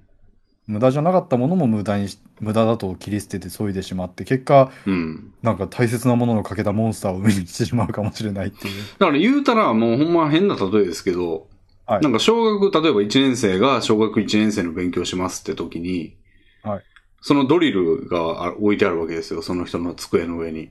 小学1年生の。で、ノリ付けされてるんですよ、なんかそのドリルが。で、はい。 1ページ目を開くんですけど、そこに大学入試の問題が書いてあるんですね。で、それを解けないと、次めくれないっていう状態になってんねんけ ど、そこで、うわーってなって、ああの、やめちゃうっていうのより、うんまあ、ここはねって言って、俺がハサミでギトギギギシギシして開けてあげて、はい、次のページ、はい、この問題と言ってください、みたいな。その最初の大学入試の問題いらないんですよ。まあ、そうですね、確かに。それはさい大学入試レベルになってからやればいいんですよ。っていう思いがあるんですよね、俺。そうですね。その例に相当するレベルのう、ん。あれが、プログラミングにゴロゴロ転がってるんだとしたら、確かにうん教えてあげる価値は極めて高いですね。ゴロゴロ転がってると思う。いや、でも確かにプログラミングってそういうところある印象ありますね、なんそうか。そうそうそ本当にしょうもないつまずきによって、なんか感覚的じゃないですもんねう。。うん。だって、なんまで、これができないんだよっていうことで、うんイライラしてやめるみたいなパターン、容易に想像できますね。そう。だから昔やったら、例えば C のコンパイラーこ、C 言語を勉強しようとか言って、まあ、とりあえずコンパイラーがいるんですよ。その、はいはい。ソースコードをプログラムに変換するやつ。で、それも、プログラムの一種なんで、そのコンパイルするやつって。だから、その、なんつうんですかね。CP、C コンパイルみたいな感じのコマンドを入れてファイル名とか入れるんですけど、その、プログラムにパスが通ってないといけないんですよね。そのパスっていうのは、その、どこに置いて、ここのプログラムはもうどっからでも使えますよみたいな特殊な、その、パスを指定するみたいな作業がいるんですけども、そんなことしなくていいんですよ、もう。そんなうん、パス通ってる状況でプログラミングを教えたいわけですから。はいはいはい。でも、なんか、そのパスも通さずに、あれなんか存在しないファイルって言われてるみたいな。ところで、もうそんなこと書いてないわけですよ。うんあの、まあ書いてない解説サイトとか本とかもまああるわけですよ。コンパイラーをインストールし、パスを通しとかしか書いてないみたいな。 はい。それはね、まあ無駄。それで1時間、2時間悩むわけですよね、うん未経験者 は。そう。でも、まあ大体無理なんです よ。俺、俺の初めてなんですけど、それ。 うんエビンさんでもそれで乗り越えたけど、一人で乗り越えたけど、役に立ったとは思え思ってないわえけっですと、よね。乗り越えずに辞めましたね、そこで。あ、そうなんですか。うん。辞めて、もう大学入ってから学ぼうみたい な感じだったんで。だとちょっともったいなかったですよね。うん。もしそこに。に未来のレビンさんがう、ん。パスを通すんやでって教えてあげていれば、またうん違った可能性が。うん。だから俺、高校の段階ではほぼプログラミングってできなかったですもん。なるほど。うん。確かに脳みそ的にはできたはずなのに、うん。そういうね、機会がなくてっていうことですよね。うん教えてもらう機会が。うん。いやー確かになんかだからそういうのを聞いて思うのは、プログラミングとエイトでは全然つまずく要素が違って、うん。教えによって失われる部分、得られる部分が、うん。結構プログラミングは特に多い、教えによって得られる部分がうん。多いんだろうなっていうことを感じましたね。うん。もちろん経験値ゼロではないですよ。ゼロではないけど、0.1とかなんですよね、ずっと。うん。なんで、あんまり、もうそこはすっ飛ばして、うん。の方がいいかなって思うんで、まあ、いうん、ここはほんま無駄だなっていうショートカットをさせてあげるっていうだけでも価値がある気がするんですよね。いいですね。うん。だからもう法人、プログラミングスクールレビン。作りたいなってで 国。からの補助金をいただきつつそうそうそうそう。そうそうそう。うん。じゃあ、そろそろお便り行きますか。いいですね。ありますえー、今回はですね、1、2、3、4、4通ありますよ。おおやった。うん。じゃあ、順番に行ってみましょうかね。あ、はでいも、なんか系統なんかしてある 何があるかな、これ。うーん、何系が。納税。 フルグラ。えー、ニチャンスラング。えー、ゲームのモッド。っていう 4, 4個かな。おおむね。ええフルグラから行くじゃあ。じゃあ、フルグラからいきますか。うん。軽いやつから。はい。えー、これですね。はい。では、えーお便り読んでいきます。えー、須崎さんからいただきました。えーいつもラジオありがとうございます。以前、幸之助さんへバニラヨーグルトにフルグラを入れて食べることを推奨したものです。しかし、幸之助さんはそこまで甘党ではないとのことなので諦めます。 ちなみに私がおすすめするのはバニラヨーグルトとカルビーのノーマルなフルグラです。諦めてないやんけ。えー話は変わりますが、お二人は霊的なもの量を信じる全然フルグラじゃなかったじゃないですちょっと冒頭で俺かいつ、かいつまんだら、ちょっと違うかったな。えー、私は、えー、じゃあ、話は変わりますが、お二人は霊的なものを信じる人についてどう思われますかか。はい。私は科学的根拠のないものや証明できないものは断固信じません。うん。周りでいい大人が、私霊感あって、とか言ってるのを聞くと、申し訳ないですが、頭の中どうなってるのか見てみたい です。本当に未だに妄想から抜け出せないメルヘン住人なのか話す相手を試しているのか何か本当に見えちゃう精神的疾患なのか宗教占いなどと同じく人の信仰に口出しすることではないかもしれませんが、やはりありもしないものについて感じるとかいう、見えるとか言われると、その人の考え方自体を疑ってしまいます。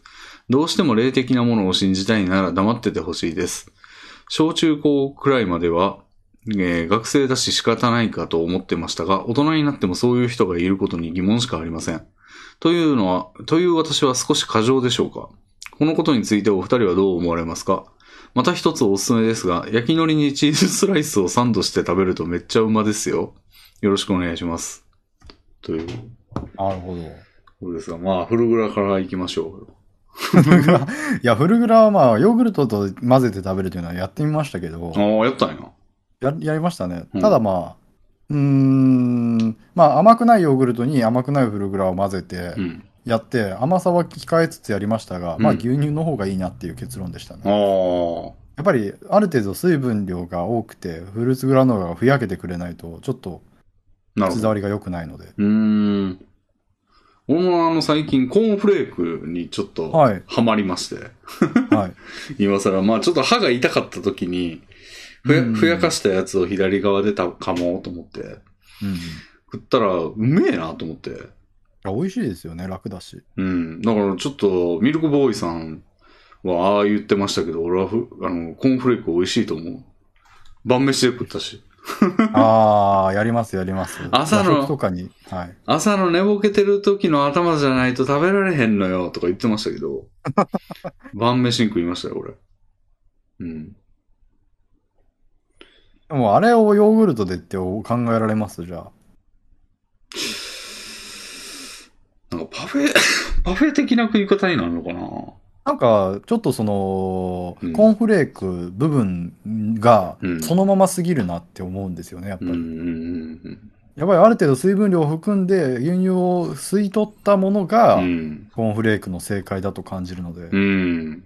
ょっとヨーグルトだと違うんですよね。ヨーグルトは吸わないっていうのが、俺にとっての新事実なんですけど、吸わないんですね。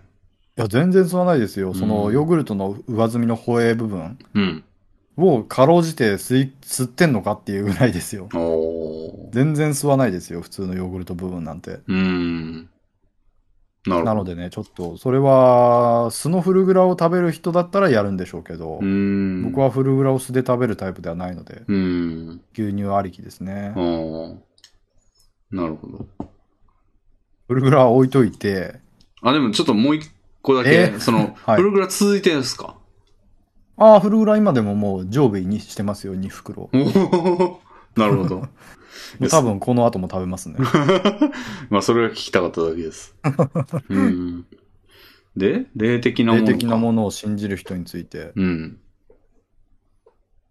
これはまあ、うんいい大人が私霊感あってとか言ってたらもうその、もう、シャッターを、心のシャッターがもう一瞬にして下ろし、下ろされると思うんです けど。ああ、もうシャッターどころじゃない速度で落ちるでしょ、もう。そあう、のもう。ギロチンギぐロらいチ。ン同じものを想像 しギロギロチンぐらいの速度で落ちてきますよね。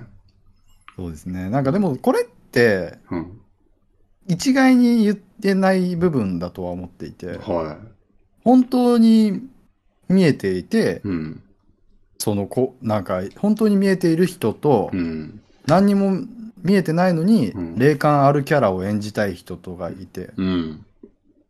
後者は、ギロチンですシねャッ。ターの向こう側ですけど、 ギロチンですよね。そう、ギロチンの刑に、断頭台にひざまずいてもらう感じなんですけど、うん。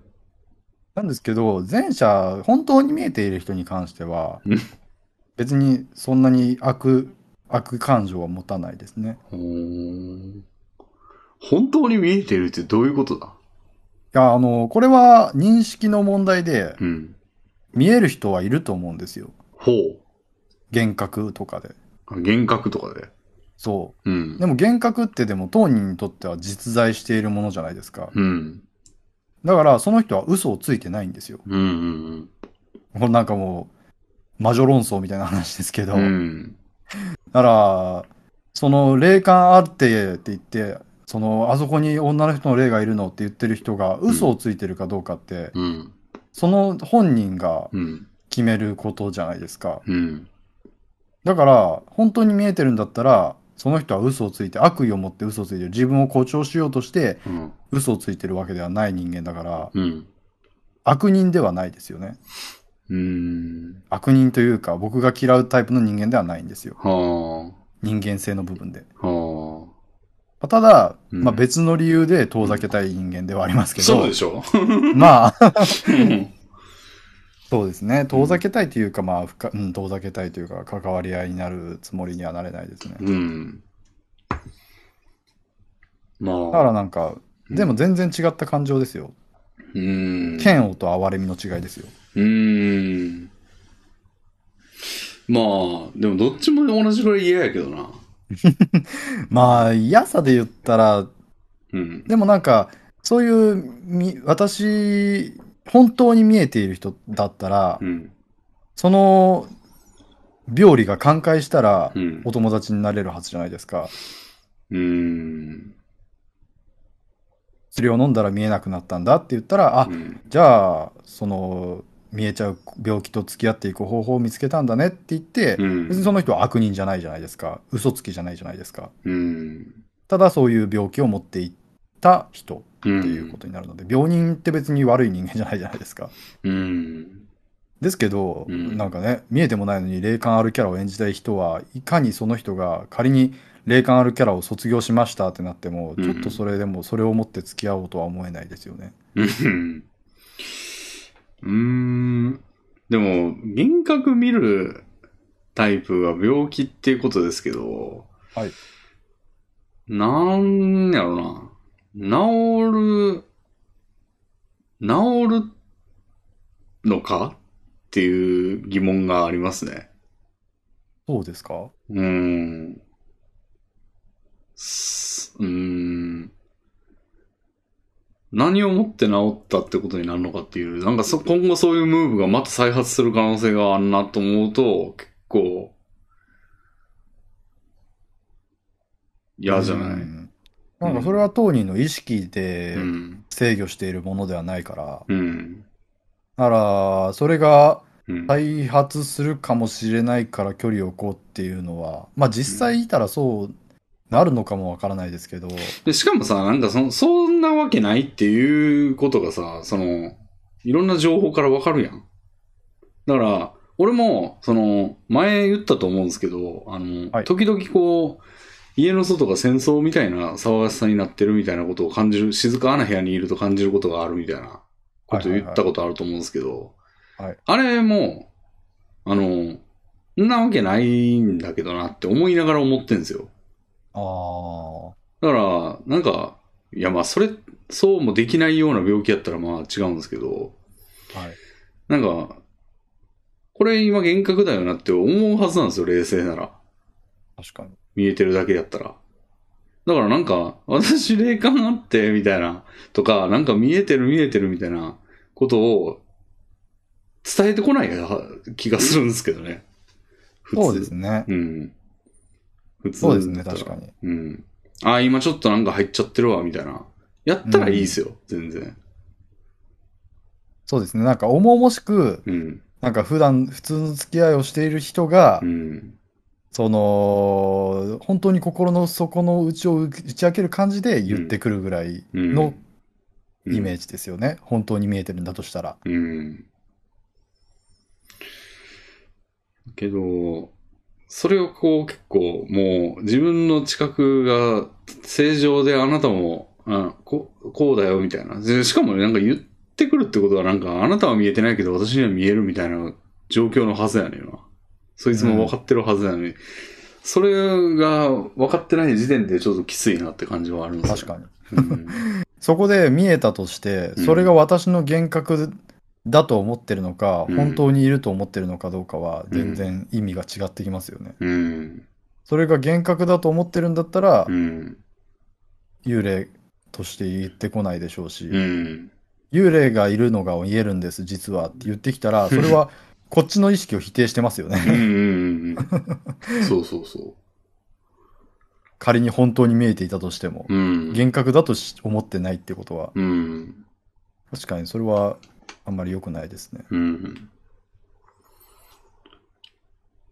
そうなんだよね。だから、なんかどっちのパターンもなんかあんまいいコミュニケーションが取れる気がせんなってうん。思うんですよね。だから言確かに確かに。言ってるやつは全パターンで地雷みたいな感じは、うん、あるから、まあこの人と割と同意やけど、まあ、ちょっとこの言い方が気になるな。科学的根拠のないものや証明できないものは断固信じないって言うけど、なんか俺そんなになんか全事象を捉えたと思ってないんで当然、科学が。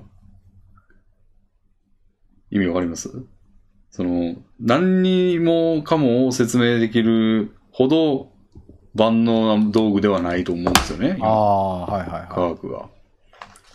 なんで、なんか、こう断じるのもまだ、お俺は、これはこれでちょっとその、そっちに偏重してんなって感じがあって。そうですね。科学的根拠うん。とかを疑う部分も科学的な交渉ですよね。うん。まあ、例えばなんか、まあ最近分かったらしいんですけど、あの、麻酔って、はい。なんで効いてんのか分かんないって聞いたことあります聞いたことはありますうね。ん。なん、なんか長らく解明されてなかったらしいんですって。はい。で、最近は分かってきたらしいんですけど、はい。あれも、なんか科学的根拠はないじゃないですか、じゃあ。麻酔が効かない、うん、効く、効くっていうことも。はいでも、それ信じひんのみたいな。うん。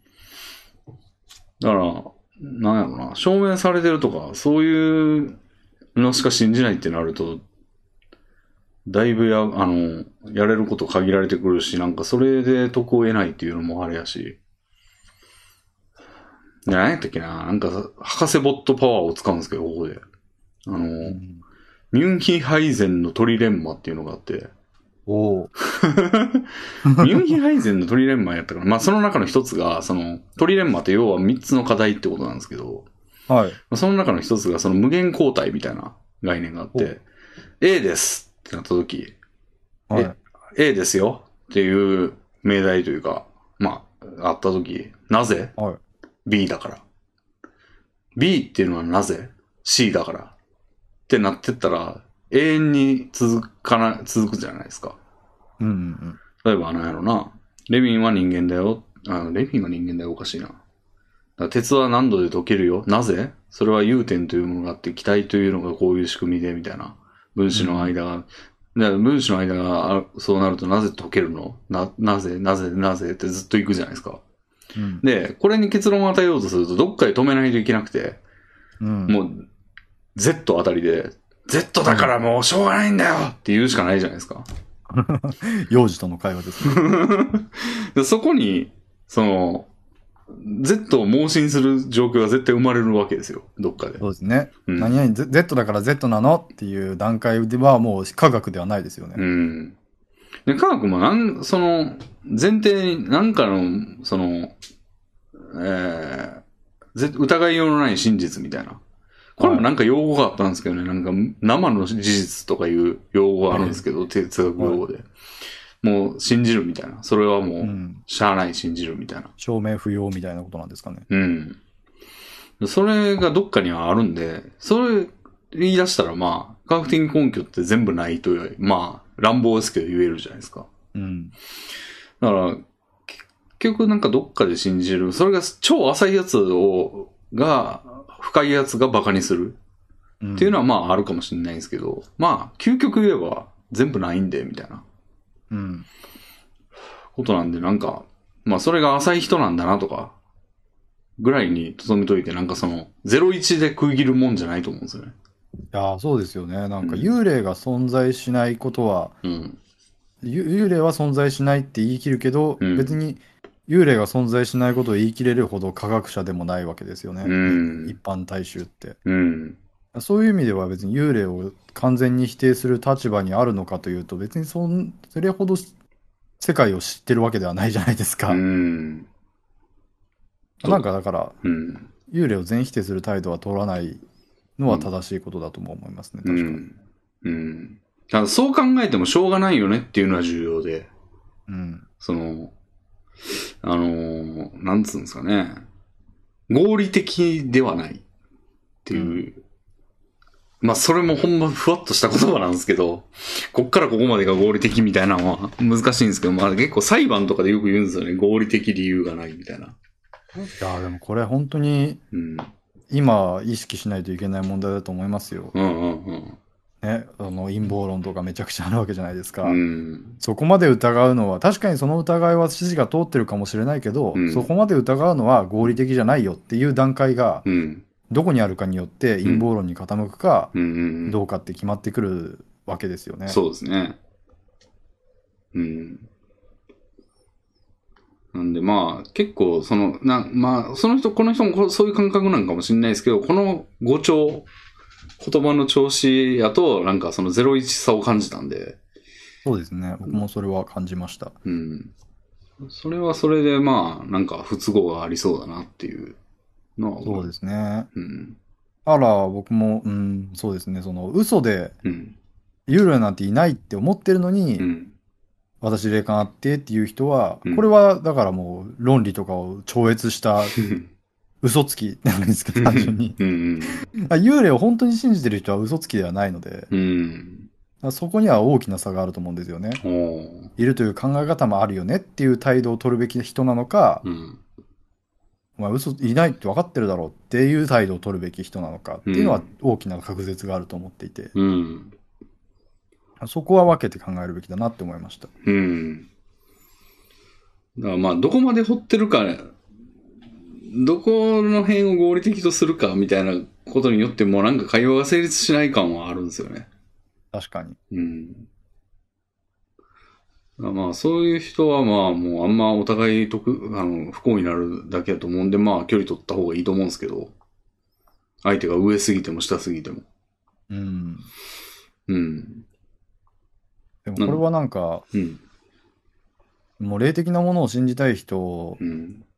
とかは、うん。合理性が単純にない人なのか、うん。その合理性がある世界から、うん。そのパージされてしまった人なのかうん。に、その、いろんなタイプがいると思うんですよ。うん。なんか、その、だから、なんて言うんでしょうね。うん。救いようがある人である可能性を捨てたくないんですよね。おー。なんか、何か嫌な思い出があって、うん。心の拠り所として合理性のない世界うん。に依存している人うん。うん。とかもいると思うんですよ。うん。あなんかそういう人を合理性のある世界に引き戻すうん。な手段とか可能性とかをうんなんか捨てたくはないですね。おー。これはだから陰僕さ今日まさしくついさっきえ陰謀論者を信じてる人との話し方を調べたんですよ。え。もし陰謀論者とうん。その関わりを持つことになった時に、うん。そのどのように接したら接するのがうん。節度ある振る舞いなのかみたいなうん。ことを調べて、うん結構だからあのこの前のラジオで、はいエビライラックさんのはいご親類にそういう方がいるみたいな話が出てたと思うんですけど、反ワクチンの本が、を渡されたってやつね。そうん。うそういうことって全然身近に起こり得るなと思っうて、だん。からもしもその時に取り乱さないように間違った手を打たないようにうん。調べといた方がいいかもな今のご時世だしとあ思ってあ。相手を刺激したりしないような。そう下手したら僕の出方によって相手はよりのめり込んでしまうような可能性もあるわけじゃないですか。うん。だからそういうことを読んだり調べる程度には、うんこの合理的な世界からうん。抜け出てしまった人うん。との関わり方について興味があるんですよねう。ん。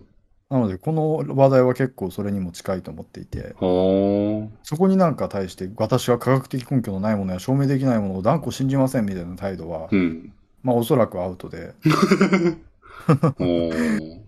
だから本当にそこについてはあ嘘をついてうんそのワクチンは毒だっていう嘘だって分かって吹聴してる人は単純に悪ですけど。うん。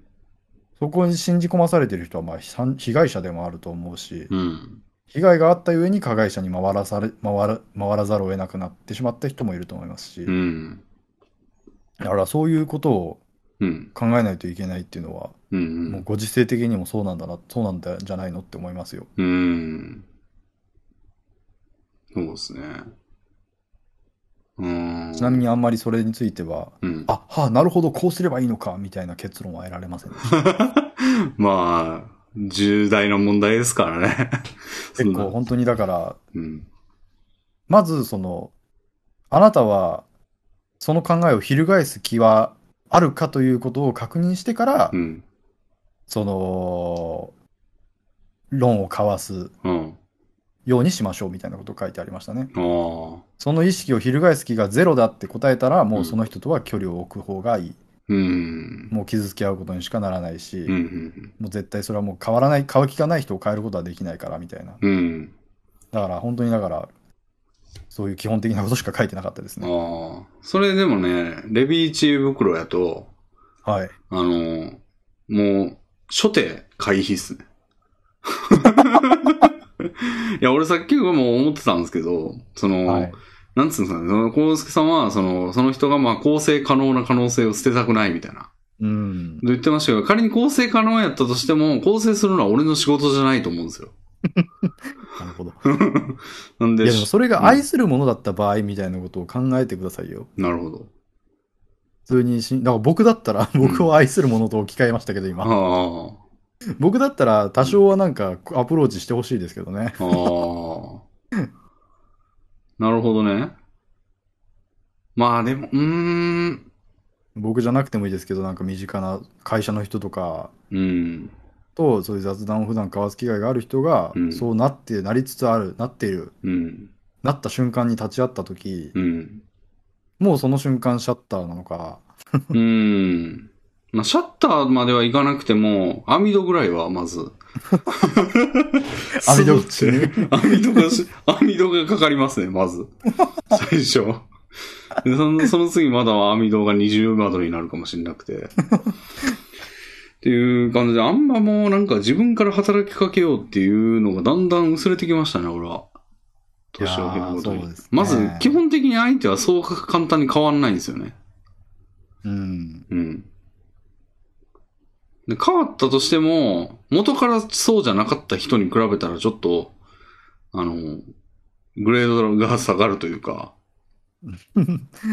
確かにままたあ、そも別そもその程度の人間だったのかっていう、別の点でそういうところに陥る可能性があるから、っそうですね。てなっちゃって、うん。うん、なんかそういう人、そうじゃない、まあよっぽど仲良かったら別ですけど、まあそうですね。うまあ、ん。し家族、親戚だったり、それこそ、うん。まあ本当に変え難い友人だったりするとう、ん。そういうことを想像してますね、僕は。うーん。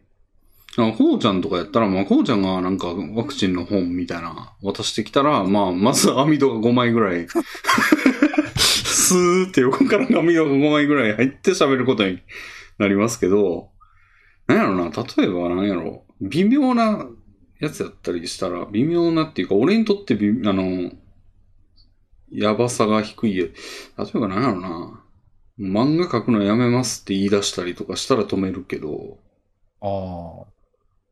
止めるというか、なんかほんまにそれでええんかみたいな。あー問答はするとは思うけど、多分。でも、ワクチンやったらもう、なんか泳がしてみて、ああ、もうこれは違う方行くなって感じだったらもう、シャッターになるかな。ええあるいはもうそこだけ封印して付き合うかやな。ああ、それは結構せ、あ、それも書いてありました。うーん。もうそういう、その、例え話が面白かったんですけど、うん。険悪なソーシャルネットワークよりも、うん。安泰な感謝祭を選ぼうみたいな。なんだそれ。そのアメリカの引用なのでほ、う感謝祭って、その親族が一堂に会して、うん。笑顔で過ごすイベントの例えなわけですけど、う例ん。えばだからそういうワク反ワクチンとうん税ワクチンで分かれた時に、うん。そこについてネソーシャルネットワークで SNS でうん。バチバチやり合うことを捨てて、とにかくまあ、感謝祭で笑顔で乗り切れればうん。うん。いいや、みたいな気持ちに切り替えていきう、んうんみたいなのも解決策の一つとしうん。うんうんてうん。ありですよ、みたいなことは書いてありましたね。なるほど。うん。あもうそこについてはもう話さない。うん。それもいいと思いますね。まあ実際それで、それで良さそうですよね。うん。常にフル、その、そう、なんていうの、コミュニケーションのフルコンタクトしてるわけじゃないから、ですね。その、嫌なところではまあ、でもそいつがもう断ることにそれを話題に上らせるとかやったらもう無理ですけど。そうですねう。ん。ふもちゃんがずっと、じゃあ反ワクチンのお便り来てないですかみたいなことをずっと言うとか、やったら、うん、ちょっと4週間に1回にしようかみたいな感じになっていくと思いますけど。うん。僕が反ワクチンで、うんビーガンでう、ん。霊が見えてう、ん。どこま、それがもう全部載せだったとしても、そこに触れずにコミュニケーションが取れてれば OK ですよね。まあ、もうそこまで行ったら逆にコミュニケーションしたいけどな。もう、そういう枠として。正直これってなんか、考えを強制してこなければ何でもいいとは言えますよね、別に。うん。正直これ私霊感があっても、まあ言っちゃえばそうですよね。ああ。まあ確かにラジ,、だって霊感ううんん、ラジオのゲストレベルやったらむしろおもろいって感じでね。うん。呼ぶやそろうれでし。だって霊が見えない、うん見えないことで、なんだろう、マウント取って来られてもちょっと面白いですし ね。そうね。そうやね。最近霊見えてないんすかとか言うで、俺も。うん、別にいいですよね、これ。うんうん。でもなんかそのパフォーマティブな場じゃないところでネチネチうん、同じネタやってくるってやったらまあだるいなってなりますけど。そうですね。うん。俺も実際あの、ツイッターの DM で変なこと送ってくるやつがいてあー最初は面白がってましたけど、なんか、あんまもう、あの、ラジオで喋る話題もね、なくなってきたなっていうか、同じことやってくるなってなって無視しましたもん、もう最終的に。 またあの、来たんですよ。前言いましたっけあの、なんか、何でえしたっけー、野戦、え、野戦病棟荒野じゃねえ行動荒野行動よ野戦病棟はエロゲーした。あの、え野戦病棟はエロゲーじゃねえわ。夜勤病棟や、それは。もう、ちょっとすいません。むちゃくちゃなりましたけど、 あの、荒野行動の、えーなんか、その、データが、発した発言が、荒野行動のサーバーに残ってますかみたいなことをなぜか俺に聞いてくる少年がいたんですけど、かわいい少年最初はなんかまあ、いろいろね、あの、返返事したりして、あの、ラジオで喋ろうと思ってたんですけど、です。うん最近また来たんですよ、なんかだいぶと、えー時を置いて、え、同様、同日人物がですか同一人物が。えー、しかも、まだ言ってんですよ、荒野行動のこと。えー、だいぶ前ですよね、それ。うん。いやーそれはもう、さすがに一レスもせずにスルーしましたね。ブロックも何もしてないですけど。えーその少年はもうこの何ヶ月かの間ずっと心の底に、うんあ荒野行動のチャットで書き込んだあれがまだ残ってるのかなっていうことを気にしながら暮らしてたんですよ。うん。その割に俺が最初に、すげえなんか、あの、ちゃんと答えてた時には、いやもう弁護士いるんで、みたいな、言い切ってたんですよ。 か弁護わ士、いい。弁護士いるんやったらもうそれ実に全部聞けやって感じなんですけど。だから多分いなかったんでしょう ね。いなかったっていうか、まあそれは少年やったらね、雇う金も高いし、今、今もずっとやってんだったら超金かかってるはずや し。まあそんなことはなかったんでしょうね。まあでもそういうちょっとね、認識が歪んでいる人うん。が身近にいて、まあ、長い付き合いをしてるとやっぱりうん。付き合ってらんないってなりますからね。うさん。すがに、うん。まあ、友む友友人として置いときたくはないなってなるなるんでしょうね。うん。でもこれは多分、このお便りは、うん。なんか、もっとちょっと違う羞恥心的なものが強いと思うんですよね。ほその、私霊感あってみたいなのって、うん中二病的な続々感がある感覚ってわかりますう。えー、うわうわうわみたいなことそう。はいはい。これってちょっと違うじゃないですか。ビーガンでとかう、ん。ワクタンワクチンでとかとは全然。うんうんこの感情と、うんそのうわうわうわゾワゾワっていうのを一緒にするとはちょっと一緒にはできないなと思ってうて、ん。ああ、なるほど。このうわうわうわ感って、うん。多分なんかじ自制なんですよね時勢。じその自分の中にもいたうん痛さはあはあはあはあ。だからこれってこれうわうわうわってなるのって半分は自己責任なんですよおお。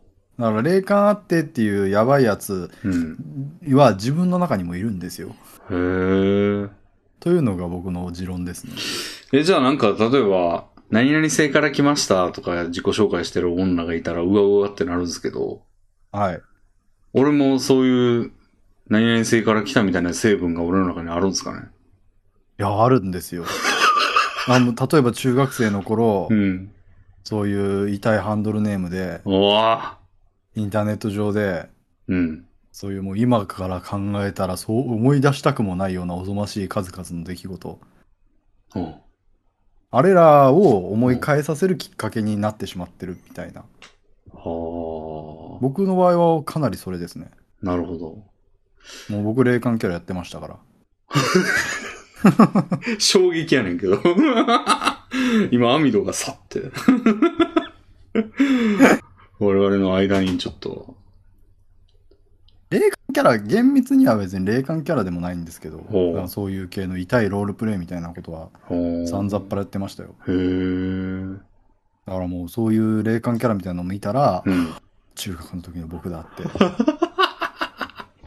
あーなるほど。なんか子供がそれをやってるのを見ると、うんああ、中学の時の僕だな、可愛いな、このぐらいの年齢だったらまあ、そういう感じになるよね、みたいな感じのう、んいたたたと思いながらも、全然そんなにぐさぐさ来ないし、子供相手でも一応いたたたとは思うんや。 いたたたとはまあ思いますけうんど、大人になったら後悔するぞ、みたいな感じのことを思いなが お前よ今スティグマを生んでんぞ、みたいな。ら、そうそう。はいはい。でも、そういう感覚で、大人がそれを扮してるのを見ると、うん。やっぱりなんかもう、それとは違った、より高度のうん、ね、痛さを、うん衝撃を覚えますよね、おぞましさを。ああ。確かに、おぞまエピソードは俺にもあるな。俺、これ一回もどこでも言ってないと思うんですけど、お俺レビンって名前じゃないですか。はい。実はし、名字があるんですよ。えー、レビン・アーブレイドって名前をつけてたんですよ、昔。えー、 で、それはなんか、結構、早い段階で恥ずかしくなってなくしたんですけ ど、だから恥ずかしいから、今までなんか言ってもいい感覚でいたんですけど、こういう話してるときに、レビンですっていう話何回もしてるから、はい。なんかそのついでに言おうかなと思ったけど、ちょっと恥ずかしいんですよ ね。だから今まで言ってなかったんですよね。ああ、いや、レヴィンっていうのは、うん。もともと小説のキャラクターですよね、そうデイリーさんの自作の。そう。で、そそのの時、時に、その時に名字はなかったんですよ。えー、やけど、俺がどっかでホームページかなんか作って使い始めた時に、最初、名字もつけようと思って、つけたんですよ。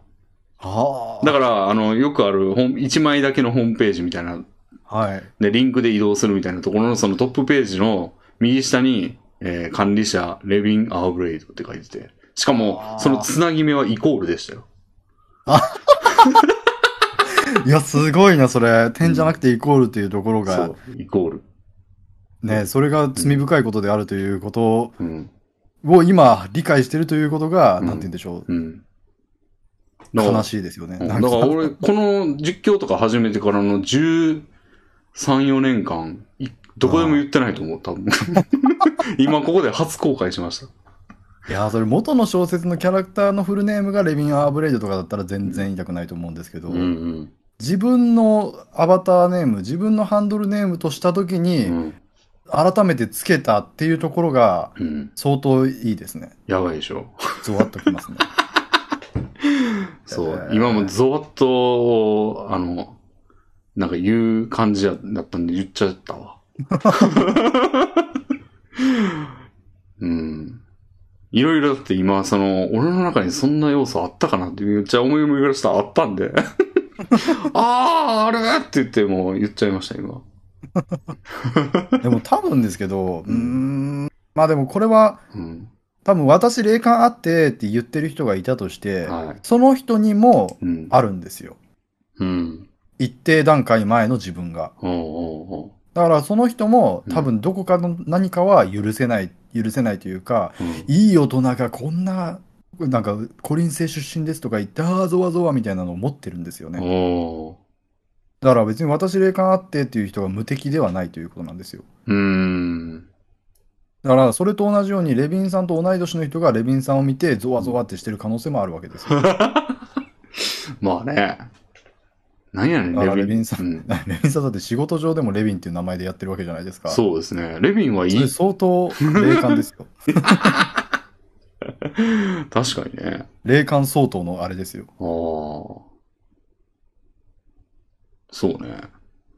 あら、そういう意味では。俺、とうとうね、い最近あの会社に来てる、そのなんか、雑務やってくれるサービスみたいな会社があって、そこからまあ、特派員じゃないけど、その、時々来て雑務やってくれるみたいなうんうん。人がいるんですけど、その人にもレヴィンって呼ばれてるんですよ、 俺。うん。いや、どうもう、いどういうよいよレヴィンの名前が轟いてますね。どういうことってなってるやろな、向こいや、でもまあ、 まあ、レヴィンだったら全然、うんああ、なんか、う。うん。実は、ご両親の片方が外国籍なのかな、みたい な。おー全然それぐらいだったらあるんじゃないですか。なるほど。全員その勘違いでセーフになってんのかな。そう、ああ、日系の外国人の方なのかな、みたいな。おー だってそこまで堂々と使ってたらう、ーん そう思わざるを得ないですよね。確かに。例えばビジュアル系バンドの見た目のキャラ人がう、ん。レヴィンですって言ってたら、うん。ああ、なんかそういう世界観を大事にしてる人なんだと思いますけど、うん。レヴィンさんは全然そうではないから、そうですね。世や界観を大事にしてない人だから、山男ですからね。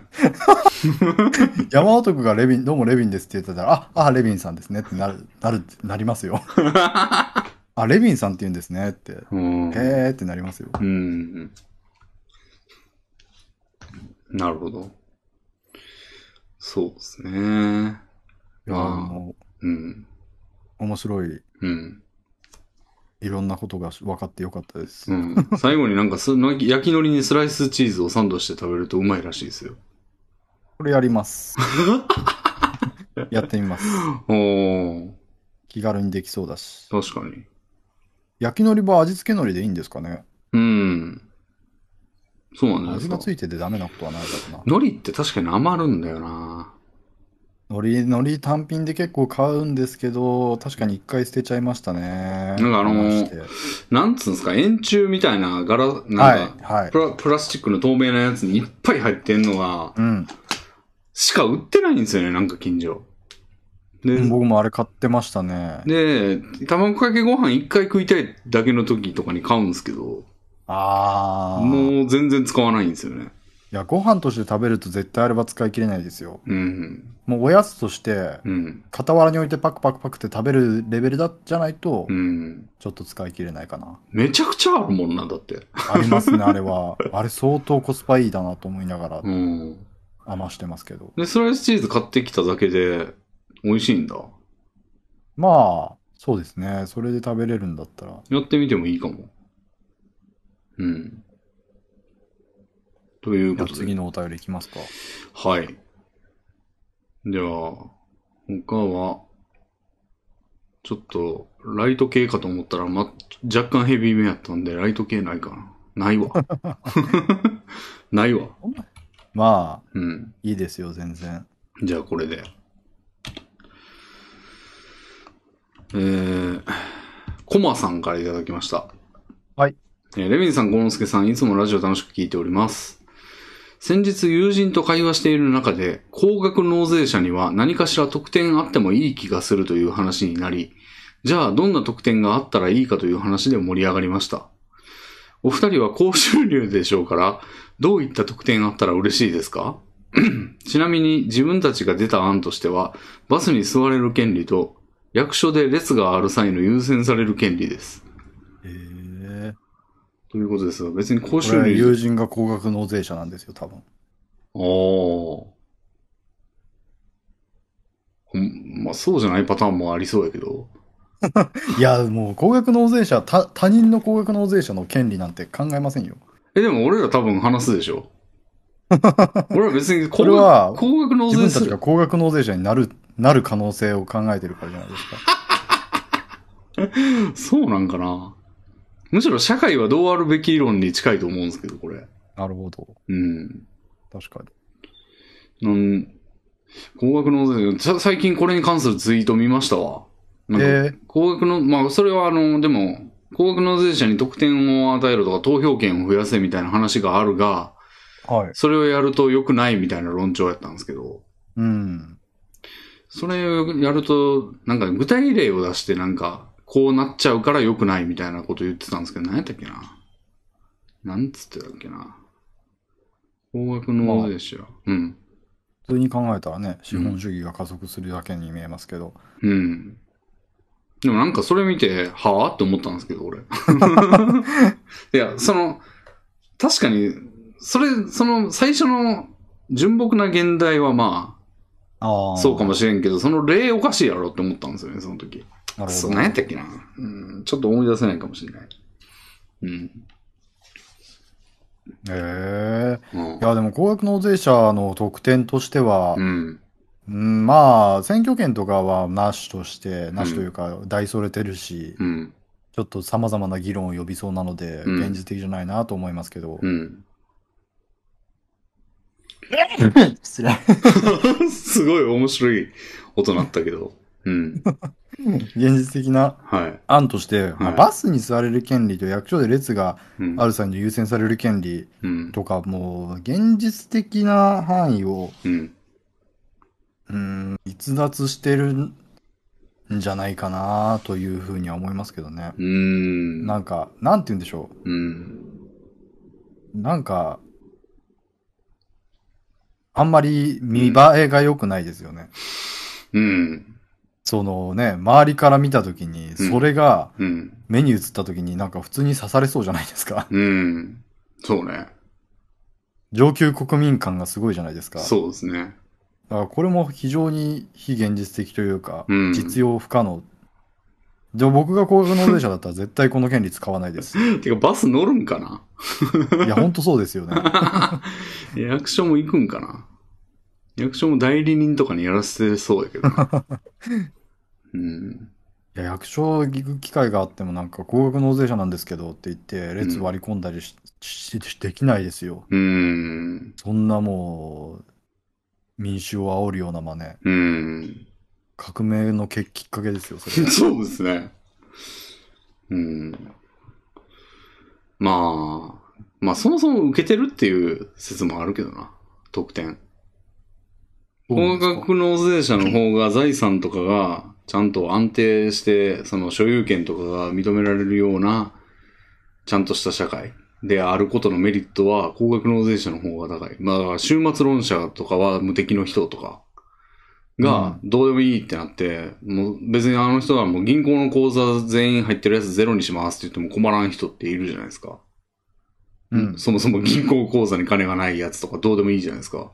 はだから、そういう無敵な人の方が、銀行がこう、保証とか、その、銀行を安定させる、社会を安定させる、収入基盤を安定させるみたいなことの恩恵ってそもそも少ないんですよね。い。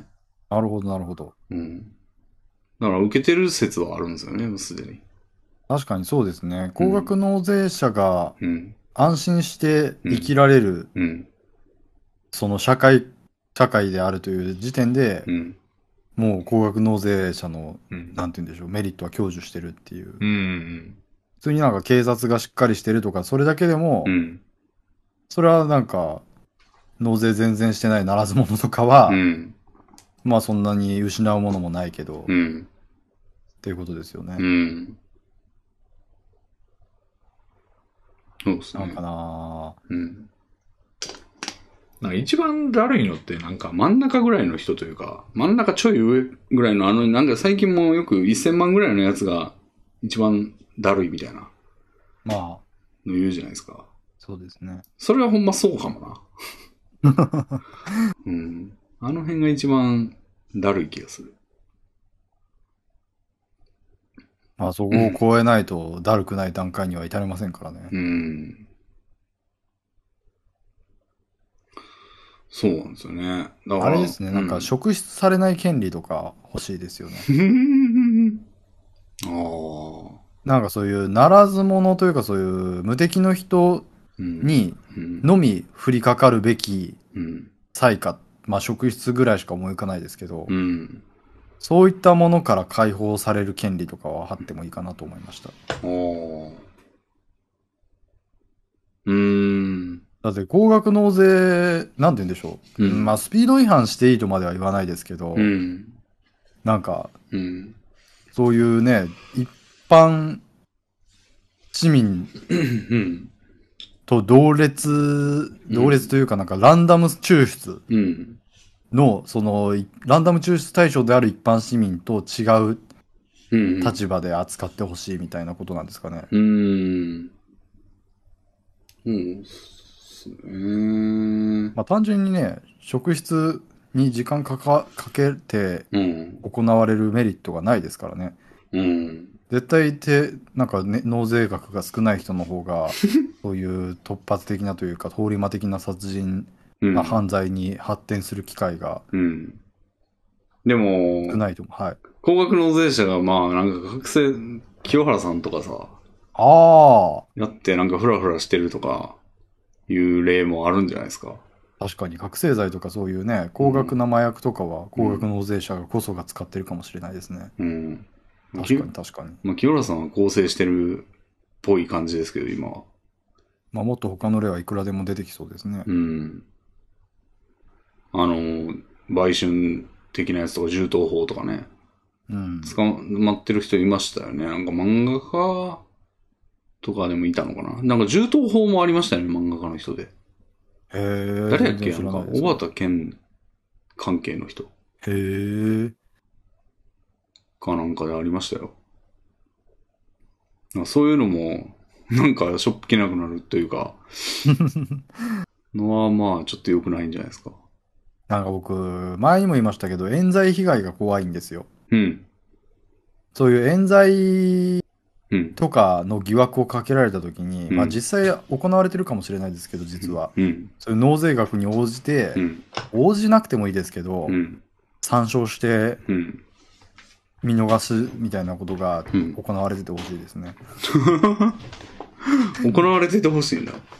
行われてるとは、だって少なくともそういう身辺調査なりで、うん。どういう暮らし向きで、こういう犯罪にき関与してそうだな、みたいなことは、うん。まあ、勘案してると思いますから、うん。まあ、納税額を見ないにしても、うん。そういうい冤罪をふっかけられる確率は低いんでしょうけど、うん。まあ、それがー、ちゃんとうん。保証されてたら嬉しいですね。うーん。そういえばなんかあの、保釈とかがされやすいみたいな話がありますけど、あれって単に財産が多いとか、職そうにですね。職についてるからというだけで、その要はなんかない人ってなんかすぐふらーっと逃げれそううんじ。ゃないですか。逃げて失うもんがないから。そうですね。だかならん、なら保釈金はうん。財産や収入に応じて上がりますからね。うん。だからあれは全然不平等じゃなくて、その財産持ってるって時点で逃げへんはしにくいだろうっていうことが理由でなってるから、まあそういう意味でもね、金、まあ金持ってるっていう理由やけどね、それは。うん。うん。多分だから、このお便りがさ示してるなんか権利、特典とは全然意味が違ってきますよね。うん。あら、でもそういうバスに座れる権利とか役所で列がある際の優先される権利とかうん。みたいな目に見える形でのね、うん。権利は全然ピンとこないです ね。おーうん。でもなんやろな。俺、あの、その、高額納税者がいるじゃないですか。。はいさあ、で、定額納税者がいるじゃないですか。はい。定額納税者が高額納税者になんかさも当然みたいな感じの態度を取るときあるじゃないですか。はい。あれってどういうロジックなんですかねなんかめ、全然払ってないのになんか、当たり前でしょみたいな感じでいられる感じが俺よくわかんないんですけど。えええ、でもそれはなんかじ、命が平等じゃないみたいなことですかいやいや、ありがとうって思わないのかなみたいな。ああ、いやー、それは難しいじゃないですか。うん。別にだって、高額納税者だって、うんその、結果的に弱者に施しをしている状態になっているだけで、うん。別に弱者に施しをしようとして、うん。その優しさからそうしているわけではないんだから、うん。うーん、ありがとうは違うっていう論理はわかりませんうーん。なんか、地球が存在してくれてありがとうって思うかみたいな。うーん。でもなんかそいつが全然もう金稼がんわーってなったら税金、税収が減って全体の税率が上がるかもしれないですよ。うん。だから、でも、その人は別にうん。弱者からけなされたとしても金は稼ぐし、税金払うんですよ。うーん。でも、うんなんか植物がうん。光合成して酸素を地球に供給してますけど、うん。植物に対して、うん。なんだろう緑で気持ち悪いなみたいなことを言ったとしても、うん。別に植物は酸素を作ることをやめないじゃないですか。うん。いや、うん、なんやろ。金払ってくれてたんにありがとう、みたいな。なんかそんなんだってパン屋さんがさ、なんか、いや、そんなん店開いとき客来るわ、いっつって逆にありがとうって言わなくなくないありがとうっていう気持ちもあるでしょ。あありがとうはサービスじゃないですか。うんサービス。なんかありがとうって言わなかったら客が来なくなるっていううん。ロジックが、うんロジックというかそういう因果関係が存在するから、うん。ありがとうは言うし、うん。言うからには気持ちも伴っていた方がうん言いやすいよねっていう。だから結果因果がそこに存在するからうん。感謝の気持ちが生まれるのであって、うん。別に低所得者がうん。高所得者にうん。そのありがとうっていうことによって高所得者がより頑張ってうん。納税を働いてくれるっていう因果はないんじゃないですかあるんじゃないむしろ。ええだってあ、ればそれでまあ言,、はい言われたから余計はあの脱税したろうとは思わないでしょ。うーんうん。なんかでもそこの因果にあんまり頓着しないイメージですけどねうん。なんで頓着しないんだろうなって。うーんいやー因果がピンとこないからじゃないですいやか俺めないい高額納税者めっちゃありがとうと思いますよ、俺。いやそううーうんんそうですかね、ういん。やまあまあまあ思っありがとうの気持ちは持つことがいけないことだとは思いませんけど、うん。別にありがとうの気持ちを持たなくても高額納税者は自分のためにせっせと働いてうん。その結果40%分ぐらいうん。ね上納して、うん。というなんて言うんでしょう別にその人たちはうん。ありがとうって言われなくても頑張るじゃんっていう感じですねうーん。もう人として見てない感じなんや。だって別に自分のためにやってることじゃないですか納税も収入上げることもうん。なんか自分のためにやってることに対してありがとうって言われることってそんなにプラスなのかなみたいなうーん。でも自分、うーん。いや、なんかその、もう余計な金払わなあかんっていうのを押してまで余計な金払う活動をしてくれてありがとうってなるけどな。おーうん。いや、うんいや、あーなんかもう本当に植物にありがとうって言ってるような感じですねだか。ら植物、植物扱いってことそうですね。だって、そういう。体質なわけじゃないですか。体質というかの、もうん。う自然にそうなってる、そうしてる人たちじゃないですか。税金が自然発生してる人たち。うーん。税金を納入納税するか納税しないかは選択的じゃないじゃないですか。いや、稼がないという手段があるやん。でも稼ぐのが、うん。は自分のために稼いでるじゃないですか。うん。稼ぐのは自分のためであって、納税しないため、納税するためじゃないじゃないですか。うん。納税自体は自然に発生してるじゃないですか。自然に。いや、自然にじゃなくて、じ、人が設定してません税率って。そうですよ。でも、それに関与することができないから、もううん自然であるのと同じじゃないですか。うーん。いや、なんか、自分に子供がいてさ、ねはい子供が道路に飛び出してしまって、それを体張って助けてくれた人も、その人がやりたいからやったんでしょみたいな風に思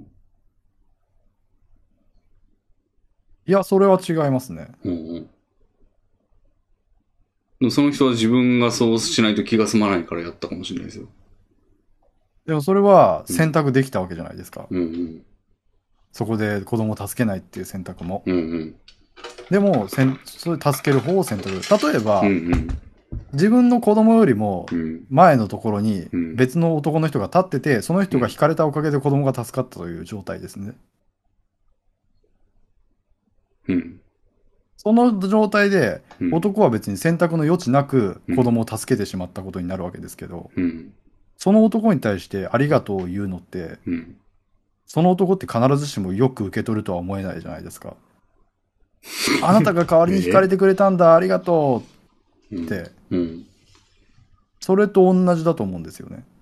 ええわあ、高額納税してくれてありがとうねって言うのって、いや別にあなたのために高額納税してるわけじゃないんですよ。仕方なくいやいややってるんですってうんいう態度にしかならないと思うんですよ。ええそんなことあるええめちゃくちゃす、いや僕今自分のこの例えが抜群すぎて引いてるんですけど。ええうんじゃあ、ありがとうって思ったら、むしろ逆に、ムカつかれるってこといやー、人によってもはそうですし、少なからず、少なくとも全員が喜ぶ、肯定的に受け取ってくれるうん。とは限らないとか、限らない話をしたら、まあいや全部が限らないですけ自ど。然と俺も湧いてくるんですけど、ありがとうっていう気持ちが。それって嫌味じゃないですか。いやいやいやいやいや、だってその人らなくてはもう成り立たんだよ。もうぼ、そんうんなゲゲロ安い金しか稼いでないやつの税収だけってもっとグーン上がってるって。いや、それはそうですよ。でも、うん。その、別に高額にず納税してる人たちは納税したくてしてるんじゃなくてう、ん。ただ、成り立たせてるのは高額納税者じゃなくてう、ん国が高額納税者から絞り取ってるから成り立た、成り立ってるわけであって、うん。高額納税者が成り立たせてあげてるんじゃないんですよ。国が成り立たせてくれてるんですよ。えー、でもそいつらを稼ぐのやめたらどうすんのそれはもうん。う、なんか全体の税収を上げるという選択を国が取る。なそれをかい、そうせしなくても済んでるのは、もう多額のぞ税金を払ってでも稼ごうという意思がある人のおかげやん。いや、でもそれはもう、そういう人たちは、うん。そういうつもりではやってないですよ。でもその結果もたらされてるものに対してありがとうと思わないいやー、それはだから、つもりでやってないことに対してありがとうって言われて嬉しいかどうかって話ですね。嬉しいいじゃなくて俺は湧き上がってくるんですよ。あ、うん じゃあ、嬉しいと思ってない人に対してありがとうということが正当かどうかって話ですよね。いや、本題はそこでもなくて、湧き上がってこないのみんなはって。むしろなんで叩いてんのっていう。うーん。いうのがまあ謎。確かにそうですね。それは相手がありがとうと思ってるか思ってないかどうかには関わらないですよね。相手自然。と。うん。相手がありがとうと思ってないから湧き上がらないではないですよね。うん。なるほど。でも、まあ湧き上がらない。うん。そうですね。俺政治家にも思いますよ。政治、もうそん、あんな逆境に、もうめんどくさい状況に置かれても、あの、なんかわざわざリーダーになろうとしてくれてありがとうと思う。ああ、まあ政治家に対してはちょっと思うところはありますね。うん。高額納税者の方が思うけどな、俺は。そへれでもえー。うん。それに比べても。なんか、なんて言うんでしょう。そうう、ん湧き上がるっていうのが不思すごいですね。いや、うんだからロジックを見て、うん。その構造的に感謝しないといけない立場だよねっていうのはわかるんですよ。うん。なんだけど、うん。まず湧き上がるっていう、なんかわ、それってうん。湧き上がるっていうのがピンとこないんですよね。なんかう、ん。まず嫉妬じゃないですか。 嫉妬。うん。高額納税者に対してまず湧き上がる感情って嫉妬だと思うんですよ。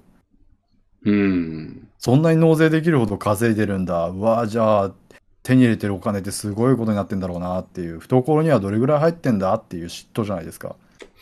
嫉妬ね。嫉妬って、まあ、ざっくり2種類あると思って、はい同じぐらいの立場にあんのになんでこいつだけっていうパターンと、はいはいはいそのもう能力とか持っちゃってて、持っちゃっててというか持ってて、俺もあれぐらいの能力あればなっていう嫉妬。はいはいはい。があると思うんですけど、その後者の方、その能クソ稼げる能力ありやがってっていうのは俺は理性的に抑えてるんですけど、うんうんその同じぐらいの能力にあ、やのにこいつだけっていうのはありますよ、俺だって。うん。うんうんその状況が生まれれば。やけど、そうじゃないもん、別に。なるほど。能力があるから嫉でし妬じゃょ。なくて、じゃあ、戦望の方で戦望っすね、戦望。ああ。うん。なんか戦望が、その、いや、これ今、感謝の気持ちとあんまり独立してるわけですけど、うん。でもなんか、戦望は自然に湧き上がるの分かるんですよ。うん。ロジックがなくて、別になんかそこにお金の流れとかを想定せずに。うん。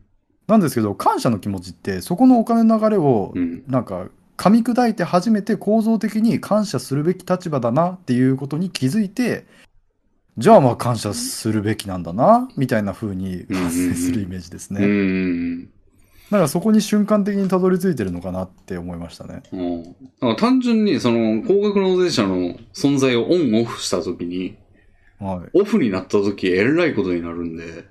はいはいはいやー、そうならないで、住んでるのはほんまおおオンの、オンになってるおかげだわって思うんですよねい。。確かにそうですね。うん。だからもう軒並みに海外に、海外で商売するわ、こんなクソ国にしね、みたいな感じで、有能な人が出てっちゃったら、もう、凡人だらけでやっていくしかなくて、もう全員から結構取らないと成り立ちませんって、なって、うー、みたいな。うん。もうほんま払ってる額分のサービスを受けて、 なんか大したことないみたいな状態じゃなくて、高額納税者がもうめっちゃ払ってくれてるから、あの、なんか、払ってる分よりもいいサービス受けれてんねんなって思うと、ああ。ほんまいてくれてありがとう、みたいな。うんなんかこう、なんか事象に対してうん。いてくれてありがとうっていう感情が、うん。なんかありがたいってす、そういう感情でしたっけって感じですね。うーん。まあありがたいか、なんか地球が存在してありがたい、植物が存在してありがたいと同じ気がしますね。うーん。なんかありがたいって本来的には、施し、施す気持ちに対して存在するものだと思っていて、うん気持ち、、うん。そういう優しさに対するありがとう。うん。だけど別に地球の存在って優しさじゃないじゃないですか。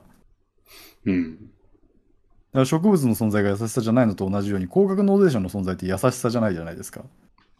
俺優しさを感じてるんかなだからむしろ俺地球とかに感じないもん。ありがとうって別に。そうですよねだ。から優しさを感じてるってことだね。うん。高額納税者はや、でも優しさで働いてはないと思いますよ。優しさで働いてるっていうか、他になんか回避できる方法があるにもかかわらず、まあだから脱税とかもそうですけど、うーん、なんかもう、まこあんな確かに脱税は、をなんかうん、しないというポリシーを持ってうん、高額納税をしてる人に対人は優しさでやってると思うので、そういう人に対してちゃんと納税してくれてありがとうっていう気持ちはうん。持つべきですよね。うん。まあ、このクソに死ねって言って出ていかないっていうのもありがたいですけどね。うん。ううんん。確かに出ていくっていう選択、さっき言った選択の話ですよね。うん。その、日本でうん。働くことによって日本国民に対す利する形で納税しないという選択肢があるにもかかわらず、うん。日本に所なんか住所を置いて、うん日本に納税してくれてるのは優しさでしょうから、自分たちに利する形でのうん。優しさを働いてるので、それに対してありがとうはうん。ありありますあり、あるべきですよね。うん。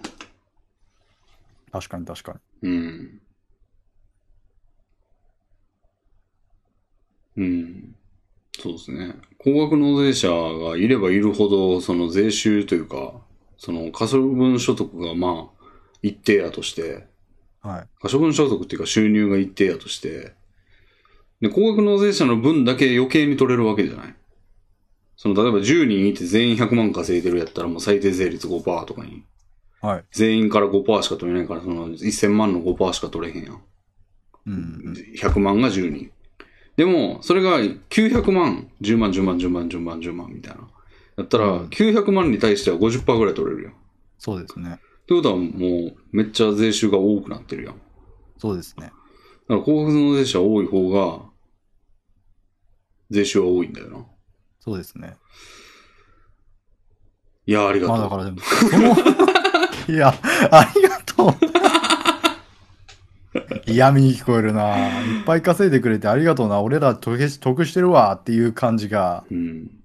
すごいなんか負け惜しみ感というか、ええいや、な、なんやったら、じゃあ、まあ、嬉しがるかはわかんないけど、褒めそやしとこうよ、せめて、みたいな感じもあるな。うん。うん。まあまあ、でまないあと、いなくなっちゃうよって。そうですね。うんそこ日本以外という選択肢があるんだったら、うん。そういう、うん。感じになってもおかしくはないですよね。うん日本がき日本のそういう国民性が私は嫌いですってなって。うん。不足にしないみたいな感じで出ていかれたら、あ あ、能力ある人が、って。見切りつけられたか、って。そうですね。うん。まあでもそこに対してはやっぱりだから、うん。さっき言ったように、うん。戦望や嫉妬の方がうん。先に来る感情としてあって、うん。あその構造に目を向けない人が多いんでしょう、多いからっていうことなんでしょうね。うん。せめて、面中腹配でもいいからさ、その、心の中では舌出しててもいいから、なんか、ありがとうとか言っときゃいいのになって。うんいや、俺はほんまに思ってますけど、あーせめて言っときゃお前らの得やのに、みたいな。得というか、それはなんかいい方に転ぶしかないのにって。ううー。ん。うん。だって、あーうん。まあそうですね。日本にで、日本から出ていかないでくれるという選択肢をうん。取ってくれる可能性は上がりますよね。そうそうそう。まあそうですね。うん大衆はバカなので、そういうことにも気づかないんでしょうよ。 いやー、普通に、でも、マジで嫌味なしでありがたいと思ってるよ、 俺。ほんまに。そのおかげで、だって、納税額少なく済んでんだから、多分。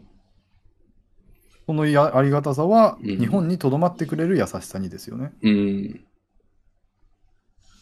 ダウン日や本にとし、どまってくれにる。はい。なんか、凡人のような収入にとどまらず、いっぱい稼いでくれてんのはありがたいけどな。いやー、それはもう自ら入れる気持ちによってじ自然になされていることなので。うーん。いや、でもなんかだから、漫画を、うん例えば富樫先生に対して、うん。漫画を描いてくれてありがとうとか、うん。そういう例えばだから、うん、トヨタの社長に対して、うん。トヨタが頑張ってくれてるおかげで日本の経済が潤って、うん。みたいなことだったらわかるんですけど、うん。高額の納税に対して、 うん。高額納税それ自体は、うん。なんか自分の生活に直接、あ、でもまあ直接潤しを与えてるのか。例えばなんかまあ FF14 が思いつくんですけど、まあ、例えばダンジョンに何人か見ず知らずの人と一緒に潜ることようなシステムがあると。はい。で、ランダムマッチで当てられて、で、行くじゃないですか。で、はいヒーラーがなんかめっちゃ回復してくれたと。はい。死にそうやったのよ。はい。で、仮に、それがじゃあ何にもなかった。うん別に死んでもどうでもいい。そいつにとってはうんどうでもいいみたいな状態やったとしたら、それ回復してくれたらありがとうと思うでしょ。ああ、え、ああ、はい。まあ回復してくれてありがとうですね。うん。でも、じゃあそこに、なんかその、味方を助けたような、死にそうなやつを回復したやつには、10万ギルがもらえるボーナスがあるってはいう仕組みがあったとしたら、それはその瞬間もうありがとうっていう気持ちなくなるってことそうですね。そいつはもうそれを得たいがために俺を助けたんでしょうって。ああ、そうですね。ええああ気持ちがなくなる、まあなくなるとまでは言わないですけど、うん。別になんか、ああ、私を助けるためにヒールかけたんじゃないんだねっていうことで、ありがとうを言う必要性は下がりますし、うん。なんか、打診されたなっていう感情すら湧き起こるかもしれないですね。だかえらそのし制度にありがとうですよね。ええ見知らぬ人にヒールをかけたらギルをプレゼントする運営に対して、そのシステムをよく考えたなっていう、うん。ありがとうですよね、システムに対しての。へえ。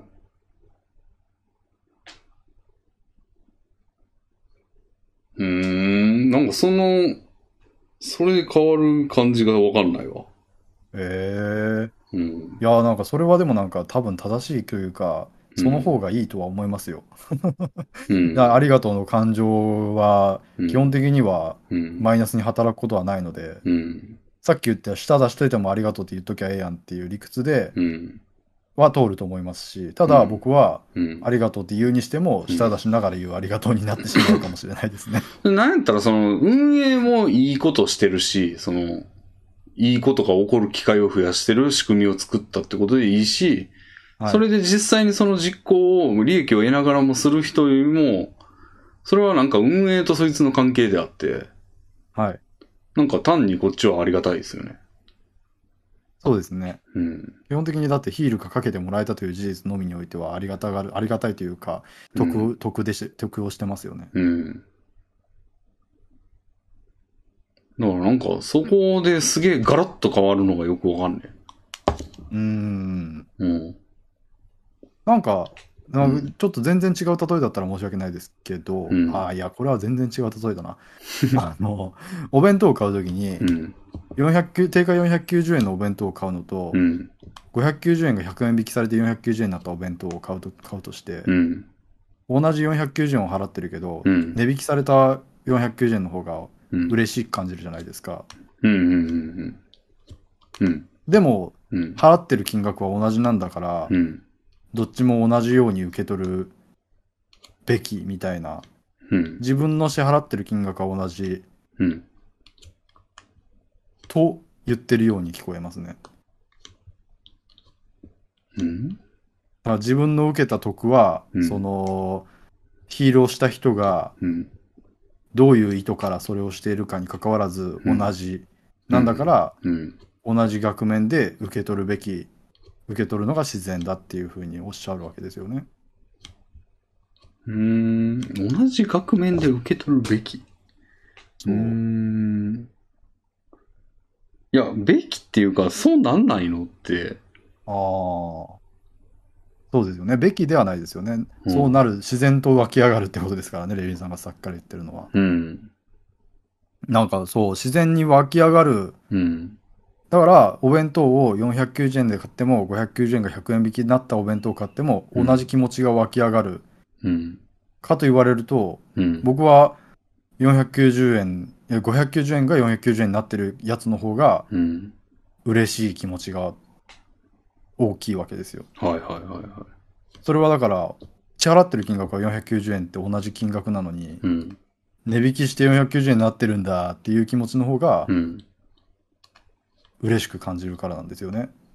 はあはあはあはあ。そこはだって何にも変わってないんですよ。お金を支払ってるという、490円を支払っているという事実も。それはだって590円相当のものを受け取ってるからやろ。いや、それはもうか、あの、同じ内容のお弁当です。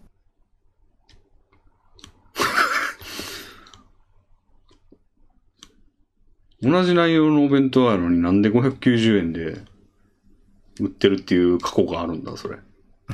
だからちょっとこの例えは良くなくて、 そこに気づいてちょっと良くなかったんですけど。うん。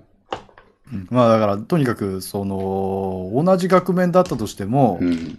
その経緯次第でうん。感じ方は違うんじゃないのっていうことを言いたかったんですよ。うん。同じ辻ヒールだったとしても、うん。その経緯がうんその人の心から出た施しの気持ちなのか、うん。その人が別で、別の場所で利得を得るためにう、ん。ついでに得たヒールなのかで、うん。ありがたい感情は違うんじゃないかなっていう。うん。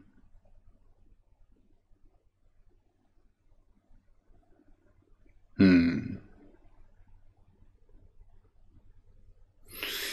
なんかだからそれ、まあねう。うんん、うん、なんか辻ヒールって、辻ヒールじゃないですけど、ヒールが全体効果だったとして、うん。別のお友達、その人の本当のお友達にヒールをかけたら、うん。なんか範囲効果で自分、近くにいた自分にも引っかかって、自分も回復して助かったみたいなことがうん。あったとして、はいはいはそれって、い。うん。俺をうん。の気持ちが湧き上がるかっていうことですよね。あ、それは上がるわ。確実に上がる、俺。うんあーあー、そこにいてくれてありがとうっていうことですよね。うん。確かにまあ、上がるか上がらないかで言ったら上がりますけど、うん。うん。まあそうですね、確かに。これだったら上がるかな。うん。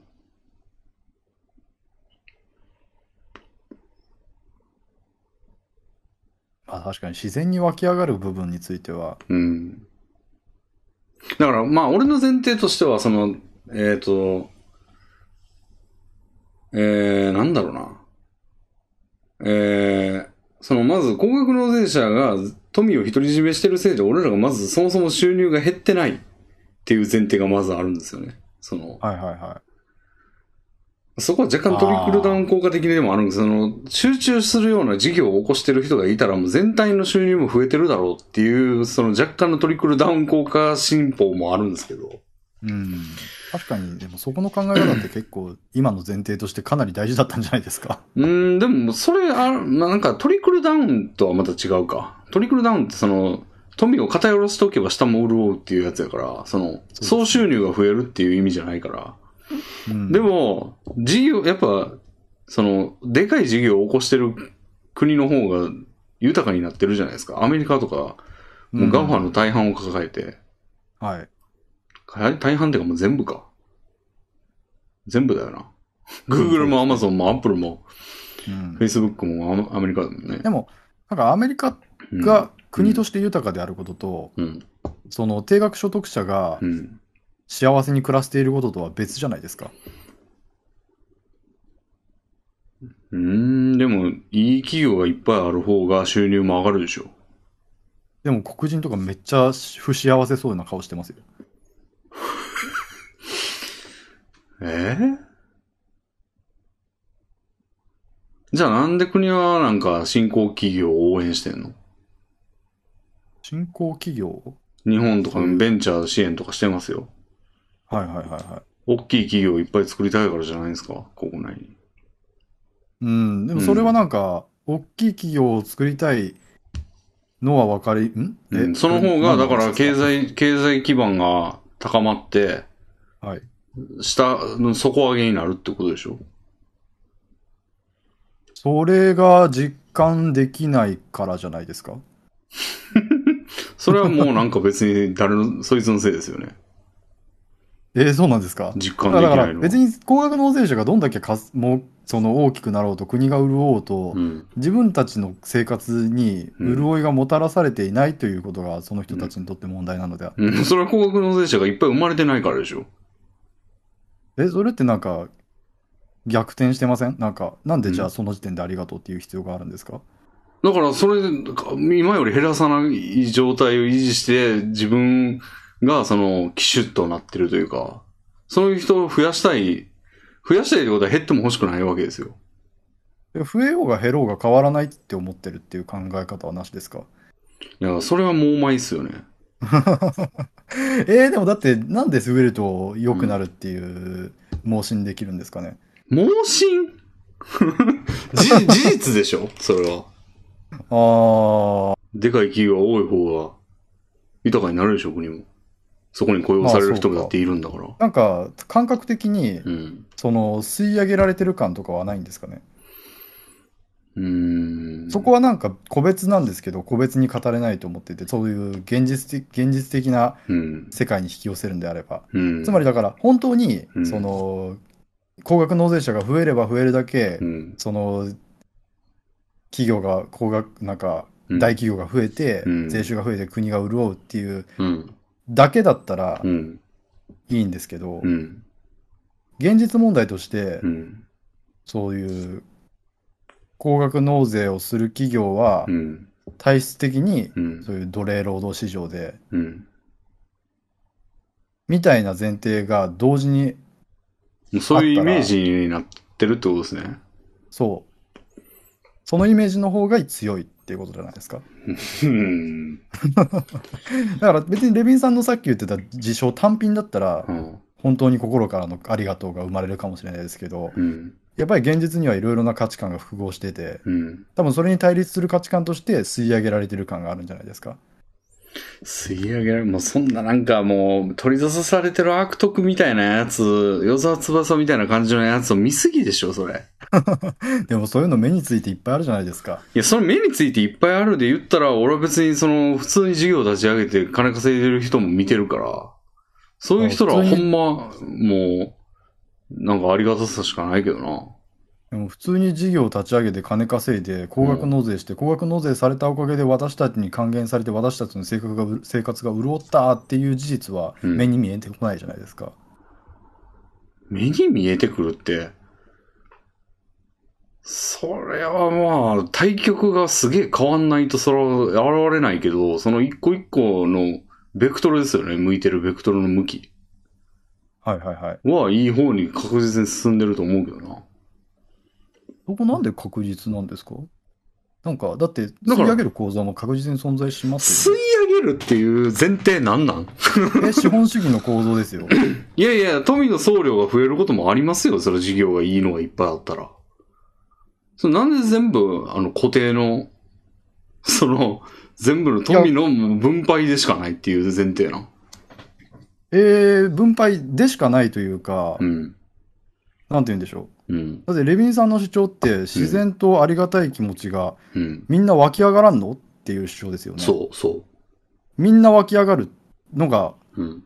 その、レビンさん的には自然なんですよね。うん。そのみんなって、うん。みんなうん吸い上げられてる感がうん。ないってことですよね。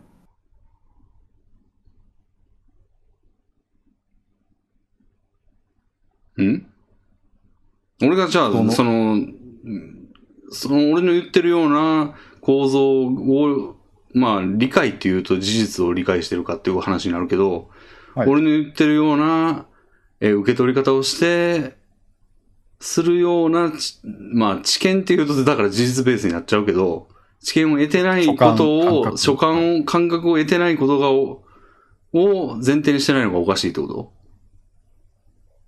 俺がそいつらがそういう思えないっていうことを認識してないのがおかしいってことえっ、と、うんだから両方いる、うん。両方いると思うんですよ。両方。その、うん。トリクルダウンじゃないですけど、富の総量が増えることで底辺も持ち上がるっていう発想を持つ人と、うん。吸い上げられてる感覚を得る人、両方いて、はいはで、事実両方あるじゃないですか。両方の可能側面があって可能性があるじゃないですか。い。うん。なのに、うん。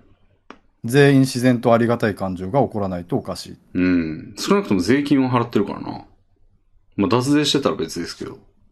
うん、でも、高額納税者っていう前提やねんから、まあ、納税はしてるんでしょ、高額。そうですね。うん。ああ、まあ納税、そうですね。まあ納税の部分においてはそうですね。うん。でも納税、高額納税は割と、いや割とというか必ずイコール高額所得であって、はいはい。その高額所得の部分にうん。吸い上げ感をうん。持ってしまっている、持ってしまう人が存在する以上、うん。その吸い上げ感と打ち消し合う、もしくは吸い上げ感の方がうん。不快感として大きい不快感。うん人がいっぱいいることは自然じゃないですか。自然じゃないですか。いや、それ、まあそうですね。じゃあもう現状追認のみが正当ってことになりますけど。もう全ての市民が持ってる感情は正当で。はい。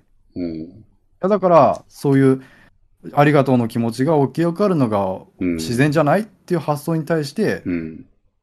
いや、複雑に入り組んだ感情が、 うん。結果としてありがとうに着地しない方が自然だって僕は言いたいんですよ。まあ、それはね、今起こってることがそのまんま、まな板の上に乗ってるわけやから、まあ、それが自然っちゃ自然っすわな。ああ、なるほど。確かにそれはずるいですね。うん。そりゃそうやけど、いや、でもだから僕はじゃあ対立側として、うん吸い上げられてる感なんですよ。うん。吸い上げられてる感はありますよ。うん。吸い上げられてる感って、そんなにないもんなんですかね。うんない。うん。なんか、だって、安月給で働かされて、うん。で、稼いだ金は全部うん。経営者陣が持っていって、うん。で、どんだけ稼いでも、収どんだけ働いても収入は変わらなくて、うん。なぜならお前は経営側じゃないから。どんだけ働いても収入が変わんない。うん。まあ、基本的にはそういう、正社社員ってそういう構造だと思うんですけど、いやあ、そうじゃないんですかじゃあサラリーマン全員発給なんいや、だから、ある程度のその、高額納税者の段階に、うん。ある壁があるじゃないですか。例えば、サラリーマン、うん。非雇非雇用者で、うん。年収2000万とか日本でどれぐらい可能性があるんだっていう、うん。まあ、これはちょっと話が結構ずれましたけど、うん。まあ別にそれに甘んじなくてもいいやん、じゃあ。事業起こしたらいいんちゃううんうんうんうんうん。いや、まあ確かにちょっと話ずれてきたけど、まあ自然、だから自然というか、じゃあ、じ力ゃなあき、ものが、はい。じゃあ自然じゃなくてそうであるべきっていうわ、じゃあ。おおうん。 ああ、うん。そう。であるべき。うん、あ感謝りがすたい。感謝すべき。感謝すべき。すべき。そう、現状は違うけども感謝すべき。 そうですね。そうなんかい。 いやー、うん。いじやゃあーすべきか。うーん。そうだね。だからせん、うん、嫉妬しすぎ。いやー、嫉妬しすぎはわかりますよ。うん。せなんか、そう、その、持たざる者の嫉妬によって感謝という感情がうん。希薄化してるっていうことはうん。ありますけど、うんその嫉妬心や、うん。その感謝を打ち消すほどの吸い上げられてる感って、うん。うーん、まあ、正いやー、それも怠惰の当な、なのか。怠惰のな す、なんか慣れの果てって感じがするわ。自分らがそうはなれない。もう、どうひっくり返ってもなれないっていうのがもうずっと裏返って。まあそうですね。なんか、うんで、自分の気持ちいいやつ受け取り、受け入れまくった結果、なんかもう、金稼いでるやつは悪いやつみたいな感じの イメージをもう自ら貼り付け。まあそうですね。確かに実際吸い上げられてるかどうかに関わらず多分、うん。そういうレッテルというか、うんイメージのみで吸い上げられてる感を勝手に増長させて、うん。で、なんか叩く口実を得ているうん。みたいなうん。ところはいっぱいあるとは思いますね。その立場に甘んじて、バシバシ叩いて。で、結局それで自然物でしょみたいな感覚で、いるから、なんかもう政治家とかはもう、ほんま全然有望な人少ないじゃないですか。ああ、なるほど。確かに感謝。それ政治家は割とうん。感謝されることが必要な人種だなとは思いますね。特に苛烈ですからね、政治家なんかはもう叩かれ方が。だからもうほんまに担い手がいなくなってるから今みたいになってんじゃないですか。そうですね。野党もろくなやつ出てこないし。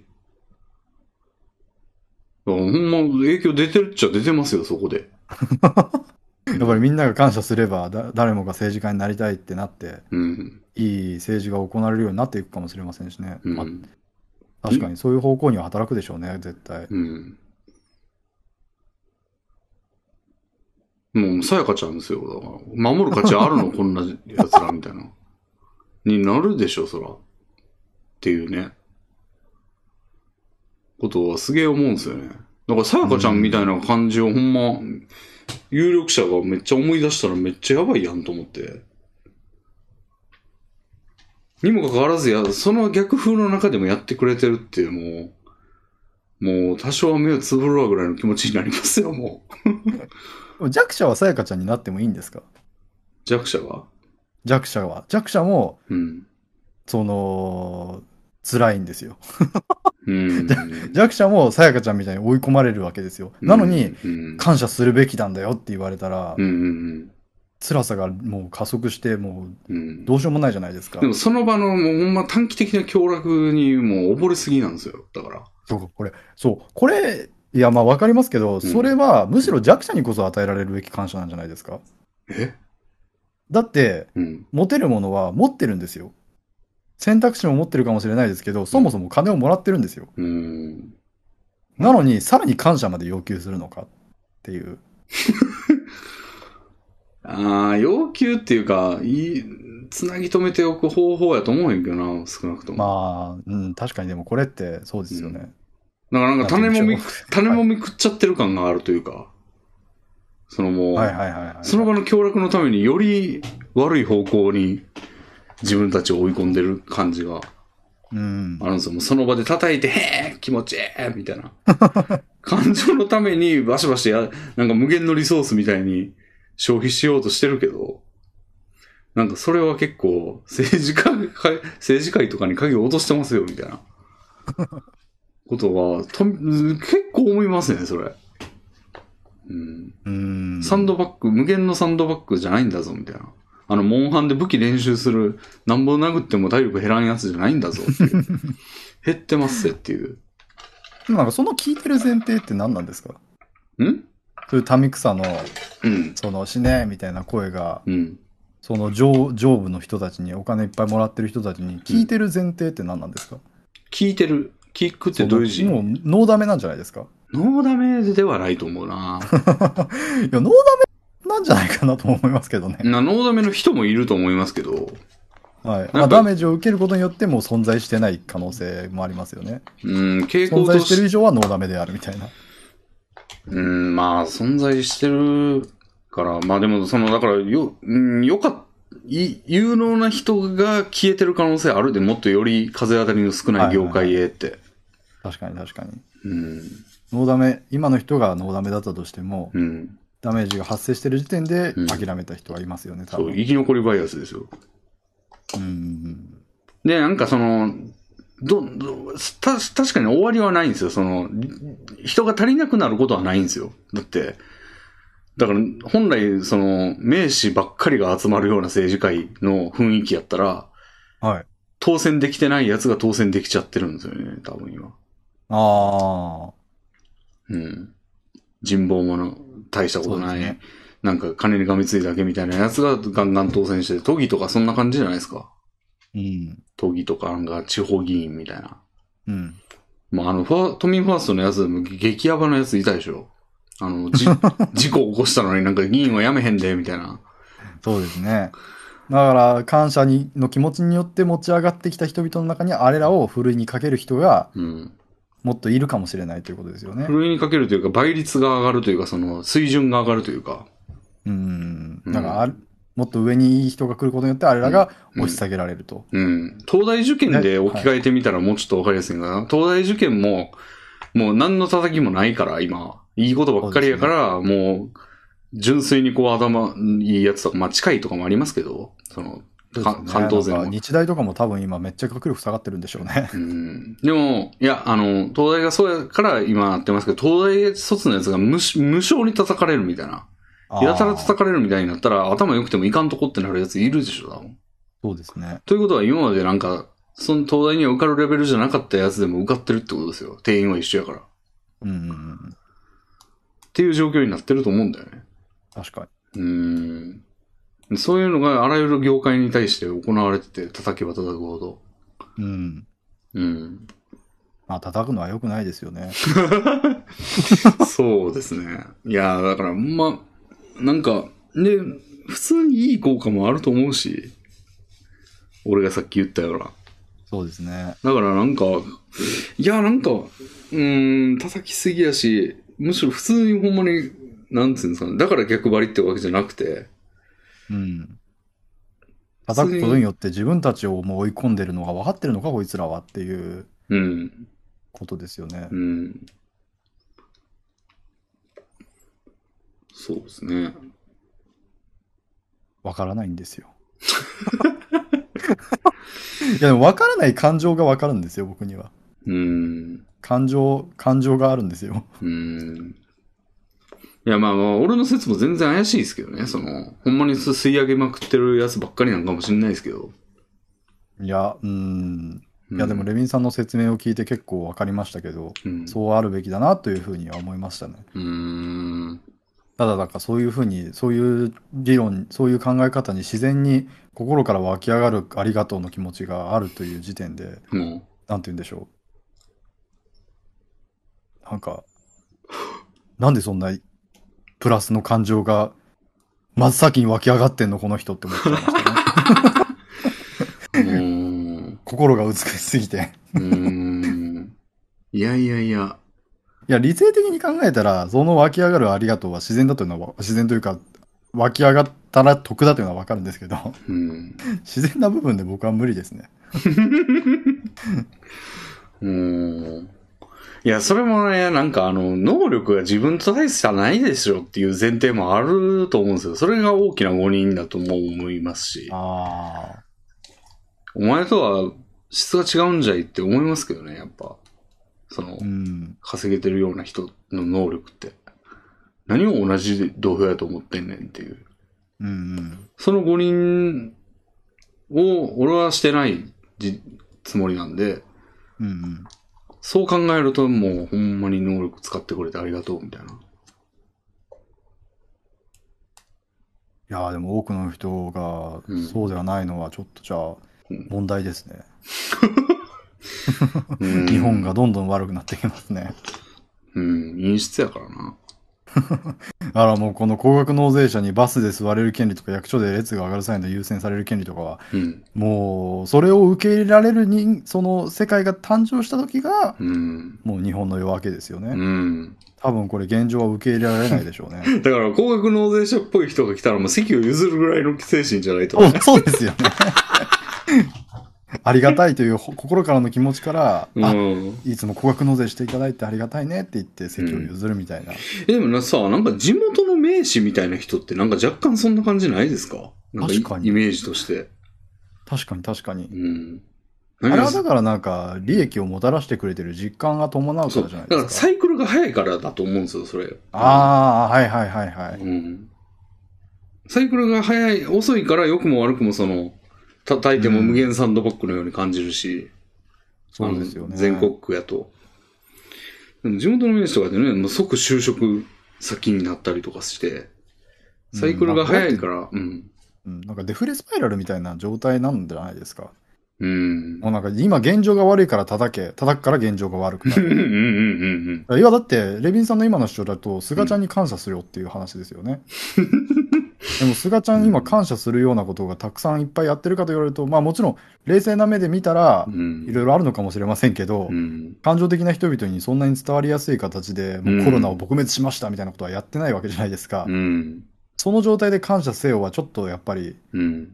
多くの人にとっては難しいのかもしれないですよね。うん。もうこれはもうインフレを待つしかないですよ。そうね。だからスーパー菅みたいなのが登場して、うん。指パッチンでコロナを撲滅させたら、うん。あ、総理大臣すごいってなって、うんあ、総理大臣ってこんなにすごい扱いされるんだ、俺もなるみたいな風に なって。それね、もう、めっちゃ思い出すことがあって、あの、うちの会社、もうほんましょ、序盤全然資金がなくて、はい。もう給料も激安やったんですよ。はい。で、外注とかやり始めて、まあ、金の、キャッシュフローがまあ、回り出したから、まあ、そんなに金に不満があったっていう、ある状況じゃないんですけど、今。はいもう最初はもう、だって給料俺18万で入ってて、最初。うんうん。少なって感じだったんで、もう結構、で、ギスギスしてたんですよ、やっぱ。ああ。で、なんかもう結構その方針とか決めるときも、もう揉めに揉めて。えーっていうんで、その時にプリケツがポロって言ってたのが、いやもうこれほんま売り上げがすすげえ立ってたらもう誰もこんな、あの、争いになってないんだろうなとか言ってて、ほんまそうやな確かにと思って、これもし 給料が全然100万とかあったら、まあ、こんな、あの、言い争いというか、もう方針に、もうなんとか自分の意思を反映させようみたいな感じでやってた時あったんですよ、俺も。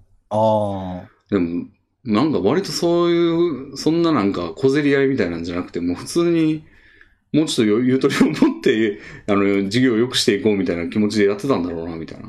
あ。あうん。ほんまそうやなと思って。あ。いや、もうだから追い詰められてるんですようね。ん、うん、追い詰められてる人に対して、そうんの追い詰められてる状態を変えるためには、追い詰められてない振る舞いをしろってうん。いう要求はできないですよ。うん。でも武士は食わないと高用事って言うじゃないですか。いやー、素晴らしい考え方ですね、それ は。高用事誰もできてないな、でも。いやー、難しいですね、今は。うん。そうね。いやー、盛り上がりましたね。いやー、面白い知見を得 ました。知見というかね、まあそういう人もいるんだぐらいで。はい。うん。はい。では、次行きます。いやー、行きましょう、行きましょう。おい。 これは、えー、っと、内容は何でしたっけね。まあ読むか。えー、ビキニーヌさんからいただきました。はい。レミンさん、コ之助さん、こんにちは。えー私にはコ之助さんが配信でおっしゃっていたエピソードで強く印象に残っている話があります。はい小さな頃、豊富な2チャンネル知識でブイブイ言わせていた先進的な同級生が、数年経ってもなお2チャンネルのスラングを口にしていて、思わずがっかりしてしまったというお話です。はいはいはい。へえ。詳細は幸之助さんに改めてお話ししていただけると助かります。このエピソードの肝は、成長や加齢とともに変化していくはずの感性が、中にはほとんど変わらない人もいるという点です。私も幸之助さんと全く同様の経験をしたことがあるので、強く印象に残っています。何を面白いと感じるかに奇跡はありませんが、未だに野獣先輩ネタで笑っている友人を見ると、彼は野獣先輩を忘れるほどの新たな面白と巡り合わずに何年も生き続けているのかと残念、疑念に思ってしまうのが正直なところです。お二人は感性が変化すること、しないことの是非についてどうお考えですかという。はい。ほこーれなんか、今日を経てきたエピソードに様々な部分に共通する話題があって面白いですね。うーん。なんか配信、配信でおっしゃってたんですかそう、前半部分のエピソードについての補足ですけど、うん。あの、僕が中1ぐらいの時に、うん。あの、クラスメイトに、うん。えっと、仮に愛くんとしましょう。うん。愛くんという方がいて、うん。その愛くんはう、ん。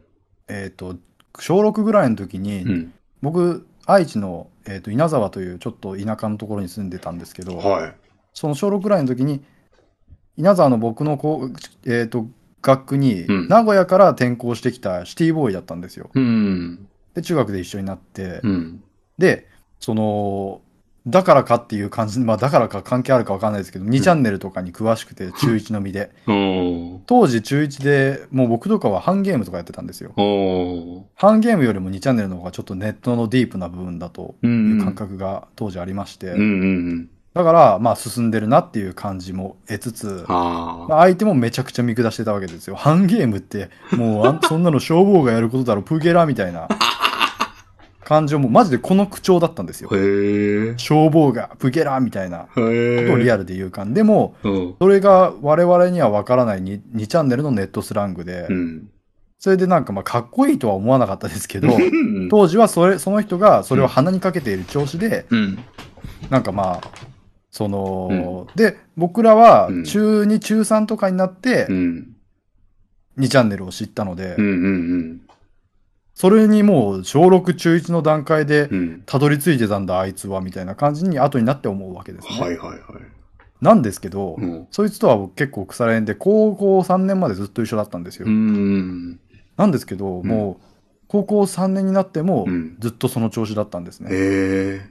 僕は、小6では、小6中1では、ハンゲームで、うん。で、まあ、中2、中3ではもう2チャンネル的なネタにどっぷりだった時期を経て、うんニコニコとか、うん。なぜかもう、高1、高2というストリームチェッカーで過ごして、 高3になる頃にはもううんネ、ネットのネタをリアルで言うなんて、そんな恥ずかしいまでできません、もう、みたいなうん。感じにすっかりなってたわけですよう。ん。もう、その時にもその愛くんはでもう、ん。すごい、トニチャンネルにどっぷりであ、あ。もうずっと、プゲラだったんですよ。うん。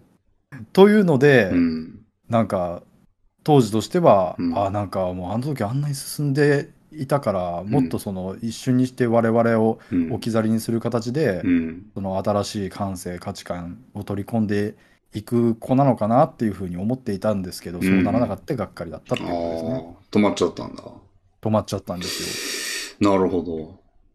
ああで、その人に対して、この、ビキニールさんが言うような、その、なん、なんか何年もこのままで生き続けてんのかと、はい。面白と巡り合わなかったのかなっていうような思いはありますかまあ、言われてみればそうですね。そういううがっかりなんでしょうね。うーん。はあ。いや、でもこれはなんかもう、うん。まあさっきの、だから、いたたたたって話ですよね。うーん。だからなんか自分の中にあった過去うんうん。がこいつにとってはまだ現在なんだ。うんうん。で、自分がそれを過去に置いてきたっていうことはなぜかっていうと恥ずかしかったからなわけですよねあー。恥ずかしくか思えたから。うんだから、そいつが今も現在持ってることは自分にとってダイレクトに恥ずかしいうーん。わけで、まあうんなので、そういう恥ずかしいと思ってしまう感情、感性おーに切り替わっていくかどうかってことですよね。うーん。なるほど。でもこれはなんかもう、是非についてどう考えですかっていうことですが。うーん。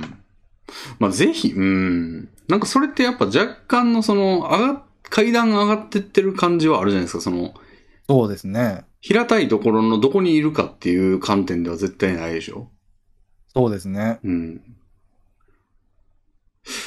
うーん。でもこれって階段上がってるように見えて、うん。平たいところのどこにいるかというのに過ぎないうん。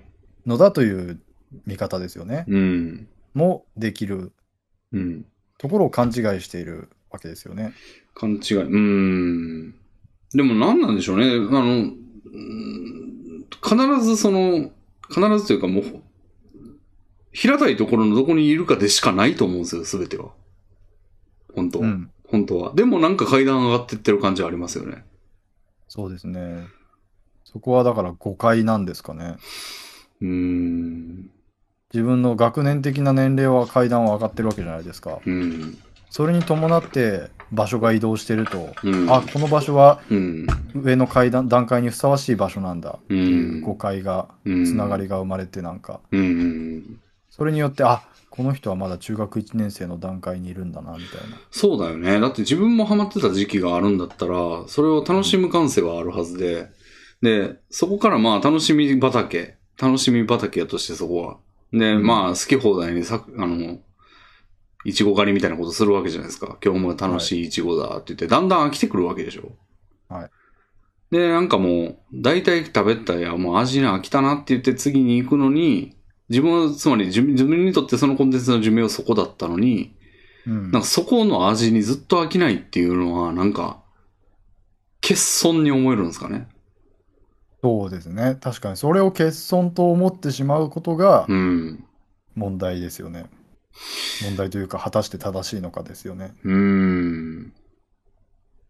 でもなんかこれって別にね、その、割と自然にみんなそう思いますよね、多分。だって、かどうですかね。まあまあ、自然うん。だ自分が昔やってたけど、ずっとそればっか言ってんな、みたいなやつって、うんあ。の、なんか下に見るっていうのは自然じゃないですか、みんな。そうですね。僕はそうですね。うん。で、これってなんかよく言われてるというか、よく言う構造なんで、みんな持ちがちな感情やと思うんですよ。はい。でもなんなんでしょうね、それ。あうんあ、いやまあ、うん。やっぱり、新しいものがいいものっていう発想ですかね。うん。あるいは自分と違うから、自分と違うから、こう、下げっていう感じになるんですかね。いや、だから、恥ずかしいものになってるかどうかって大きいと思うんですよね。うん。それから抜け出すときに、飽きたからやめるじゃなくてう、ん。何やってんだろう、僕、うわうわうわってなってやめるうん。パターンだ、パターンが多いんですよ。ああ。結果見く、野獣先輩の真似とかそうじゃないですか。ああ。そうなんですよ、僕は。うーん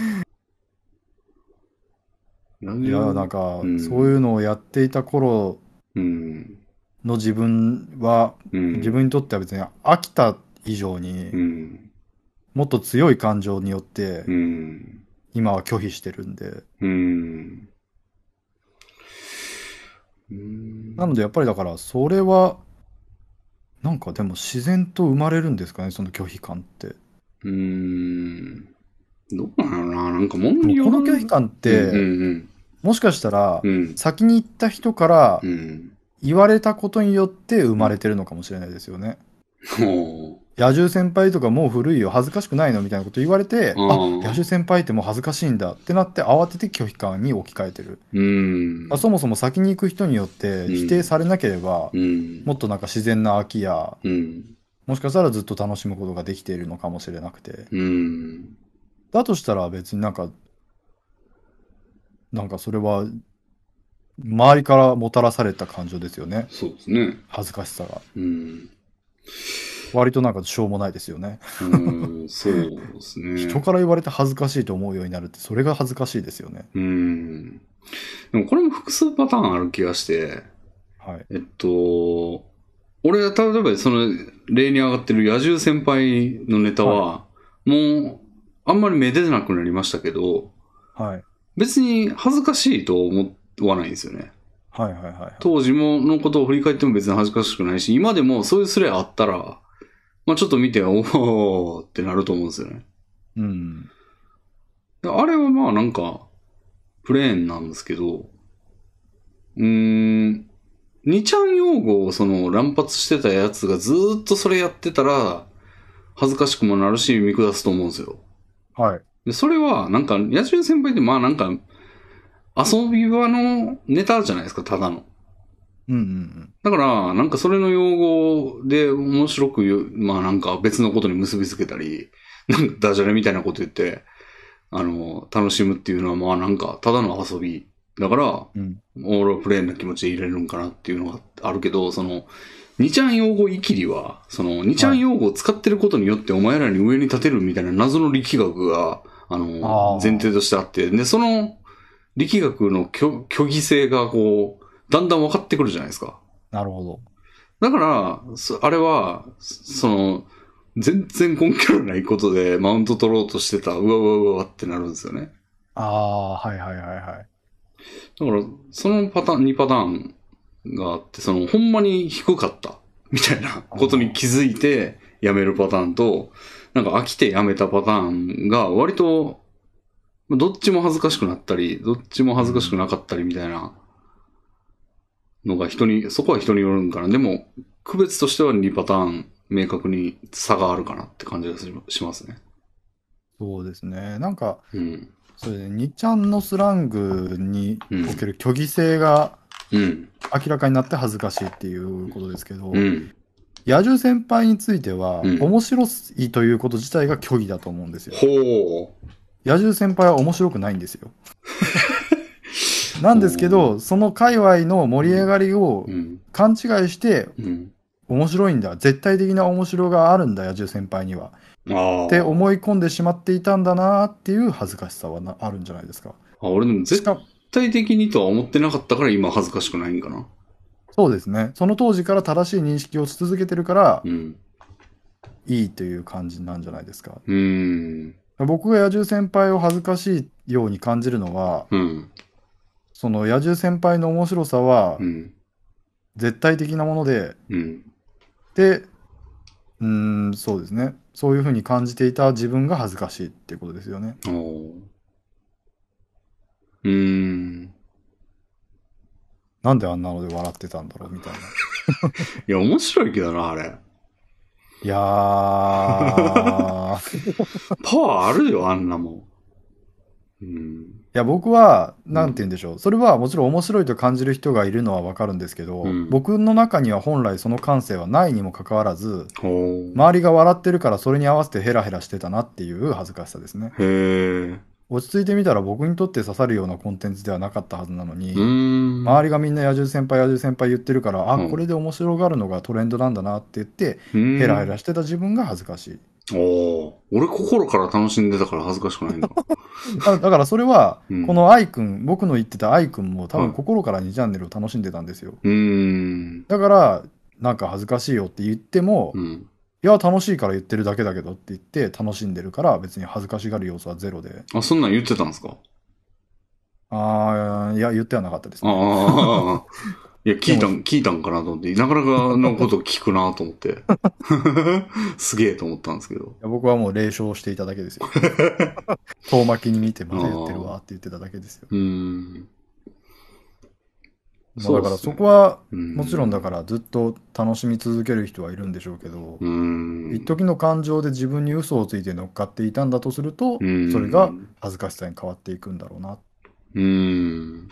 でもだとすると、うん。この投稿者さんも僕もそうですけど、うん。新たな面白いに巡り合わず何年を生き続けてるのかと疑問疑問に思ってしまうみたいなことを言ってますけど、はいはいはい。面白と巡り合ってないのは僕の方なんですよね。この人の方なんですよね。ほ嘘の面白にすり寄って、面白いと誤解して、う。うん。で、その誤解が解けて、ああ、うんもうあんなのにすり寄ってて恥ずかしかったなってうーん。なってるのを繰り返してるだけで、うんほん心の底から面白いと思えるものに出会ってないのは自分の方なんですよね。ほほほほ。 なんだそのリフレックは。ほいや、それに今気づいて、でも実際本当にそうだと思います。う。うーん。うーん。ただその場当たり的に雰囲気の面白いに流されて、うん。面白いと誤解して、うん。結果誤解だったことが判明して恥ずかしいとパージして、っうん。ていうのを繰り返してるだけなんですよね。おーまあね。恥ずかしいファッションとかって本当にそれだと思いますね。うーん。当時はかっこいいと思ってあの格好流行りだからやってたけど流あー行りだからやってたってだけで全然かっこよくはなかったよな恥ずかしいあの時みたいななるほど。あー、ファッションでは確かにじゃあ思ってる人多そうだね。そこも相対化相対化というかもうそういうものだとかんしてる人もいっぱいいますけどねあー。当時はあれが流行りであれをおしゃれだと思うのが自然だったからそうしていて、うん。今そうじゃないけど別に当時は当時でそれが自然だったから別にそうじゃないみたいなおーなんか次元が高いですね、じゃあ。こいやそうだと思いますうん時間という観念もちゃんと加味して、その、同じものでやっても時間軸が違えば、あ多の、分だから平面上を行き来してるっていう自覚がある人ですようねんそれうんってうんうん段階的階段を上がっていないよっていううん。うんうんあそこはだからこの投稿者さんも、うん。うんそのアイコンを心の中で蔑んでしまった僕も、うん。同様の間違いをしてるんじゃないかなということをで、今でもさっきの俺の分類で言うと、やっぱ違うと思うんですよ、その2ちゃんのやつは。思いましイキリマウントは、そのマウントたおーが、あはいマウントを取ってたこと自体が虚偽やったから、確かにうん。心から面白いと思ってやっていたんではなく、うん。マウントを取っているからうん。だから、それがなんか浅はかだったってことは、まあ、せ精神が成長すればわかるじゃないですか。はで確かにそれを未だにやってるっていうのとか、まあ過去やってた自分うんにもその未熟さが恥じるところであって、うん、その恥ずかしさとはまた違うんじゃないですか。確かにそうですねまあたうだんアイ君が我々を蔑んでうん。ネットスラングを連発していたのっていうのは僕我々の所感ですか らねああ。でも、プゲラとか言ってたら、まあ、下げすんでますよ、そんな。そうですねうん。すごい突っかかってきましたからねああ。我々がメイプルストーリーの話をしていたらものすごい突っかかってきましたからねおお。 まあ、それはまあ、またちょっと別軸やから、その恥ずかしさは正当やと、俺は評価したい。ただ、その、野獣す、な、野獣先輩を例にしてるとなんか話ややこしいけど、その、ファッションとか、過去のやつが恥ずかしいっていうのが自分が心底いいと思ってやってなくて、流行りに乗ってただけでなんだこれっていうやつは、ちょっとあんまりよろしくないですね。そうですねうん。僕もなんかだからドナルドとか流行ったじゃないですかににニコニコでああ。あれとかもうん。僕がもうドナルドを飽きてうん。しばらく経った後で僕の兄がドナルドにはまりだしたんですね、うん。普通にだから僕と同じ空間にいる時に、うん。ドナルドマッドをうん。音量出して見て始めたりするわけですよ、おうん、こういうの好きこれ知ってる面白いぞみたいな感じでもう僕それの面白さ通り過ぎたよみたいな感じで、うん。もういたたまれないわけですよ おそれうん。そういう感じでやっぱり僕は通り過ぎていった自分がうん。通り過ぎていったコンテンツに今ハマっている人を蔑んでしまう感情は生まれますねでも、それもなんか違うのかもね。その、例えばエヴァ見てて、はい面白かったけど、まあ今は別にそんな見ない。まあエヴァだとちょっと今まで続いてるコンテンツだからあれやけど、うんまあ見てたとして、はい、で、後になって、あ、今を最初から見て面白いわーって言って、考察とかすげえ言ってるやつとかがいたとして、自分なりの考察とかを。うんそれ見てでもなんかいたたまれなくはないでしょ。うんうん。なんなんやろね、この違い。だからエヴァには、うん。そのコミュニティ感というか、うん。一歩外に出てみ引いてみたら、うん。実はそれって全然面白いものじゃないよっていう感覚がないからじゃないですか、あーエヴァが面白いというのは自然に湧き起こる感情でうん。どこから入ってもうん。面白いっていうかどこから見てもどう見てもうん。面白いものだから、うん。その面白さにハマってるのは自然なことうん。なんだけどドナルド,、マドナルドに、うん。ドナルド・マットにハマってるおもっていう状態は、うん。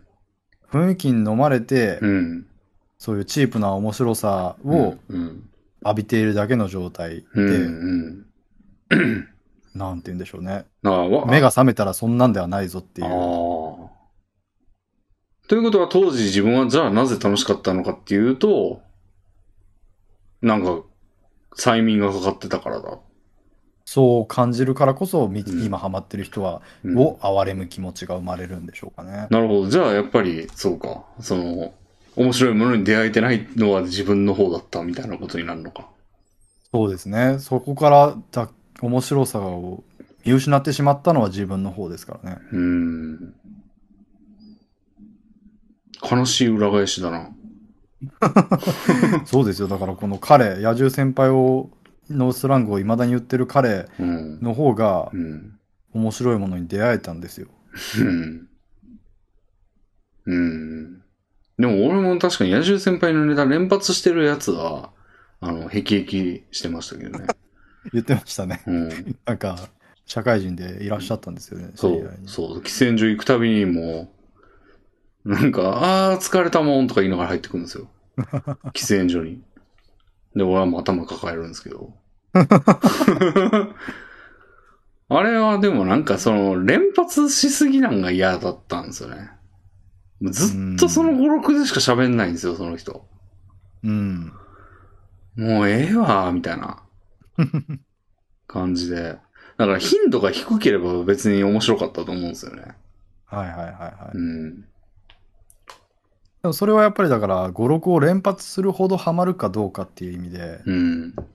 その人はだから語録を連発するほど面白いって感じていて、レヴィンさんは語録を連発するほどではないなって感じていたわけうで。ん。だからそこは、面白に、その面白にかける情熱あがあ。違ったっていうことですよね。負けてるわけか、俺 が。別にだからその人を下に見るべきではないわけですよ。その人には負けてるんですよ、レヴィンさんは。なるほど。悲しい。確かにな。だからなんか、そう、うん本当に規制はないですよね。うん。うん。まあ変化して、うん。時間を経て、あれはそんなに面白がるコンテンツだったのかみたいな、うん。いうふうに思うようになっているこっち側の、うん。うんじゃあそれを回避しようと思ったらもう強度のあるコンテンツに触れまくるしかないってことでもこれ本当に大事だと思いますよ。強度のあるコンテンツに触れるっていうのは。あ後になって恥ずかしく思わないためにも、あ。うん時間を無駄にしないためにも。もうシェイクスピアとかの、何ですか演劇なんですかねもはいう見るとかしかないんですかね、もうあれ、こすられ倒してますから ね。確かにそれ。それでもみんな全然恥ずかしいと。 シェイクスピアなんか見てて恥ずかしいなんか言ってる人見たことないもんな。僕、やってるかもしれないです。今、し現在進行形で。え、どういうことどういうこと今僕だから古い漫画好きってまさしくそういうことなんじゃないかなって。ええ原稿でいっぱい語られてるう流ん行りの漫画コンテンツにドハマりしてしまったら、うん。絶対うん。 10年、あ5年後、10年後に、うん。あの時ドハマりしてたのは周囲の熱に当てられてうん。ハマってただけのうん本当の面白じゃなかったなって思ううん。かもしれないから、うん。バリアを張って、うん。で、じゃあ何読むのって代わりにうん。すごい古典のうん面白が保証されている、うん現在絶対流行りではないコンテンツおー。を読んで面白を見出すようにしてるうん。っていう形になったのはそのせいかもしれないですね。うーん。まあでもマウント取られないように、いや、マウントじゃねえな。えーっと、後から恥ずかしくならないようにの無意識の防御と考えるよりは、はい。その、むしろ強度のあるコンテンツの方に魅力を単純に感じてるだけでは、別にそれはおかしなことではないのでは。そうですね。確かにそうですね。うん。だから、ドナルドを見抜けるようになったのかもしれないです ね。うん。あ、これはドナルドだって。うん。 あ、これは野獣先輩だって。れ。うんうん正直それすごいわあるかもしれないです。うん。うん。確かになんかちょっと面白いかもと思って触れたコンテンツでも、うん。あ見始めて、あ、うん流行ってるけどこれドナルドだな、み たいな。こうん。れ野獣先輩だから流行ってるやつだな、みた いな。うん。いやある意味ワクチンにも通じる考えで、俺の。その、そんなこすられ、こすられて人類と共に歩んできたみたいなやつやったら、まあ、全然摂取するけど、うん。なんか、ポットでのそんな大丈夫かみたいな、ああ、確かに確かに。うん、感覚。今、集団催眠状態で、うん。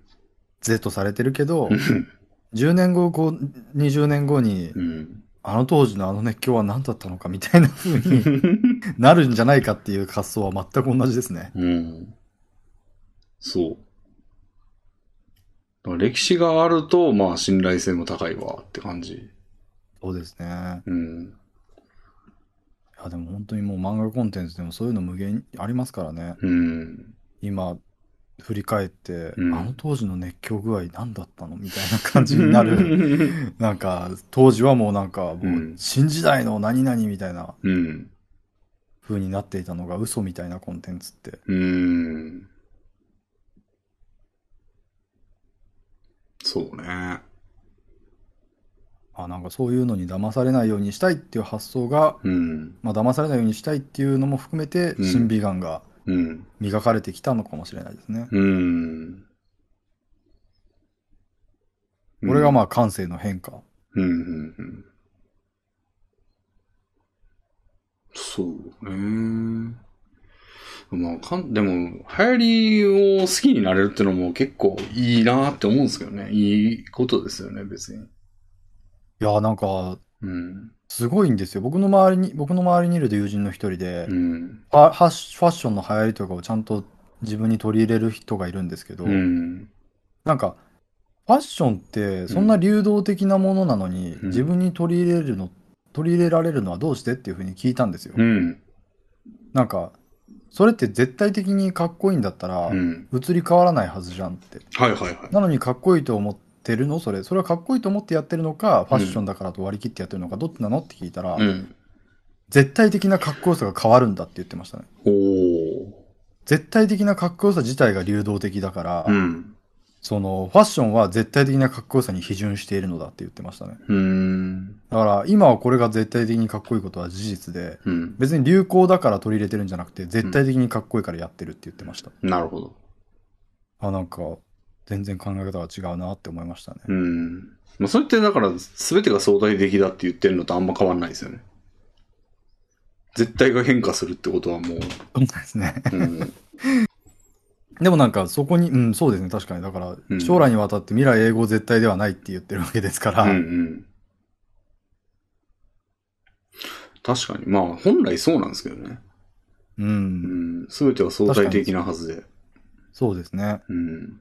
でも僕は割と絶対的にかっこいいものが別であると考えてしまうので、うん。だからその流行にな流行に合わせるののが正しいとされるファッションのムーブはちょっと理解できないんですよね。うん。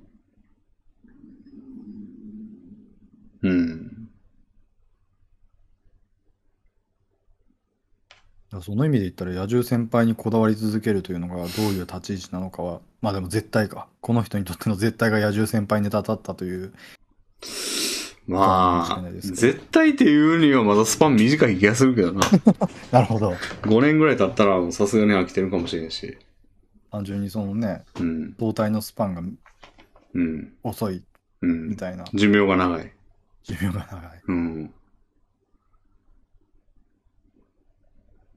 まあうんまあコミュニティとかにもよるんでしょうねうん。周りがそういう人たちばっかりだとうん、うん、でニコニコとかで、ニコニコとかではもう現役でしょうから、野獣先輩ネタとかは。うん。うん。そうですね。まあ。うーん。まあ、あんま小難しく考えずに楽しんでるのが一番いいとは思うんですけ ど。うん。でもまあ進歩がないなっていう観点が入ってきたりとかもしますよね。時折。うーん、でもそれが正しいのかっていうことですよね。うーん。別のの面白いに乗り換えることが進歩なのか、うん、飽きることを恥ずかしいと思うようになることって進歩なのかっていでう。も、その要請がじ自分の中から湧き上がってきたものだったらもう素直にその感染したかったらいいと思うんですよ。もう進歩はいはいはいするべきだっていう思う思うんだったら自分で。なんか進歩しないとダメなんじゃないかぐらいやったら、まだ、いや、しゃぶり尽くした方がいいんじゃないですかって感じ。うん。うん。うん。まあ、僕は割とうん。そういうのが変化していくことについては、うん。うん。うん、なんか絶対的なものを見つけるまで変化し続けた方がいいと思いますね。うん。どこかにある絶対的に自分にとって面白いと思える何かうん。に誰もがたどり着けたらいいなって思いますね。うーん。ずっと相対的にこう、もう流行りと自分の好みを一致させるまでやってる、の人たちに。やってるとかいう生き方もありやと思いますけどね、でも。うんなんかでも、うん、なんか流行りが自分の好みってすごい虚しいなって思うんですよあね。あ。だって、うん。それって自分がないってことじゃないですか。うん。いっぱいいると思うんですよ。流行りが自分の好みだっていう人って。周りが面白いと思ってるから面白いんだって感じるようになって、うん。それ以外に自分のす趣味思考がない人って、うん。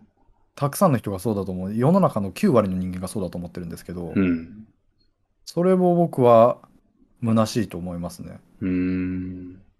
だって、どんなにそれにはまっても、うん。数年後流行りが、ま、変わったら、うん。それを好きだったという自分が相対化されて、うん。新しいものにまた食いついて、うんそれもまた変わっていくんですよ。うん。ずっとすこれが一番ってうん。思い続けられるコンテンツは一生現れないわけですよ。うん。それって虚しいんじゃないですか。いやー、まあ、いや、それが虚しいと思ってしまう人だったらもう無理ですけど、それは。ああ。悲しいと思わない限りは、別に一番とか別にね、死ぬ間際に振り返って、まあ、一番波が高かったやつって言って機械的に選べたりするんじゃないでもそれは今はもうないわけですよ。その波は今ない。うんうん。当時あったうん流行。なんか終わっちゃったネトゲみたいな感じ ですよね。はいはいはいはい。今絶対アクセスできないじゃないですあか。あ、なるほどね。それが悲しいですよね。うーん。ずっと同じゲーム、コンシューマーゲームをしゃすこすり続けて、うん。もうこれだったら一生やってられるわっていうものを見つけられるのとう、ん。もうサービス終了したら一切アクセスできなくなるネトゲしかうん。愛せなくて、それを3年ごとに切り替えている人生と、うーん。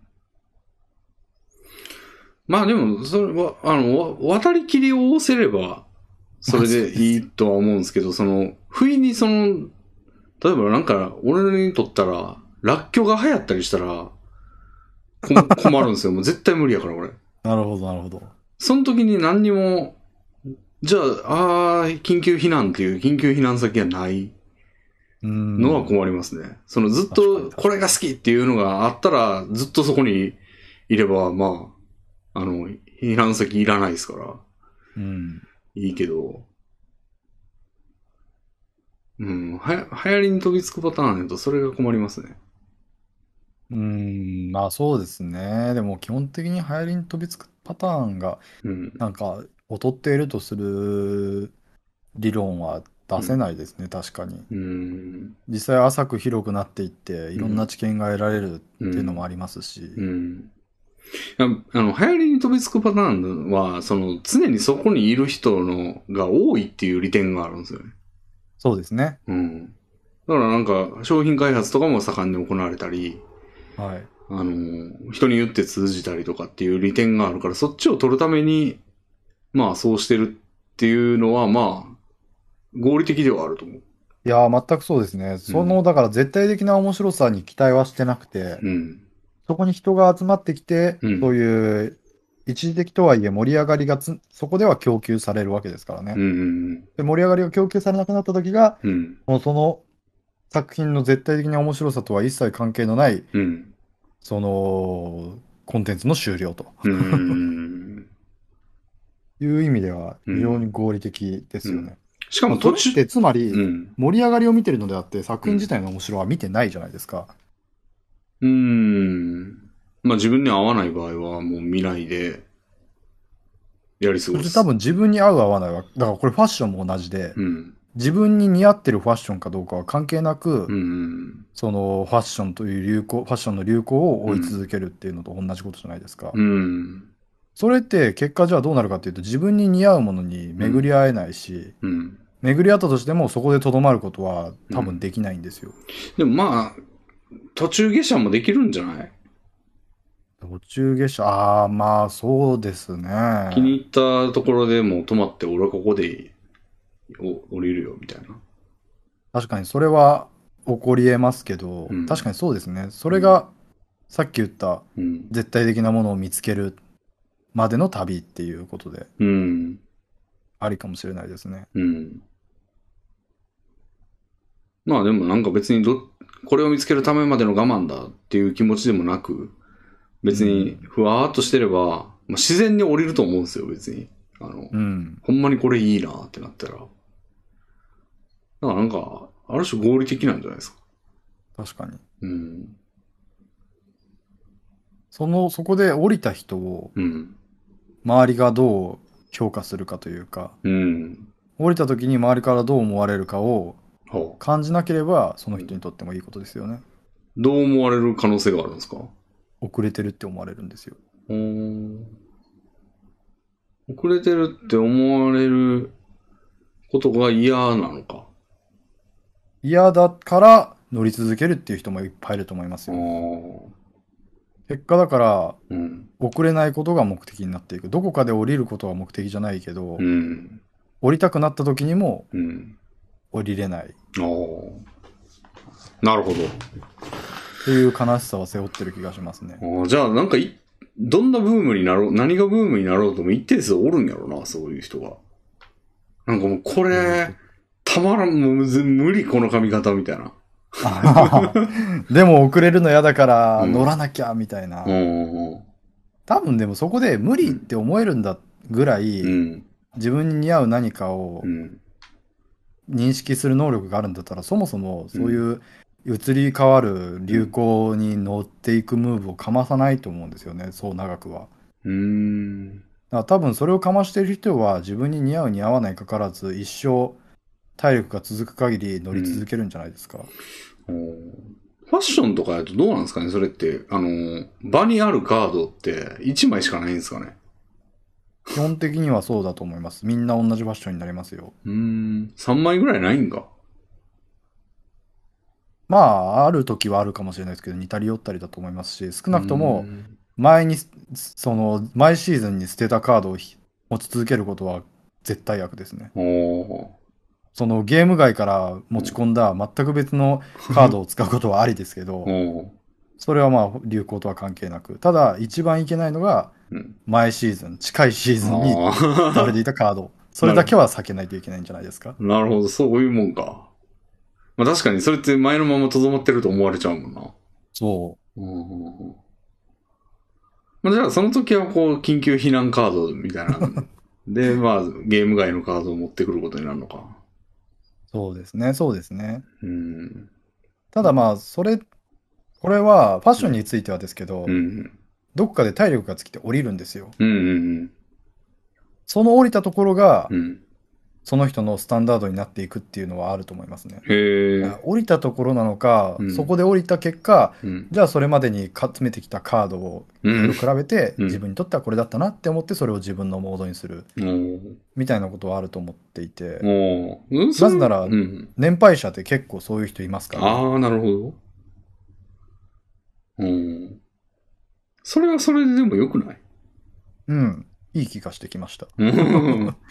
それ、流行に流されて、うん流され流されて、うんその間に手にしたカードをうん。降りたところでうん。見て、うんあ、これが良かったなっていう、うんうん。確かにそれすごいいい気がしてきた。いろんなところに、いろんなものに触れ合う機会も増えるしな。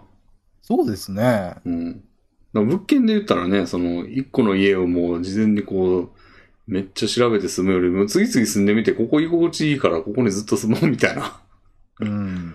方が効率いい気もしてくるな。うん。だうん。からそれを人はよく一周回って好きになるみたいなことを言いますよあね。あ。僕すごい。いそれを漫画で感じていて、うん。やっぱり一時期王道ものが好きでう、ん。一回その王道に飽きて、んもう王道なんて子供が楽しむものだぜみたいな感じで、うん。 そういう邪道エログロものに寄った時期があって、で、それからまた今王道が大好きになってるんですけどう、ん。それを一周回って好きになったって認識してるんですが、そうではなくて、もしかしたら邪道で落ち着く可能性もあったうん。ところを、やっぱりそれまで集めてきたカードの中で、あ、王道物が良かったなってなって、うん。そこでもうん。う追うことをや、変化をやめたっていうことなのかもしれないですね。あーなるほど。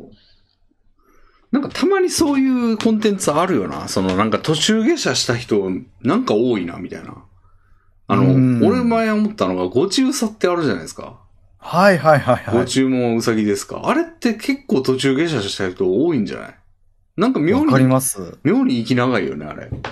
そうですよね。確かになんか、いんっぱいありましたよね、あの段階、ああいうの。うん。そういう思考停止美少女動物園的なアニメ。うんうん。そういうのがいっぱいある中で、うんいっぱい過ぎ去っていった、流行の中で消えていったうん。中で、確かに五中さに下車して残ってる人はいる印象がありまうす。ん。なんかね、たまに見かけるんですよね。あ、いまだに。うん。絵とか、スレとはか。い、それはスレすとかごいことですね。うん。あれはなんか、ファーってこう、流行りを見てた人が、降りるかって決めた人が 多かったんかも。それかもっと先のそういうコンテンツもはしごしていった結果う、ん。一、回もう追いかけるのを諦めて、うん。で、ご中さを振り返った時に、うあん、ここで降りたらよかったんだって、 うん。思い立ってそこで、そこにまた帰り着くみたいな うん。パターンもありそうですね。うん。なんか割と悪くない旅なんじゃない確かに、うん。流行に乗せら乗せられつつ、うん。いろんな場所を行くっていうのは、うん。僕の友達の愛くんはうん、すごい早い段階で降りたのかもしれないですね。ほうほう。ああ、そういうことか。 うん。二ちゃん用語にも、二ちゃんの世界で降りて。そうん。あんまいい駅じゃない気がするけど。 う。 いや、でもこれこんなこ、と正直、レビンさんも降りてるんですよ。うん。だってもうに、そういう二次あ創作小説みたいな世界とかを経て、うん。で、ネット生配信で、だから実況も今としては過去じゃないですか。ああ。で、ネット生配信で降り、そうですね。降りなかった人は、うん。ネット生配信は卒業して、うんうん。まあ VTuber になった人もいれば、うん。結婚出産し普通の生活なんかそういうネットからネットうんは別のものとした人もいるし、もっと詳細に言うと、俺は垂れ流し生配信で降りましたね。確 かにネット生配信に力入れる、うんで力入れないに切り替わってうん降りたと、うん。ああ確かに確かにうん、ね生配信ももうちょい先がありますからね、先の駅。うん、ちゃんとゲームやるとかね。あこれってさ通り過ぎたんじゃないですか向こうにあるんですかあーえちゃんとっていうのは、その、えっ、と、もう、メリハリよくやる。ああだから短期、なんか短い間ライブ配信みたいな人、うーんお仕事系の人ですねうん、なるほどなるほどがちょっと先の駅な気がすんだよな。うん。まあこれはなんか流行というよりはなんかジョブチェンジみたいな感じはありますけど、うん。あの流行にも大きく左右されますよね、うネッん。そのニコニコ実況とかはもう流行の彼方ですからね。うん。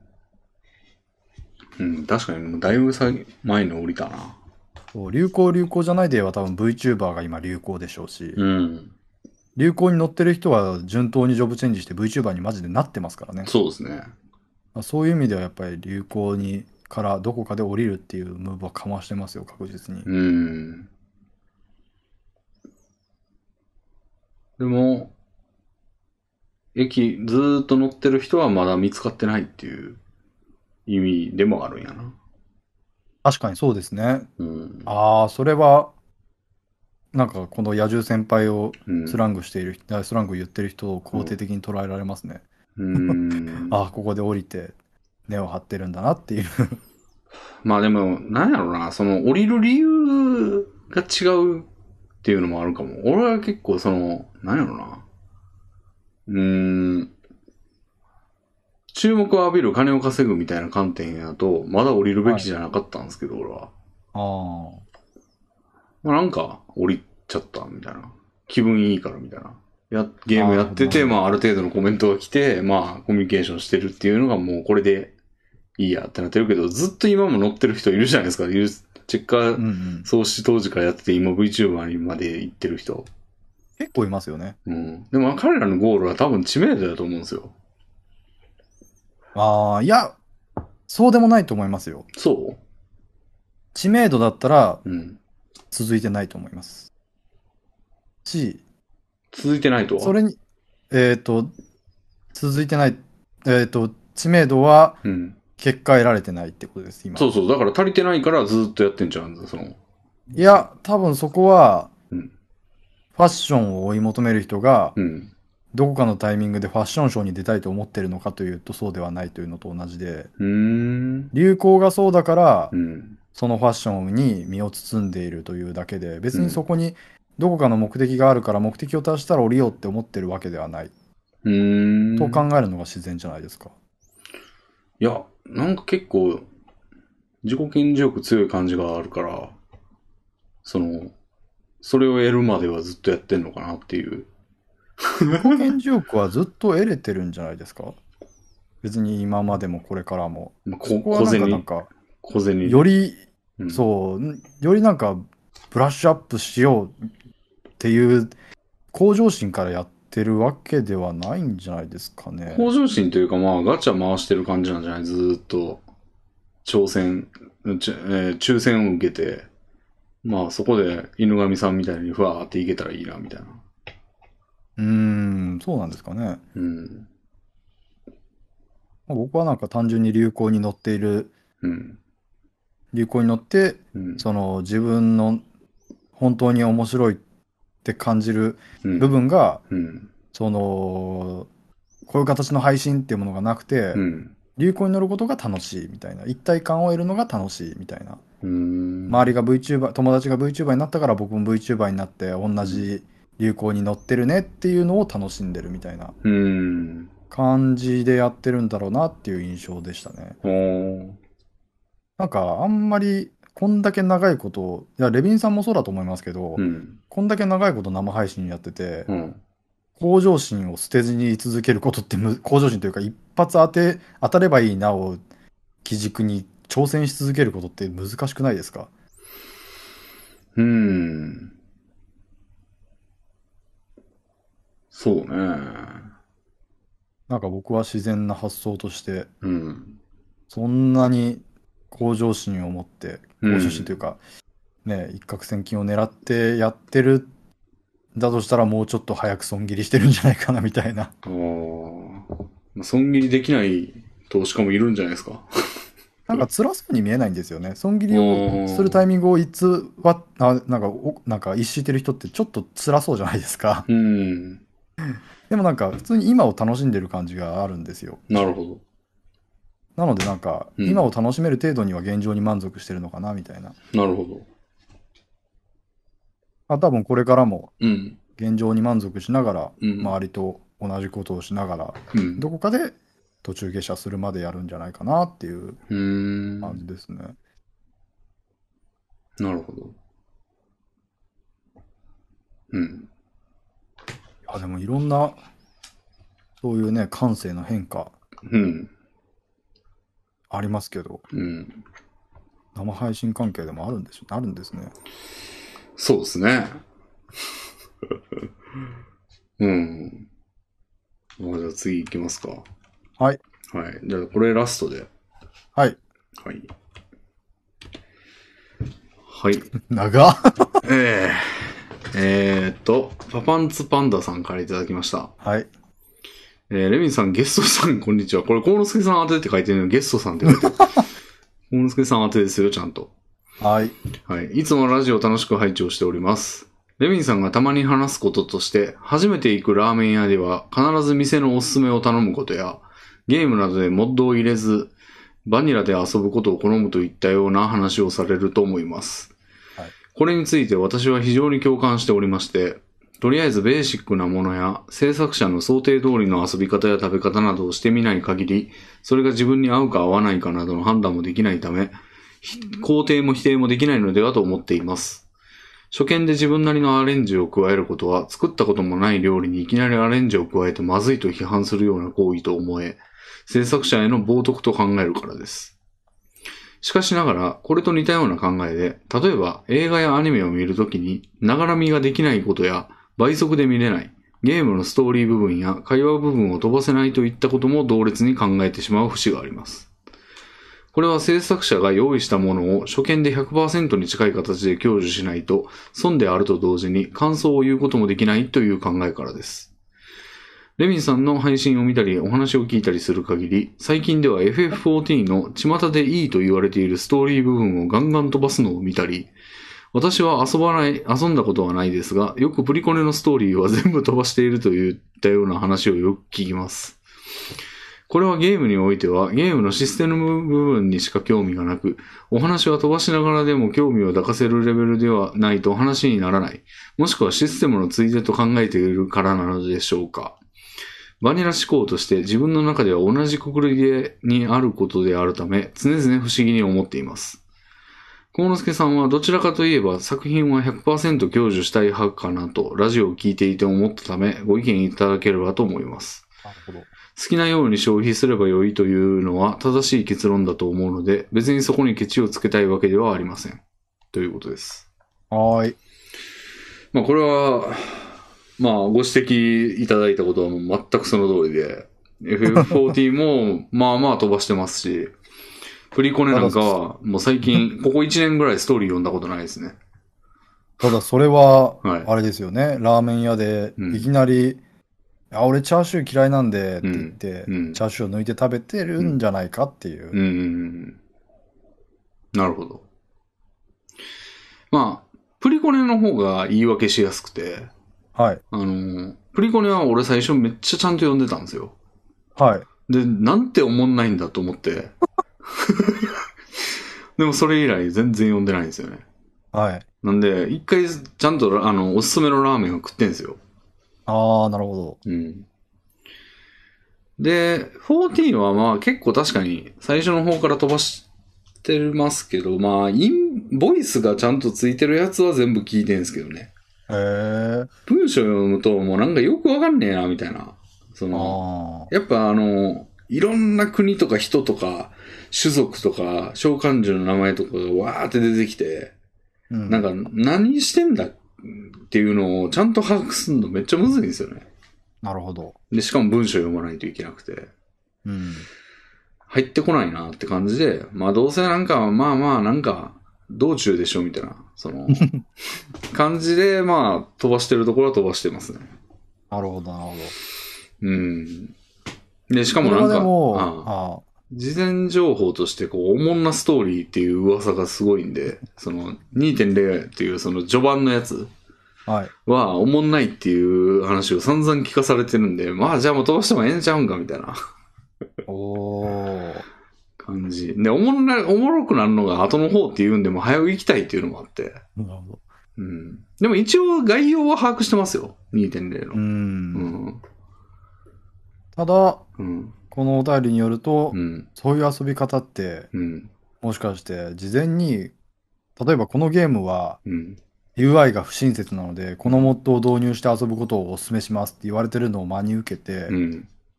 オリジナルの UI をで触れることなく、うん。モッド UI を導入してしまうのと同じことなのではないか。うん。ストーリーを飛ばしているにもかかわらず、うん。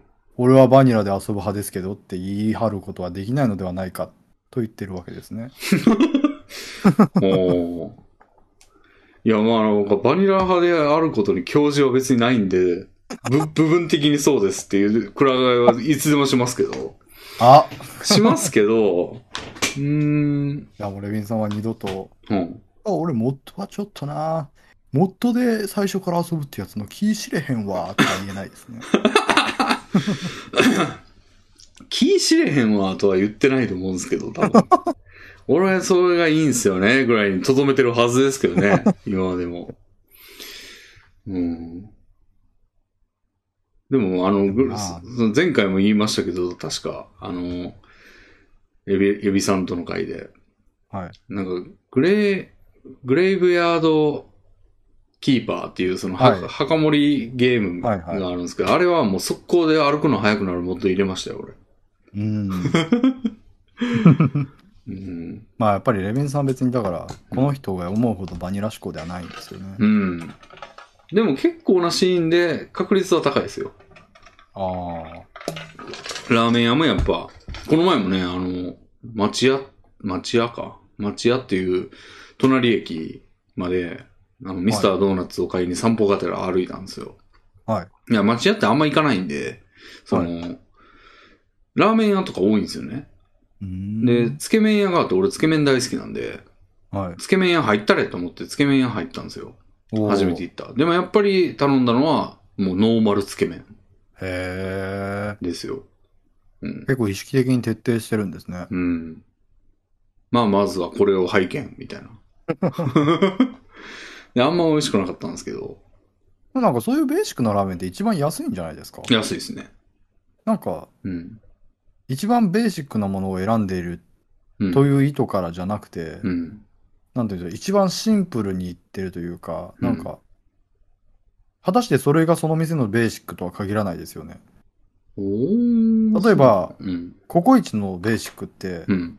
トッピングゼロのココイチのカレーなのかって言われたあ、らあ。うんあれ頼む人いないじゃないですか。 うんうん。という感じですね。なるほど。トッピングしたらうまいかもしれんのに。そう、トッピングができるという、選べるということがココイチの利点なのに、うん。ココイチのベーシックカレーだけ食べてるって、なんか、うん。果たしてそれはっていう感じですよね。確かに。だからラーメン屋のラーメンってそうなのかなっていうふうに思いますけど。うん。あれでも俺なんか、孔麺っていうラーメン屋があるんですけど、はい。俺そこ初めて行った時全部乗せ頼んだ気がするな。あ全部乗せというベーシックの考え方普通の孔麺っていうのもあるはずなんですよ。ああ。やのになんか全部乗せをいきなり頼んだ気がす る。あれでも全部乗せは割と平平等というか、うん。正しい考え方なんじゃないですか 逆逆に。逆に、ああ。分け隔てない。ああ。見してみそのる。店の、全ほんてそうすその全て店の全てをで すから。を。あああ、じそゃのあ、店、はい。つけ麺屋でもなんか、もうフルフルのやつ頼んだ方が良かったんかな。いやーそうあるべきだったじゃないですか。もうーん。う無限にうん。カロリーが摂取できますし。うん。ちなみにその時はドーナツも買って帰ったんですかそう です。うわぁすごい。ちゃんと初子貫徹ですね。はい。次の途日中での。ラーメン屋に寄ったからとかはないんですね。うん。いや、次の日の朝にしましたけどね、食うのは。ああ、さすがに。いうん。ミスやーでド。も、うん。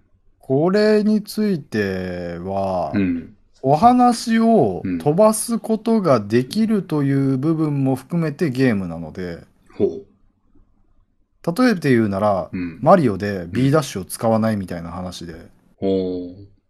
別に飛ばせるのに、飛ばせるのも含めて機能なんだから飛ばさない理由はあるって感じですね。ほう。難しいとこですね。モッド入れる機能があるんだから、モッド入れても別にいいのではただ、みモたいッな。ドは制作者が、ゲームの制作者がうん。作ったものではないので、うん。ゲームのその著作権元が違うの で、ほう。ということですかね。うーん。まあ、スキップ技能があるわけじゃないんですけどね、FF40 は。あの、あー俺クリックしまくってるんですけど。あじゃあ、それはあれですね、あの、利用規約を高速でスクロールして読んだって言ってるのと同じ不正ですね。スキップよりはいいでしょ、でも。うん。スキップ機能がないということは、利用規約を下までスクロールして、うん読んだをチェックしないと進みませんって言ってるのと同じことですから、うん。それをもって読んだと見なされている利用規約と同じように、うん。スキップボタンを用意しないことによってうん A 連打をしたとしても、それをもって FF14 のストーリーを全て読んだとみなされてるんですよ。うん。だから不正はないんですよね、ビッツさんはええ。ー むしろなんかこうめっちゃ読んでるかもしれないですよ、飛ばしながら。だったらもう満足ですよね、14の開発 元も。契約を履行してるな。うんうん。契約じゃないから別に。ストーリーを読むのは。 利用契約じゃねえんだから。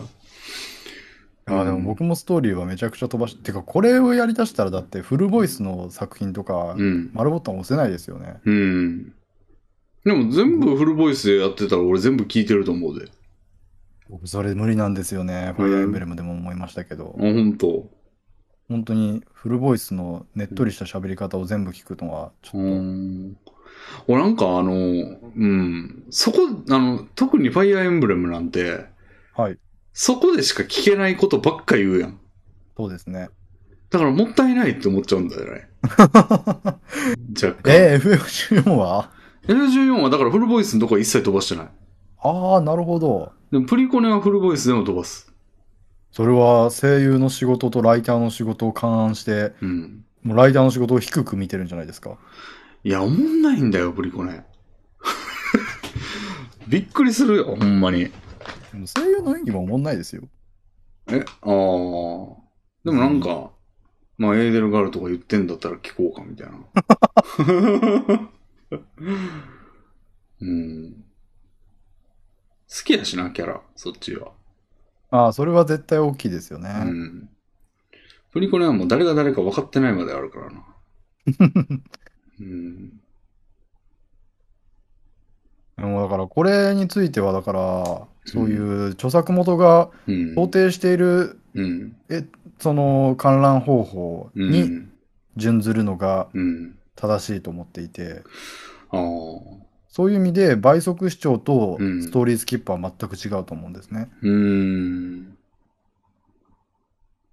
うん。でも、なんやろ、それをどれぐらい重要視してるかにもよるんじゃないですか。例えば、その辺にもう腹減ったから、昼飯食わなあかんから、適当に知らん街で入った定食屋で、いや、はいあの、スタンダードなやつを頼むっては別にならなくて、なんか好きなメニュー頼むかな、みたいな。そうですね。うん。あまあ、どうでもいいと思ってる映画だったら倍速視聴するし、みたいなことですよ ね。ながら見するし、みたいな。いそうだね。や、全くその通りだと思いますね。だからそこはリスペクトの有無で、うん。つまり、うん。それを破棄したということは、その作品にリスペクトがないということを認めたということで、うん。その作品に対するリスペクトを語ることはしないし、許されないと思うんですよ。おー。僕は自分に。はということで、うんその作品に対してリスペクトを感じているなら、あ。うん。そういう著作者の考慮している範囲内での楽しみ方をしたいって感じますね。 うーん。そうね。自分内でしか言えないな、それ。あの、まうあ、んそうですよね。どこまでがこう、真剣に見たかっていうのも際どくないなんか俺、例えばトラドラは、トラドラってアニメを見たことがあるんですけど、はい。あれは、ながら見、かつ1.5倍ぐらいで見たんですよ。おおうん、なんかどんなんか知りたいなと思って。ー。うん。で、まあ案の定、ストーリーも忘れかけてるんですけど、はい。まあでも、トラドラ見たって俺は言いますし、うん。で、あと、キルミーベイベーも見たんですよ、俺。はい。 2話ぐらいまでですですけど、はい。それは、あの、公共のジムに行って、あの、自転車みたいなやつをこぎながら見たんですよ。はい。あれ、永遠に思える時間にされたんですけど。なりますねそう。はい、終われってなりますそねう。そうそう。あれ、なんつ、なんか、相性一番悪いのを選んだのじゃん、みたいな。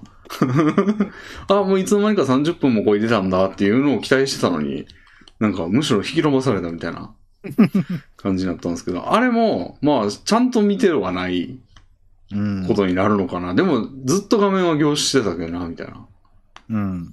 でどっからっていう基準って自分の中じゃないですか。そうですね。うん。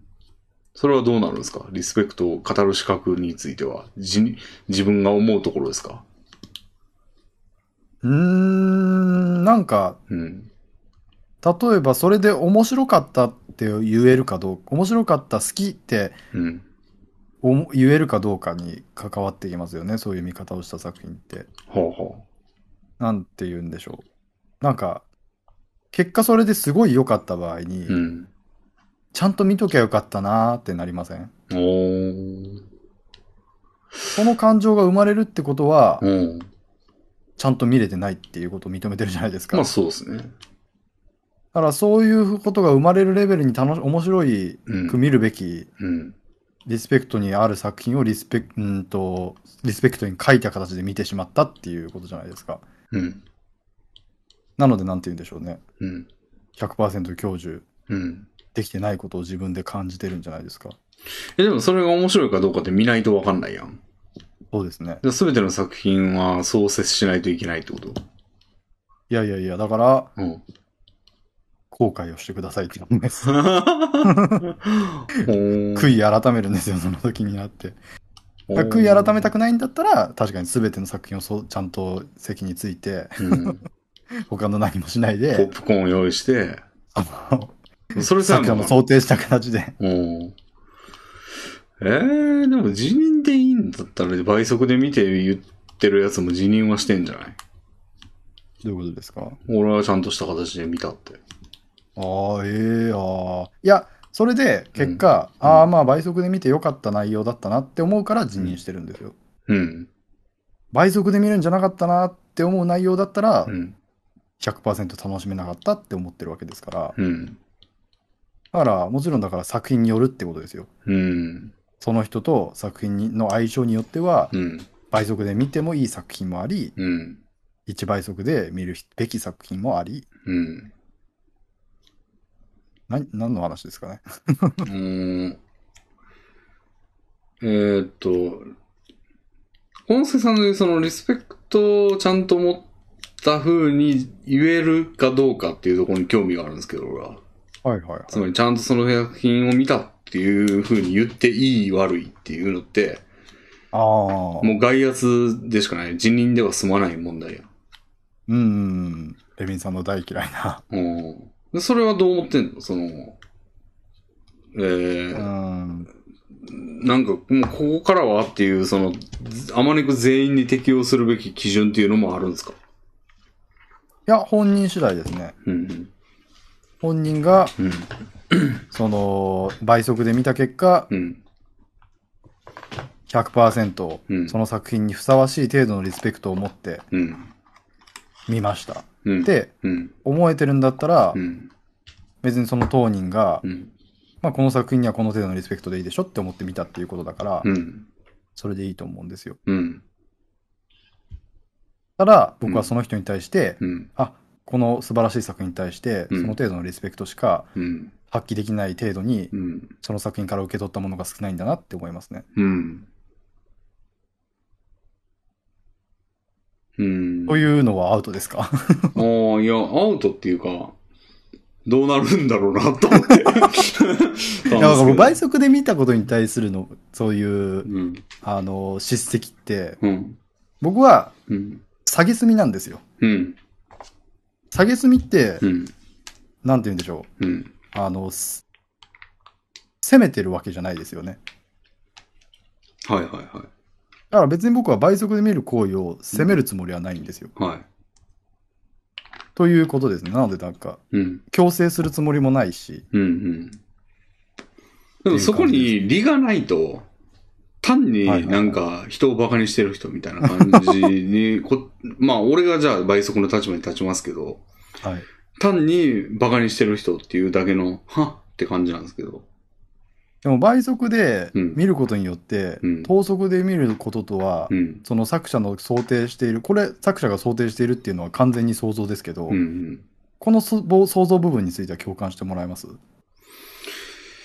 うん、まあそうですね。作者は等速で見てほしいと思ってる。まあそうですね。思ってるというかまあ思ってるかもしれないし、えー、それを想定してますよね。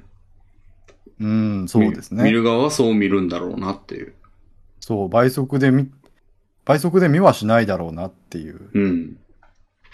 からその想定に沿わない見方をして、うん。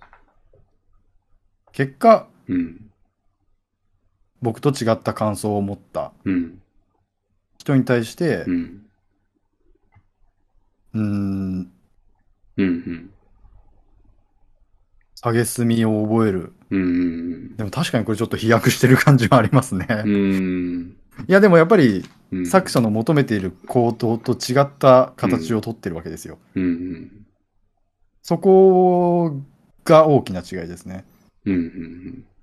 リだスかペらクトという意味で。なんかそれで結果、その、まあ、コンスケさん基準で、はいこれはちゃんと見れないだろうと判断されるような見方をした結果、おもんないって言ってる場合に下げすみが発生するんじゃないですか。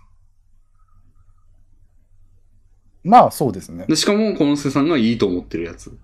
はいはいはいはい。うん。確かにでもそうで、そうあるべきですよね。うんうん。うーん、ただそうでもない可能性があるんだよな。うん、あ、まだもうちょっと範囲広い。 面白かったって言ってても、うん。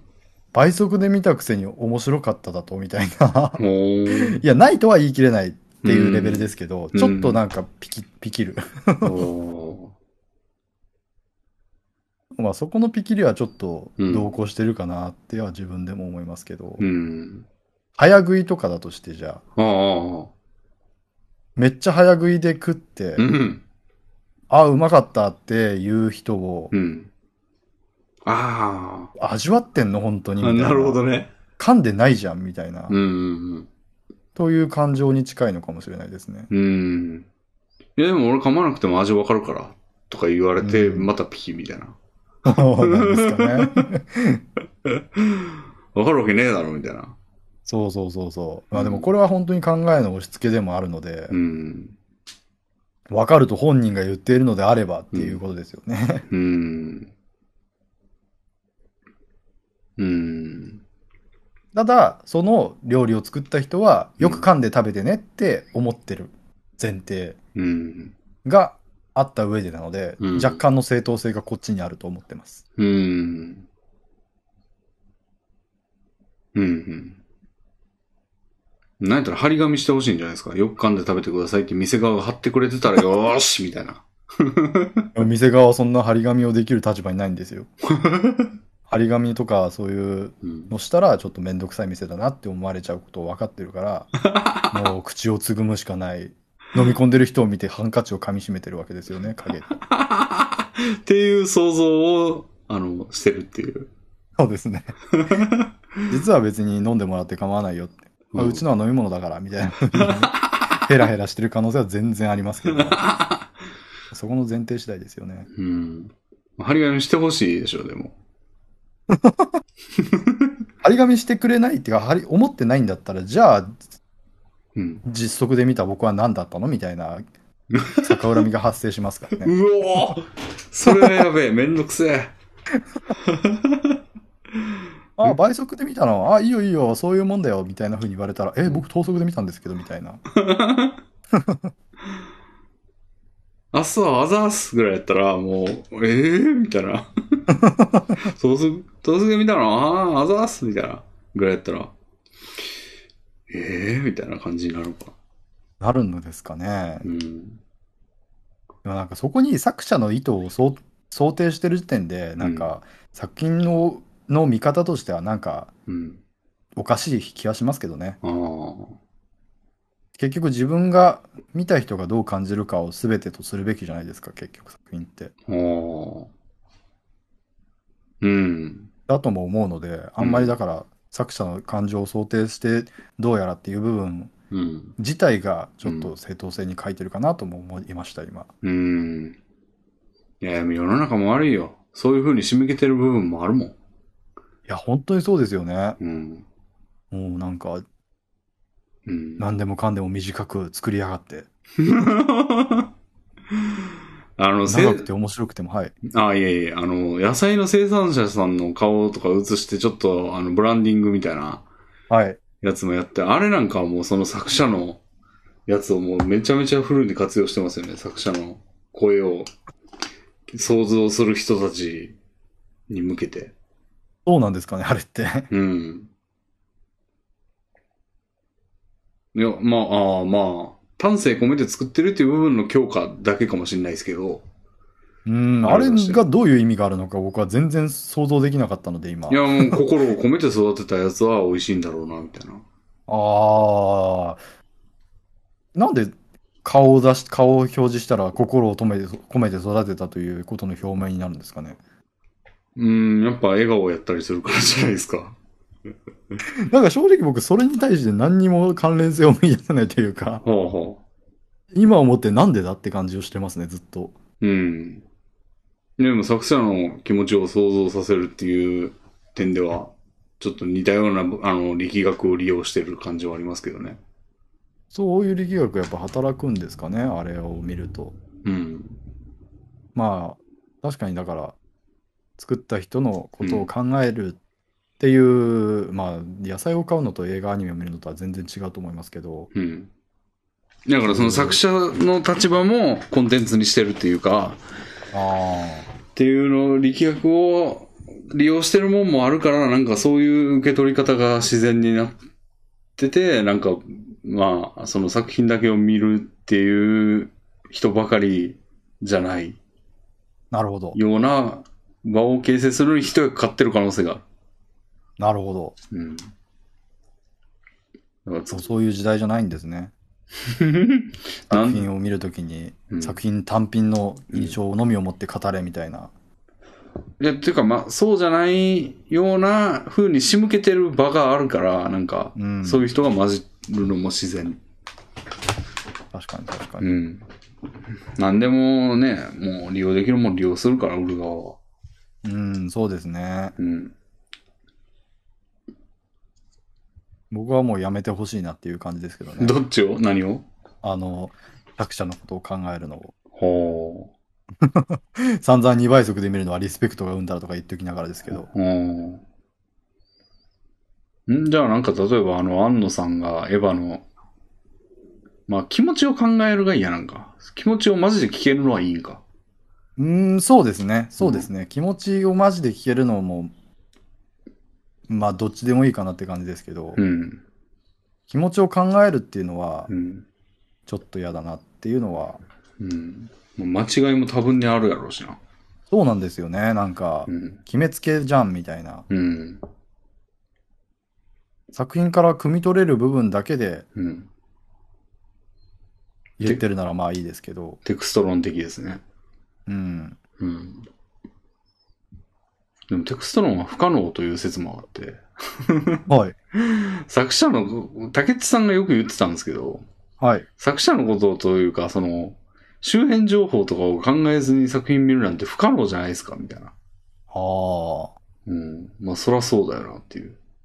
絶対作った人はいるはずやし、いるっていう想像絶対及ぶし、あの、作者名も明らかやし、作者がどんな活動してるのかも調べられるし、うん。って思うと、もう、そんなんを見ないで済むわけがないっていう。まあでもそれはだから理性によってうん。飛ばすっていうことですよね。例えば人狼ゲームをやってる時に、うん。でもこの人は人狼についてこういう考え方をしてるからな、みたいなことを、うん。その推理に含めるのはマナー違反みたいなは考え方ああ。をうん。テクスト論に持ち込むことになるんじゃないですか。うーん。うん。あ僕はそうあるべきだと思いますね。仮にうん。その筆者の状況やうん生い立ちが明らかであったとしても、うん。それをもって作品の考察にの情報として、手がかりとして含めるのは、うん。ちょっとなんかうん。作者に対してうん失礼、あ 作者に対して失礼になっちゃった 作品に対して失礼なんじゃないかなみたいなでも、例えば、よりその事柄について考察を深めようとすると、はい例えば、室町幕府についてめっちゃ考察を深めたいっていう時に、室町幕府の作者のことについても調べるでしょ。 っていうのは違うですかね。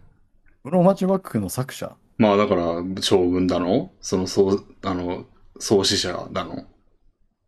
でもの室町幕府の作者はうん。室町幕府を、うん。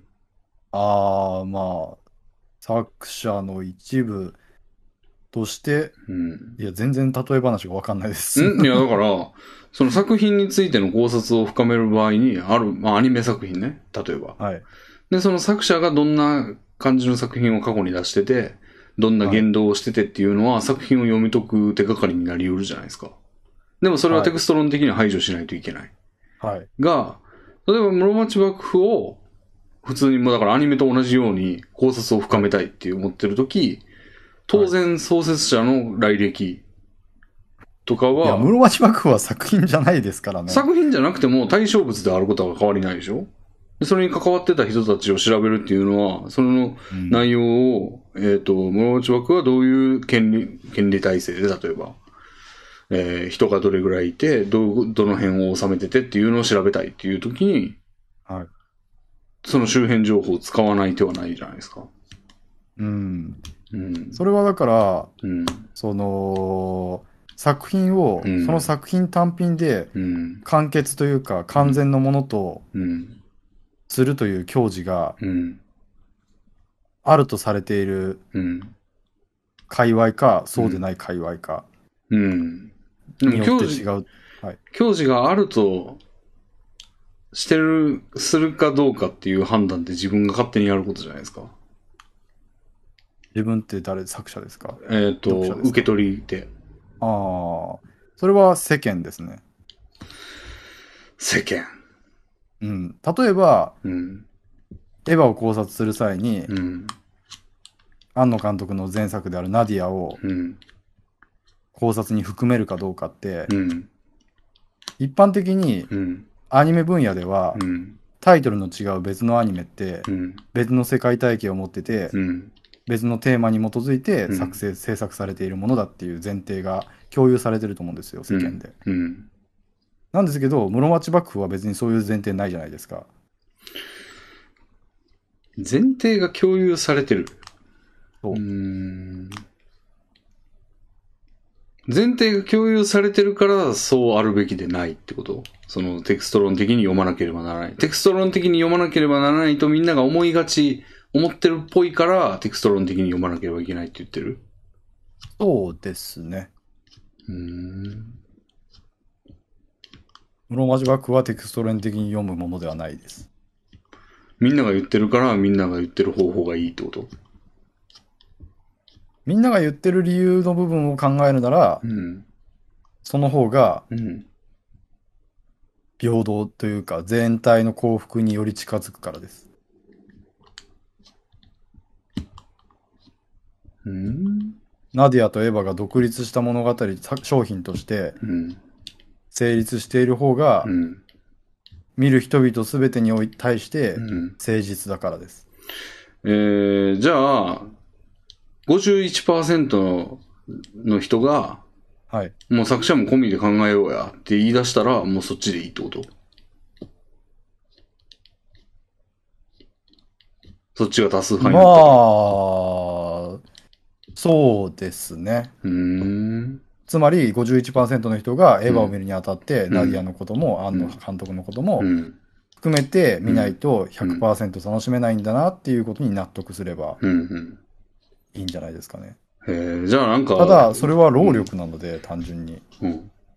それを51%以上の人が納得いくとは僕はちょっと思えないですね。うん。でもなったらなったでいいんだ。あ、まあ、そうなったら、あ、うん作品を楽しむってそういうことになったんだって思いますね。うーん。それこそ流行りを追いかけてるっていうのに該当しそうやけどな。なんなんか、か、はい。固定のものなくないそれ。確かにそうですね。しかも世間の多い側に全員合わせろみたいな、なんかうん謎の意見というか、に思えちゃうんですけど、俺としては。うん。うん。でもなんかそういうものだからそうっていう感じで言ってるんですよね、僕って。うーん。そういうものだからそうってもう世間の、そうい世間の多数派におもねってるじゃないですか。うん。あもうそれ以外にちょっと理屈が出てこないですね。うーん。テクスト論的にもの考えるべきだっていう、その方が誠実でしょみたいな。うん。それに対しては、うん。なんて言うんでしょう。うん。アクセスする必要のある情報のうん。幅がうん。際限なくなりすぎるからう、ん。それをあらかじめ規定するうん。のがテクスト論だと思うんですよ。ごめん、もう一回いいああのテクスト論を無視しだすと、うんアクセスしなきゃいけない情報の幅が広くなりすぎると、作者はのいことはもい。前そ作うでのすことねも。。そうですね。そうなりすぎないために、うん。おより多くの人がうん。作品をうん。楽しめるためにうん。想定されている楽しみ方がテクスト論。うん。無理だから、う多んく。のもの情報にアクセスしなきゃいけないっていう状態だと。うん。っていうせい、なんて言うんでしょう、必要性からうんテキスト論はあるものだと。へーうん。まあマナーですよね。うん。これはマナーって本当にマナーで、うん。その、それを無視してより深い考察にたどり着くことはできると思うんですよ。うん。でもそれをもってうん、それをしなかった人にマウントを取ってはいけないっていうマナーです。うん。うん、でもそれ、なんかいい、どんどん言ってる間にどんどんしょうもない感じにな ってる。より深く知る努力をした人はより深い洞察を持って俺は洞察してるぜって言ってよくないですかこれは、うんあのー俺、庵野新監督の知り合いだけどさ、って言い出す人が現れたらゲームが終わるんですよ。うん、うん、それを防ぐためのうん。うんルールだ、マナーだと言ってもいいと思います。うん、防がなくてよくないでがないと、うん。それ、庵野監督に直接聞きに行った人うん。以外は絶対にたどり着けない領域にたどり着く人がうん。現れてしまうじゃないですか。うん。でもそそのれ人たちが、はい。でもそれは証証言の信憑性とかも当然評価されることになるし、あーなんかそれがコーチの事実になったんだったら別に、それも考察の対象に全員ができるんじゃない確かに発表された作品とか、発表されたインタビューとかはコーチですからね。うん。だからなんかその、まあ、言うたらまあ、別にサボってるとは思ってないけど、そのなんか適度なアクセス頻度で、なんか最上位にいたいみたいな感じの態度に聞こえる面もあるんですけど。あじゃあ、うん。そういう作品外のテクストうん論外のうん。文脈を含めてうんうん楽しめる作品にしてしまうと、うんその作品のうん。うん。その完全性が損なわれるうん。という考え方の方が自然かもしれないですね。うん。作品内で完結させれてないんだこれっていう。うん。それによってその作品自体が既存されると。うん。なので、うんテキスト論外のものを持ち込んで、うんこう論じることは作品を貶めていることになるとうん。いう発想かもしれないですね。うん。そう、 そうね。俺はテキスト論思考なんですよ、俺は、実は。はい。で、俺の中のあれ理由とどれぐらい合致するかなと思ってすげえ聞いたんですけど、はい。俺としては、うーんと、そうですね。まず作者の、が、後から何を言ったって聞かないと思ってんですよね。その、作品を取り巻く周辺情報に、まあ、なりにくい。うん。だって、そんなんわからん、わかんないやん。ほんまのとこそうろですね。見作な品いですよね、わざわざ。で、作品として書かれている、まあ、アニメだったら画素一つ一つが描く模様であったり、はい。えー何らかの、まあ、しゃあの被写体であったり、はいってするものは確実に目の前にある。もう、うんそれはもう改変、誰によっても不可能じゃないですか。っうんていうものこそが信じられるもので、うん。うん。で、その他の情報は全部そうでない可能性が同時に成立する。ああ。ので、つ参考にするに値しない。えーそうでない可能性が同時に成立するっていうのは、うん。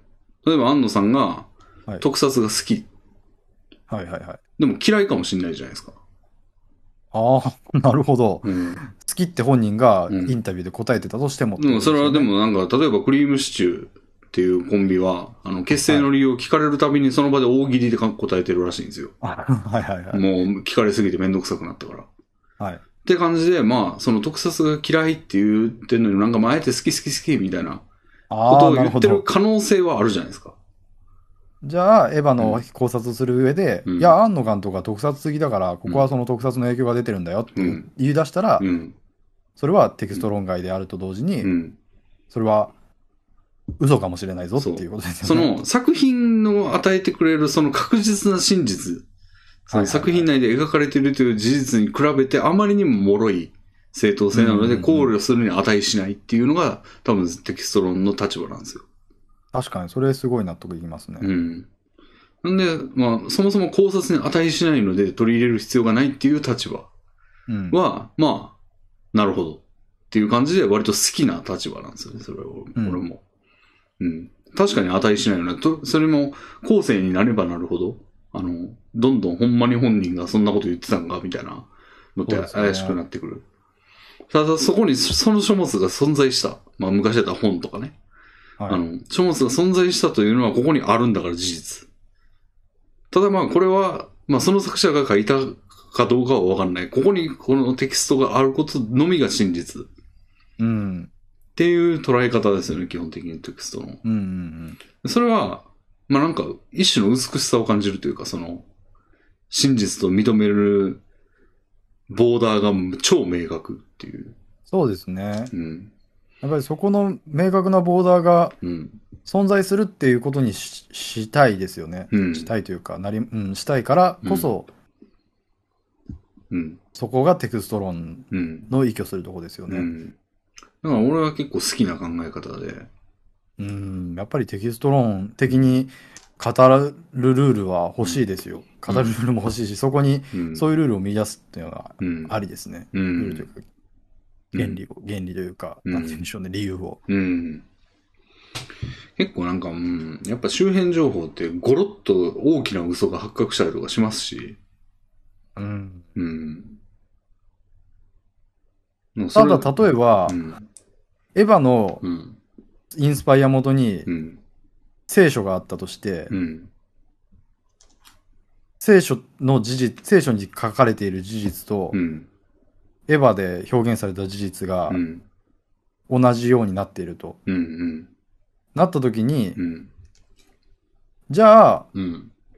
この部分はせ作品内で説明されているけど、聖書で、聖書で説明されているから、うん。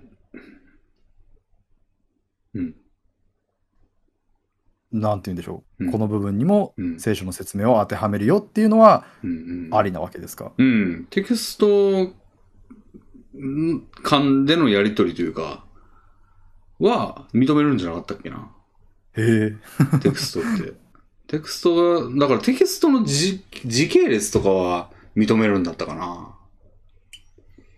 全然そんなテキスト論にそんな認めるも認めないもあるって知らなかったですね。あ、いや、なんか、カンテクスト性っていう言葉が確かあって、へえ。間って書くんですけど、カンは。何やったっけどういう意味やったっけなカンテクスト性。まあ、テクストの意味を他のテクストとの関連によって見つけ出すことである。うん。これはテクスト論的には内包されてんだっけな。まあ、これはもうちょっと、あの、深い話になっちゃってよくわかんないですけど。えー、じゃあ、うん。エヴァとナディアの関連性はありなのかもしれないですね。うん、作品同士やったらなんかありなんですかね。でもそれって作者っていうのが背景にいますよね。それ出したら聖書とエヴァもそうですからね。うん。でもあくまでやっぱ作者じゃなくてもう急に、だからテクスト論的には、急にその書物が生まれてきたっていうのでもかんあの構わないってことなんですよね。はいはいはいはいはい。うん。でもその理論で言ってもな、テキストとテキストを結びつけるには絶対時系列必要やし、うん。えっ、と、人間が書くっていうことも必要になるよな。だってそのテキストを参照できて書いてる人間がいるっていう前提になってくるから、ポッと生まれてきたっていうのとまた話変わってくるもんな。うん。うん。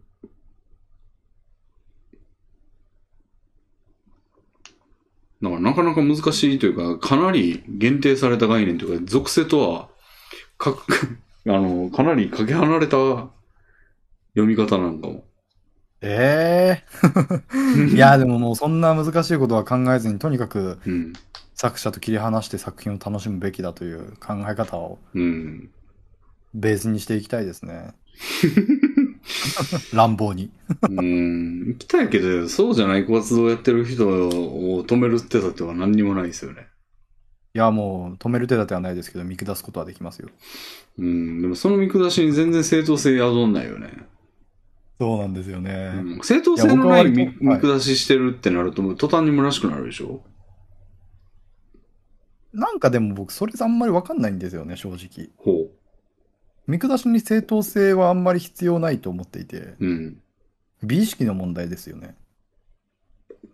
ほ美意識、自分の美意識に正当性っていらないと思っていて、う。美意識が違うだけやったら、単に違う村の人って思うだけじゃない見下しなんて発生しなくない見下しというより、うん。隔絶、相入れなさ、うん。拒絶ですね。うん。確かに見下しではないですね。うん。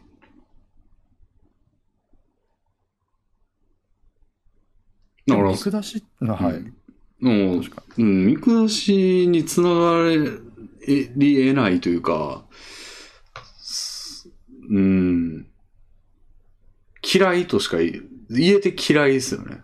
そうですね。うん。でもなんかスッと見下すっていう発想が生まれてきてしまったのは、それはだから自分を絶対視してるからうーん、ですよね。 理由もなくってことですよね。 うん、今テクスト論を証明しきれなかったという時点では。うーん。だから、いや、いい見方やとは俺も当然思ってんですけど。やっぱり僕はさっき言った絶対数のも、絶対数じゃないですけど、その、うんうん。より多くの感激者にそう寄り添うものが作られていることの方が美しいから、うん。それを放棄していないという希望に基づいてう、ん。僕はその作品は作品のみで完結していると読み解くのが、うん。作者へのうん敬意と作品自体への完成度のうん。その期待、希望をでも満かたせる考え方なんじゃないかでな。も、な、数で言ったらな、何やったら作者の方にも興味ある人の方が多そうですけどね。どうなんでしょう。だって、それを言い出し、それは無理を言ってるじゃないですか、作者が。作品が。そういう作品は美しくないですよ。いや、いやでもみんな見たいと思ってんじゃないですか、ワイドショーとか好きやしみんな。私は作品です。単品で完結していなくて、うん後ろにいる作者とは、その人の前作も一緒に見てこそ完成します。っうん。て言ってる作品は、うん。うん。無理を言ってると思い、思っちゃいましたね。無理を言ってる。はい。ほ見せる部分をう。うん。肥大化させてるというか、ほう。まあまあ、見ないといけない範囲は広まりますわな。うん、作品から演繹できる部分を乗り越えた先にも、うそんの作品を楽しむために必要なパーツを散りばめるっていうのはう、ん。ちょっと作品として美しくないなってうん。いう感覚が大きいですね。うん。まあでも、数で言ったらやっぱ、わからない。それだけで、だってさ映画、いや、普通に多いと思うんだよな。その、全部込みで、あの、捉えたいっていう人の方が。でも、それはうん。可能かどうかって言ったら、うん。可能性はかなり狭まるじゃないですか。えー、ちゃんと読める人、全部そをちゃんと読める人ね。全部を読める人が減るじゃないですか、格段に。そうですね。それを、うん。その作品自体がしてるっていうこと自体が、うん。作品の完全性をうん。損なってると思うんですよね。うん作品の完全性に興味がある人の方が少ないんじゃないですか、じゃあ。なんか、大々的に発表されたのは、なんか、センセーショナルな記事とかで、あの、作品の評価が変わるみたいなうん。読み方をしてる人の方が、なんやったら多いのでは。それは、未来永劫ですかその、作品って時代を超えて存在し続けるじゃないですか。うん、うん、そのうん、作品の背景とかうん、にあるものって、遠い未来においては失われたりするじゃないですかう。ん、でも作品自体は未来永劫同じ形で存続し続けるとしてう、ん、そうなった時に、うん、その作品のうん、背景部分にも触れることができる人って、うん、その時代瞬間においては、うん、そっちの方が多数かもしれないですけどう、ん、遠い未来においてはどんどん減っていくじゃないですか。うん、背景にまでアクセスできる人って。だかうん、ら遠い未来までその作品がさ、うんその作品のみをもってうん、存続し続けるんだったら、うん、結果的にうん、作品のみからしか知見を得られない人の方が圧倒的に多くなっていき、うん、そこにうん訴求しきれない作品などだとしたら、うんそこだけで作品100%の力を発揮できない作品などだとしたら、うん、それは劣った作品ということにしてしまえるんじゃないか。うん。うん。今の僕はすごかったと思います。 はいや、これによって僕はもう、すごいて、なんか、作品が作品単品で成立しないといけないということを、うん、に納得してます。えー、作品成立しないといけないしてる方が美しい。してる方が美しい。なぜなら未来永劫作品のみがと飛び出して語られていった体においてもうん。 100%の力を発揮し続けることができるために。うん。じゃあ今は別にいいんや。そうですね。うん。で、古い、何年か以上経った作品には、そっちの方が良くなって価値が逆転するってこと今は作者込みで楽しまれてる作品やけど、後世になったらそんなんわかんねえよってなって、価値が下がって、価値が逆転すると。まあ、今においてもその未来を見据えた上でうん。価値を見つ見出すことはできますよね。うん。だからもうどのタイミングにおいてもう、ん。あ、これは背景の知識がなくても楽しめるなっていうことはわかるじゃないですか。うん。だから別に作品が発表された瞬間に対し、瞬間についても、うん。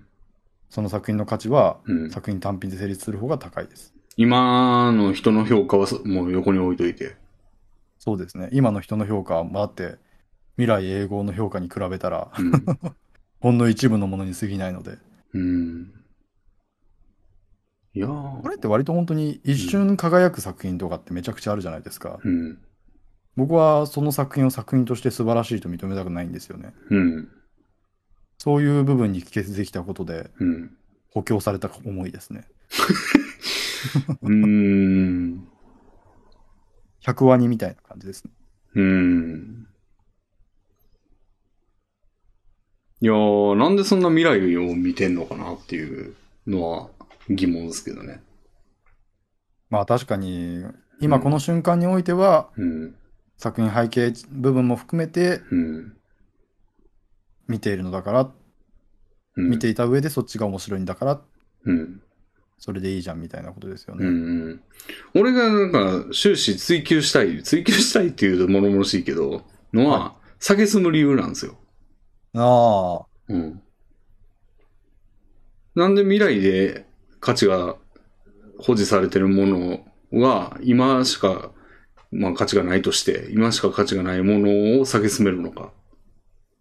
ええいやー、でもこれはもうなんかそれ自体がうん。証明になってるみたいな気がしちゃいますけど。はだって未来永劫価値があるものと、今しか価値がないものうん。って、うん。未来永劫価値があるものの方がうん。良くないですか良くないですかなんで確かにな、価値って言っちゃってるも んな。いい悪いが価値のあるないだとしたら、うん。いいとは言えないですよね。うん今はこっちの方がいいってことになったら、まあそれでいいんじゃないのって、いうことになると思うんですよね。でも、これはもう多分だから価値では言い表せないいい悪いをうん。多分人々は想定できると思うんですよ。うん。それは歴史的な遺物とかでもそうですし、うん。うん。価値はなくて。てもいいものうん。でになもり、得る。はい。でも今の人の、いや、なんかもう、うちは悪い、ちょっと申し訳ないですけど、結構穴が多いなっていう印象なんですけど、はい。その今の人の、その、思ってる、こういう見方の方がいいよって思ってるのが多い方を、まず優先するべきなんですよね。どういうことですか周辺情報にアクセスしにくいから、はいはいはい。作品の周辺情報も含めて全部解釈しろってなるとみんなの労力が大変だからみんなはそうしたくない。作品のみの方がいいと思ってるっていうところにもまず疑義があって俺は。はいはいはい。周辺情報もまとめて楽しんでる人の方が多数だと俺は思っている。で、えーうん今の人がその作品に対して持ってる価値観と、はい。未来の人が作品に対して持ってる価値観があって、未来の人の方が優先される。うんうんっていうのも、なんでって感じだうん。し。まうん。ず、第一のう、ん。その周辺情報にアクセスできる人の方うん。が多いっていう理論ですけどう、ん。周辺情報にアクセスできるっていうのがう、ん。僕の意味するところで言うと、うん周辺情報すべてになんですよ。うん。周辺情報の部分的にアクセスできる人は確かに多いかもしれませんけど、ゴシップとか的な。うんだ。けど、すべてに、うん。その作品を見るのと同じレベルで、うん。完全にアクセスできる人っていない、やっぱりほとんど減るわけじゃないですか。はい。そうなってしまった時点で、うん。作品うん。を楽しめる人がうん極めて少なくなるっていううん。ことになると。うん。それはでも、なんか現状の状況を全然含んでなくて、今、はいそのテクストの時も完全に作品のみを見るっていう見方と、はいはいすべての周辺情報にアクセスするっていう二通りの見方しか今提示されてないですけど、多くの人はその間の、ふわっと作者のことも知りながら作品も見てっていう状況にあ置かれてるわけですよ。この場合多数派はどっちなんですか少なくともテステキストのみを見ている人って全然いないと思うんですけど。あうー、ん。どちらかを強いられた時どっちの方が楽ってアンケート取ったらそらテキストのみを見るを選ぶと思いますよみんな。はいはい、はい。でもそんな。な見方はしてないわけでみんな。うんうんうん。庵野監督のこのことを知らない人なんていないでしょ、ほとんど。でも映画見てる人その、ふわっとしてるっていうことをやりだしたら、うん。それはどこまでも広がりを持ってしまうじゃないですか。うん。全部を見ようとしたらね。そう。だから、うん。そこのラインをうん。明確にしない限り、うん。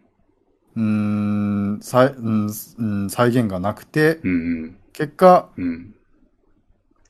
それぞれのその考察の材料がまちまちになってしまう。まちまちですね。うん。そのまちまちになってしまう状態がう、ん。を作品が許しているということが うん。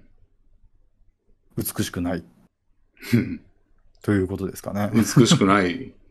そう。はい。まちまちであるという状況を許して、許すべき、うん、許してない方が僕はうん。作品が美しくある状態だと思うわけですよ。うん。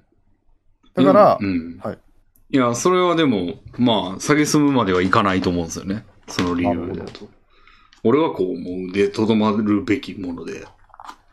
そこにな、どういう理由があるんだろうなっていう。いや、俺の予想では、幸之助さんは自分の価値観を絶対視してて、 俺うがんそう思うんだからこっちの方が美しいんだっていうことで、そう思わない人を、まあ、いや、お前は分かってないね、みたいな感じ。うんまあ、足ざまに言ってますけど、だいぶ。うん。いやそういうことを言ってしまいましたからね。うん。でも、それだ自と、然と。うんはいそれだと先進みに正当性は宿らんなっていうのが俺の感想ですね。そうですね。でも先進みってなんか俺は、俺の場合ですけど、まあ、なんか正当性が自分の中で説明できないと、なんか、なんか俺が単に悪口言ってるだけみたいな感じに自分で思えちゃうんで。そうですね。多分だから僕が今説明したうん。 い。内容が僕のその軸になってるんでしょうね。そこに絶対、そこに正当性があると思っていて、うん。その考えをもとに、うん。その絶対してるとテクスト論を。うん。うん。あその軸の部分がレビンさんにも響きませんでしたけど、うん。というところでうん。多分、その僕に中では下げすむべき軸はあったんですね。うん。あったんでしょうね。うん。いや、だからなんか、なんつうんだろうな。うん。いや、俺の好みですけど、その、はい素直にもう俺が気に入らんって言った方がスッキリするんじゃないかっていう。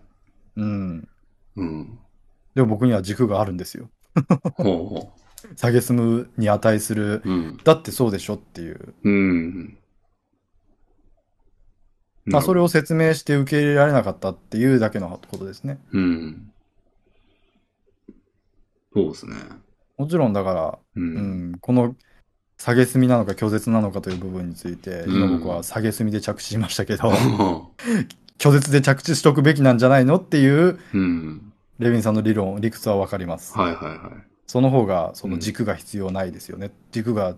うんそ、の人に説明可能である必要がないですよね。うん確かに。うんうん。うん。い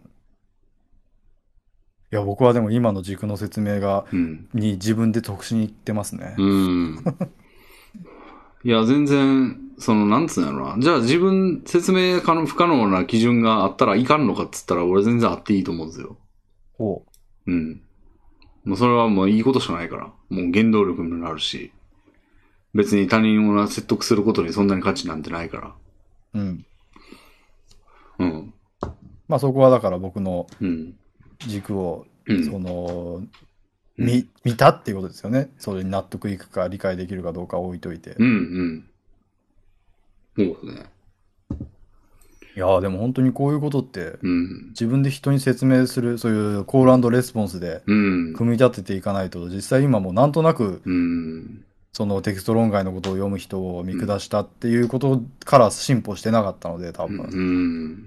なかなか面白かったですね。うん逆にそのうんテキスト論外の読み方をすることの正当性にうん。思いを馳せる機会にもなりましたし。うん。うん。うん。俺はテキスト欄好きなんですよ。うんうんうん。でもそこに何て言うんでしょう他うん他の読み方をすることを見下すレベルの うん軸はないということですよね。そうですねと考えてるってことですよね。うん。まあ確かに好き嫌いうん、でうん、済ませた方が、うん。その安寧が得られるというか、うん まあもちろん実際な正しいという,、ん。いう部分も多いですからね。うん。まあでも理論武装、もし、まあするなら、まあ、はい。するとそれはそれでいいことだと思いますよ。あの、なるほどなるほど。より自分の信念が強固になりますからね。いや、そうですね。やっぱり、うん俺がそう思うから思うんだっていうのが原子レベルやとしたら、原子レベルのままだと、本当かって思う瞬間がいつか来るかもしれないですから。 それを減らすためには、やっぱ自分の中でももう、これは揺るぎない。誰に聞いたってこうでしょ、みたいなうん。のを、まあ、武装していった方が強固になるってうん、建設的だと思うんですよね。うん。なんかこれはもう理論とかは関係なく、うん。単純にその好き嫌いに近い部分にうん。引き寄せていきますけど、そうんうのん自分自身がうん物語を作る場、立場になった時にねえ。見てほしくないっていう気持ちが強いから、ああ。やっぱそこを正しいとしたいっていう気持ちが強く働いた結果かも、結果だっていう部分は絶対ありますね。 うん。これは絶対ありますね。うん。でもある意味、なんか、それを、じゃあ徹底しないのは作者の怠慢っていう考え方もあると思うんですよね。うんうんうん、うん。完全に覆面作家になり、うん。あのーもう素性も全然明かさない。っうん。てやっとけば、まあ、あれこれ想像させる余地をもう極力減らしてるという努力もあが見そえうるでし。すよね。うん。まあでもそれは現実問題無理だからみたいな。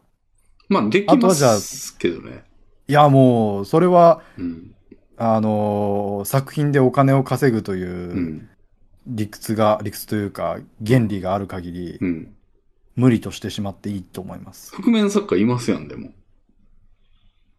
でもそれはうん。求められてないと思いますよ。作品を商品化する人々に対してとって。うん、まあでもそれは作品、作品ははその、まあ障害にはなるかもしれんけど、そういう手段はありますよね。そうですね。うん。それ確がかに、じゃあ怠慢ってことになるかな。まあそう、だからある意味ね。うん。まあだからそこをうん。怠慢と認めたくないために、うん 読者側のマナーだと。責任転嫁じゃないですか。そうですね。うん。いや、まあまあ、当然ね、それはまあ、あの、より広めるためにっていう、まあだからもうほんまトレードオフですよね。うーん。うん。まあ、それをトレードオフっていうのはどうなんやって感じはありますけど、全員覆面作家にならなければ、テクスト論的見方を読者に要求できないって、いうのもなかなかの酷な話ですけど。うん。まあでもその、じ、うん。実現可能性というか、その、事情とかを全然組まないで言えば、怠慢じゃんっていう、宇宙人とかに言われてもしゃあないです。みたいな。うん。いや、これはもう本当になんか全部ひっくり返しますけど、うん。やっぱりもう、作者はうん作品単品で見てほしいって思ってるって思ってるからなんですよ。おー。僕が思ってるから。うん。これが全てな気がしますね。だからもううん作者に対する人格投影も甚だしいわけで、うん。それを認めたくないがために、 いろいろ論を展開してきたわけですが、いはいはいはい。や僕自身は完全にそっちサイトですね。で多くのさい作者がそうであると信じてますね。うん。俺、それもな、それは若干反対で、おお。あの、そうじゃない作者にも伸び伸びとやってほしいん で、うん。これで成り上がっては名を売るんだっていう意思でいい作品出してくれたらそれでいいんで、俺は。うん。うん。うん。気持ち悪いんですよね。 何がなんか作品を見て作者の心境、こなんか作者の気持ちを考える人々がそうですね。それは同意ですね。考えられたくないんですよね、僕は。うん。だから考えることもなんか気持ち悪い行為だって思うんですようね。ん。な、なんか外そこれで、踏み自分が当事者になったこともよくあるんですけど、そあのー動画のコメントとかで。はいはいはいはい。全然当てはわされてるやつ多いですもんね。いやー、本当に、うん。全然そんなことないんやけどな、みたいな。うん。うん。しかもめっちゃなんか浅はかなうん。偏見によってだったりしますし。うん。だから分かりますけどね、それは。いや、だからもうそれはもう他人の作品に対してもそうだし、うん。でもその点では庵野監督は本当に強いうん出方をしていて、うんそれを、その気持ちを逆手に取るようなうん。発言をいっぱいしてますから、うん。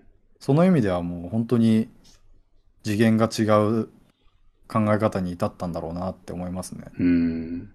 なんか自分にはこういう過去があるから、うん。エヴァにはこういう表現を用いましたみたいなことを、うん。うん。 インタビューでもうなんか語ったりしていて、うん。ああもうなんかうん。そういうのいいんだみたいな。うん。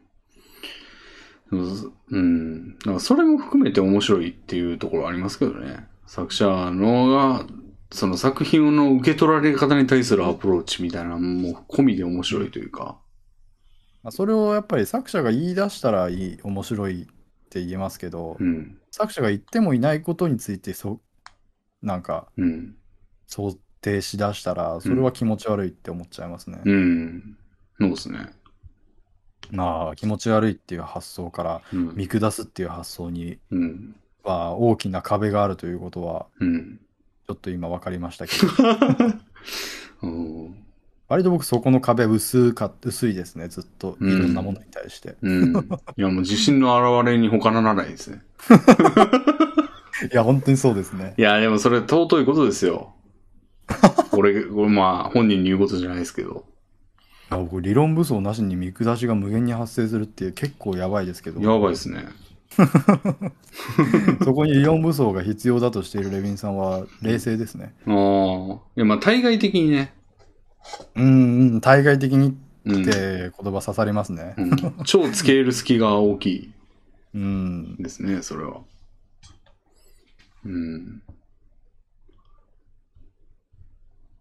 なるほど。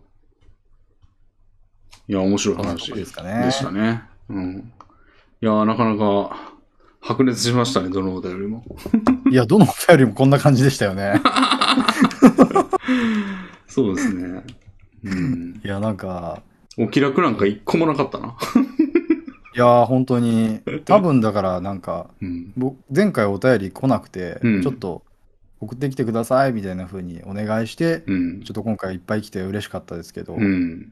多分だから、遠慮してたのかもしれないですね、お便り送る側は。 こんなことを聞いてしまっていいのかな、みたいなのを絞り出してきた結果、ああ。なるほど。まあ、お気楽が、あの、誰でも向けに偏ってる可能性もありますけど。いや、まあ、だから、それはもう僕のラ、僕に向けたお便りうん。だと、自動的にうん、こういう話題になってくるような、まあ、そうですね。ラジオを展開してきてますからね、これまでも。 うだかんうんうん。ら僕に対して求めるものがそういうものにな、固定化しつつあるんでしょ うね。それはどう思ってんですかいや、全然いいと思いますけど、うんうん。なんか、全然いいと思います。なるほど。だからこれがより、仮に悪い方向に行くとすれば、例えば、うん。そういういじめ問題とかう、ん。差別問題とか、うん。そういったものについてどう思いますかどう思いますかみたいなお便りがう、ん。来まくる流れに固定化されるよりは全然いいと思ってますね。まあコンテンツ論が、まあまあ多い、多い感じで、まあ、相性も良くていいとは思うんですけど。そうですね。うん。確かにコンテンツ論ですね。うん。そうですね。で今後も。これからも、ちはいょっとお便りがね、あの、ないです、今回は、みたいな風に言われて、うん。ちょっとショックを受けるということが前回分かったので、皆さん勝手、ながら。めちゃくちゃ送ってください、皆さん。いや、なんか実際自分が出過ぎてる、ラジオに出まくってるというところもあって、ほなんかもう飽きられてるんじゃないかなっていうような、はあ、はあはあはそういう自負があるからこあ、そ、もうそれが数字に現れるとそれなりのショックを受けますよね。ああ。 なんかあの、お便り募集っていつもこのタイミングで言ってるじゃないですか。めちなるゃほくどちゃ後ろの方で言ってるから、もう冒頭に言いますか、次とか。。ああ、それは大事なことかもしれないですね そうそう。最後までで聞おいてる。便りというキーワードが発生するのがもう開始5時間後みたいな世界ですからね。そうですね。 とんでもないですね。 うんいやーね、うんもう最後になりましたが、はいこのラジオではね、うんお便りを募集しております。そうなんと、はい。ここまで聞いてくれた方にだけお伝えする情報です。次回からは冒頭で言いますが。そうですね。今のところ採用率100%のはずなんで。 ああ、そうですね。あ今のところって言っても過去には、あの、ちょっとボツったやつもあると思うんですけど、うこんん。こ前回ラジオから今回までに届いたやつは今のところ100%ですね、これ。いやーまだまだ100%続けていきたいです。まあ、来週10通とか来たらうん。考えちゃいますけど。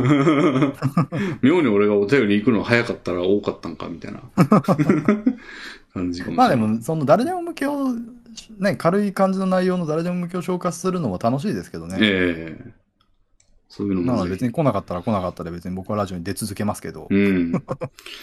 まあ、あのー誰でも向けはね、めちゃくちゃ多いんですよ。数が。あーあ、へえ、そんなに。うん。今多分ね、これ、何件あるんだろう。めちゃくちゃありますよ。64とかありますよ、今。す ごい。 うん。これはもう、うん。個人向けをまだ募集し始めていない人とかうん。をね、ぜひラジオに呼んだ時とかにうん。全然消化できますよね。 8月に届いたやつでも22とかありますから。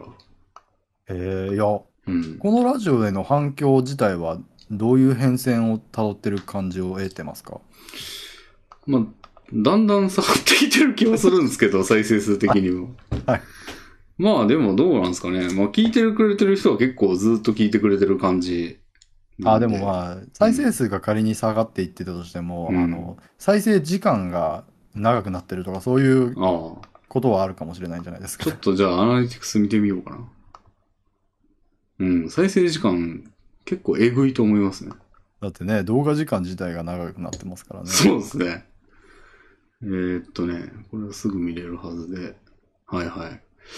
例えば、今のランキングやと、竹内さんの回、83回とかは平均視聴時間55分。ああ。幸之助さんのすごいは第81回の連載準備とか言ってる回は54分。ええうん。平均で50分ってやばいですよ。やばいですね。うん。 3600視聴で54分とかですから。いや、とんでもない時間聞かれてま すね。普通になんか YouTuber の中でもトップレベルの可能性ある、ありますうよ。んでも、お恐ろしいのが、その、54分とかなってんですけど、幸之助さん。はい。それで全体の長さの16.5%なんです よね。やばいな。途中離脱扱いになってしまうんですね。55分聞いても。そう。だって約20%やったとしたら、10分動画やったら2分しか見てないってことですからね。いやー、序盤離脱もいいとこだな。 1時間聞いて2分扱いです よ。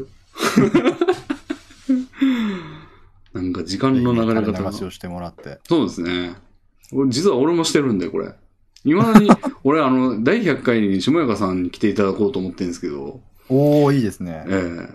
そうあの、当然、あの、下中さんお呼びしたら、まあ、S4 のね、なんか、クラファンの話とかもちょっとしたいと思ってるんですけど、はいはいあはい。の、 クラファンでもらった DVD の方見てないんですよ、まだ。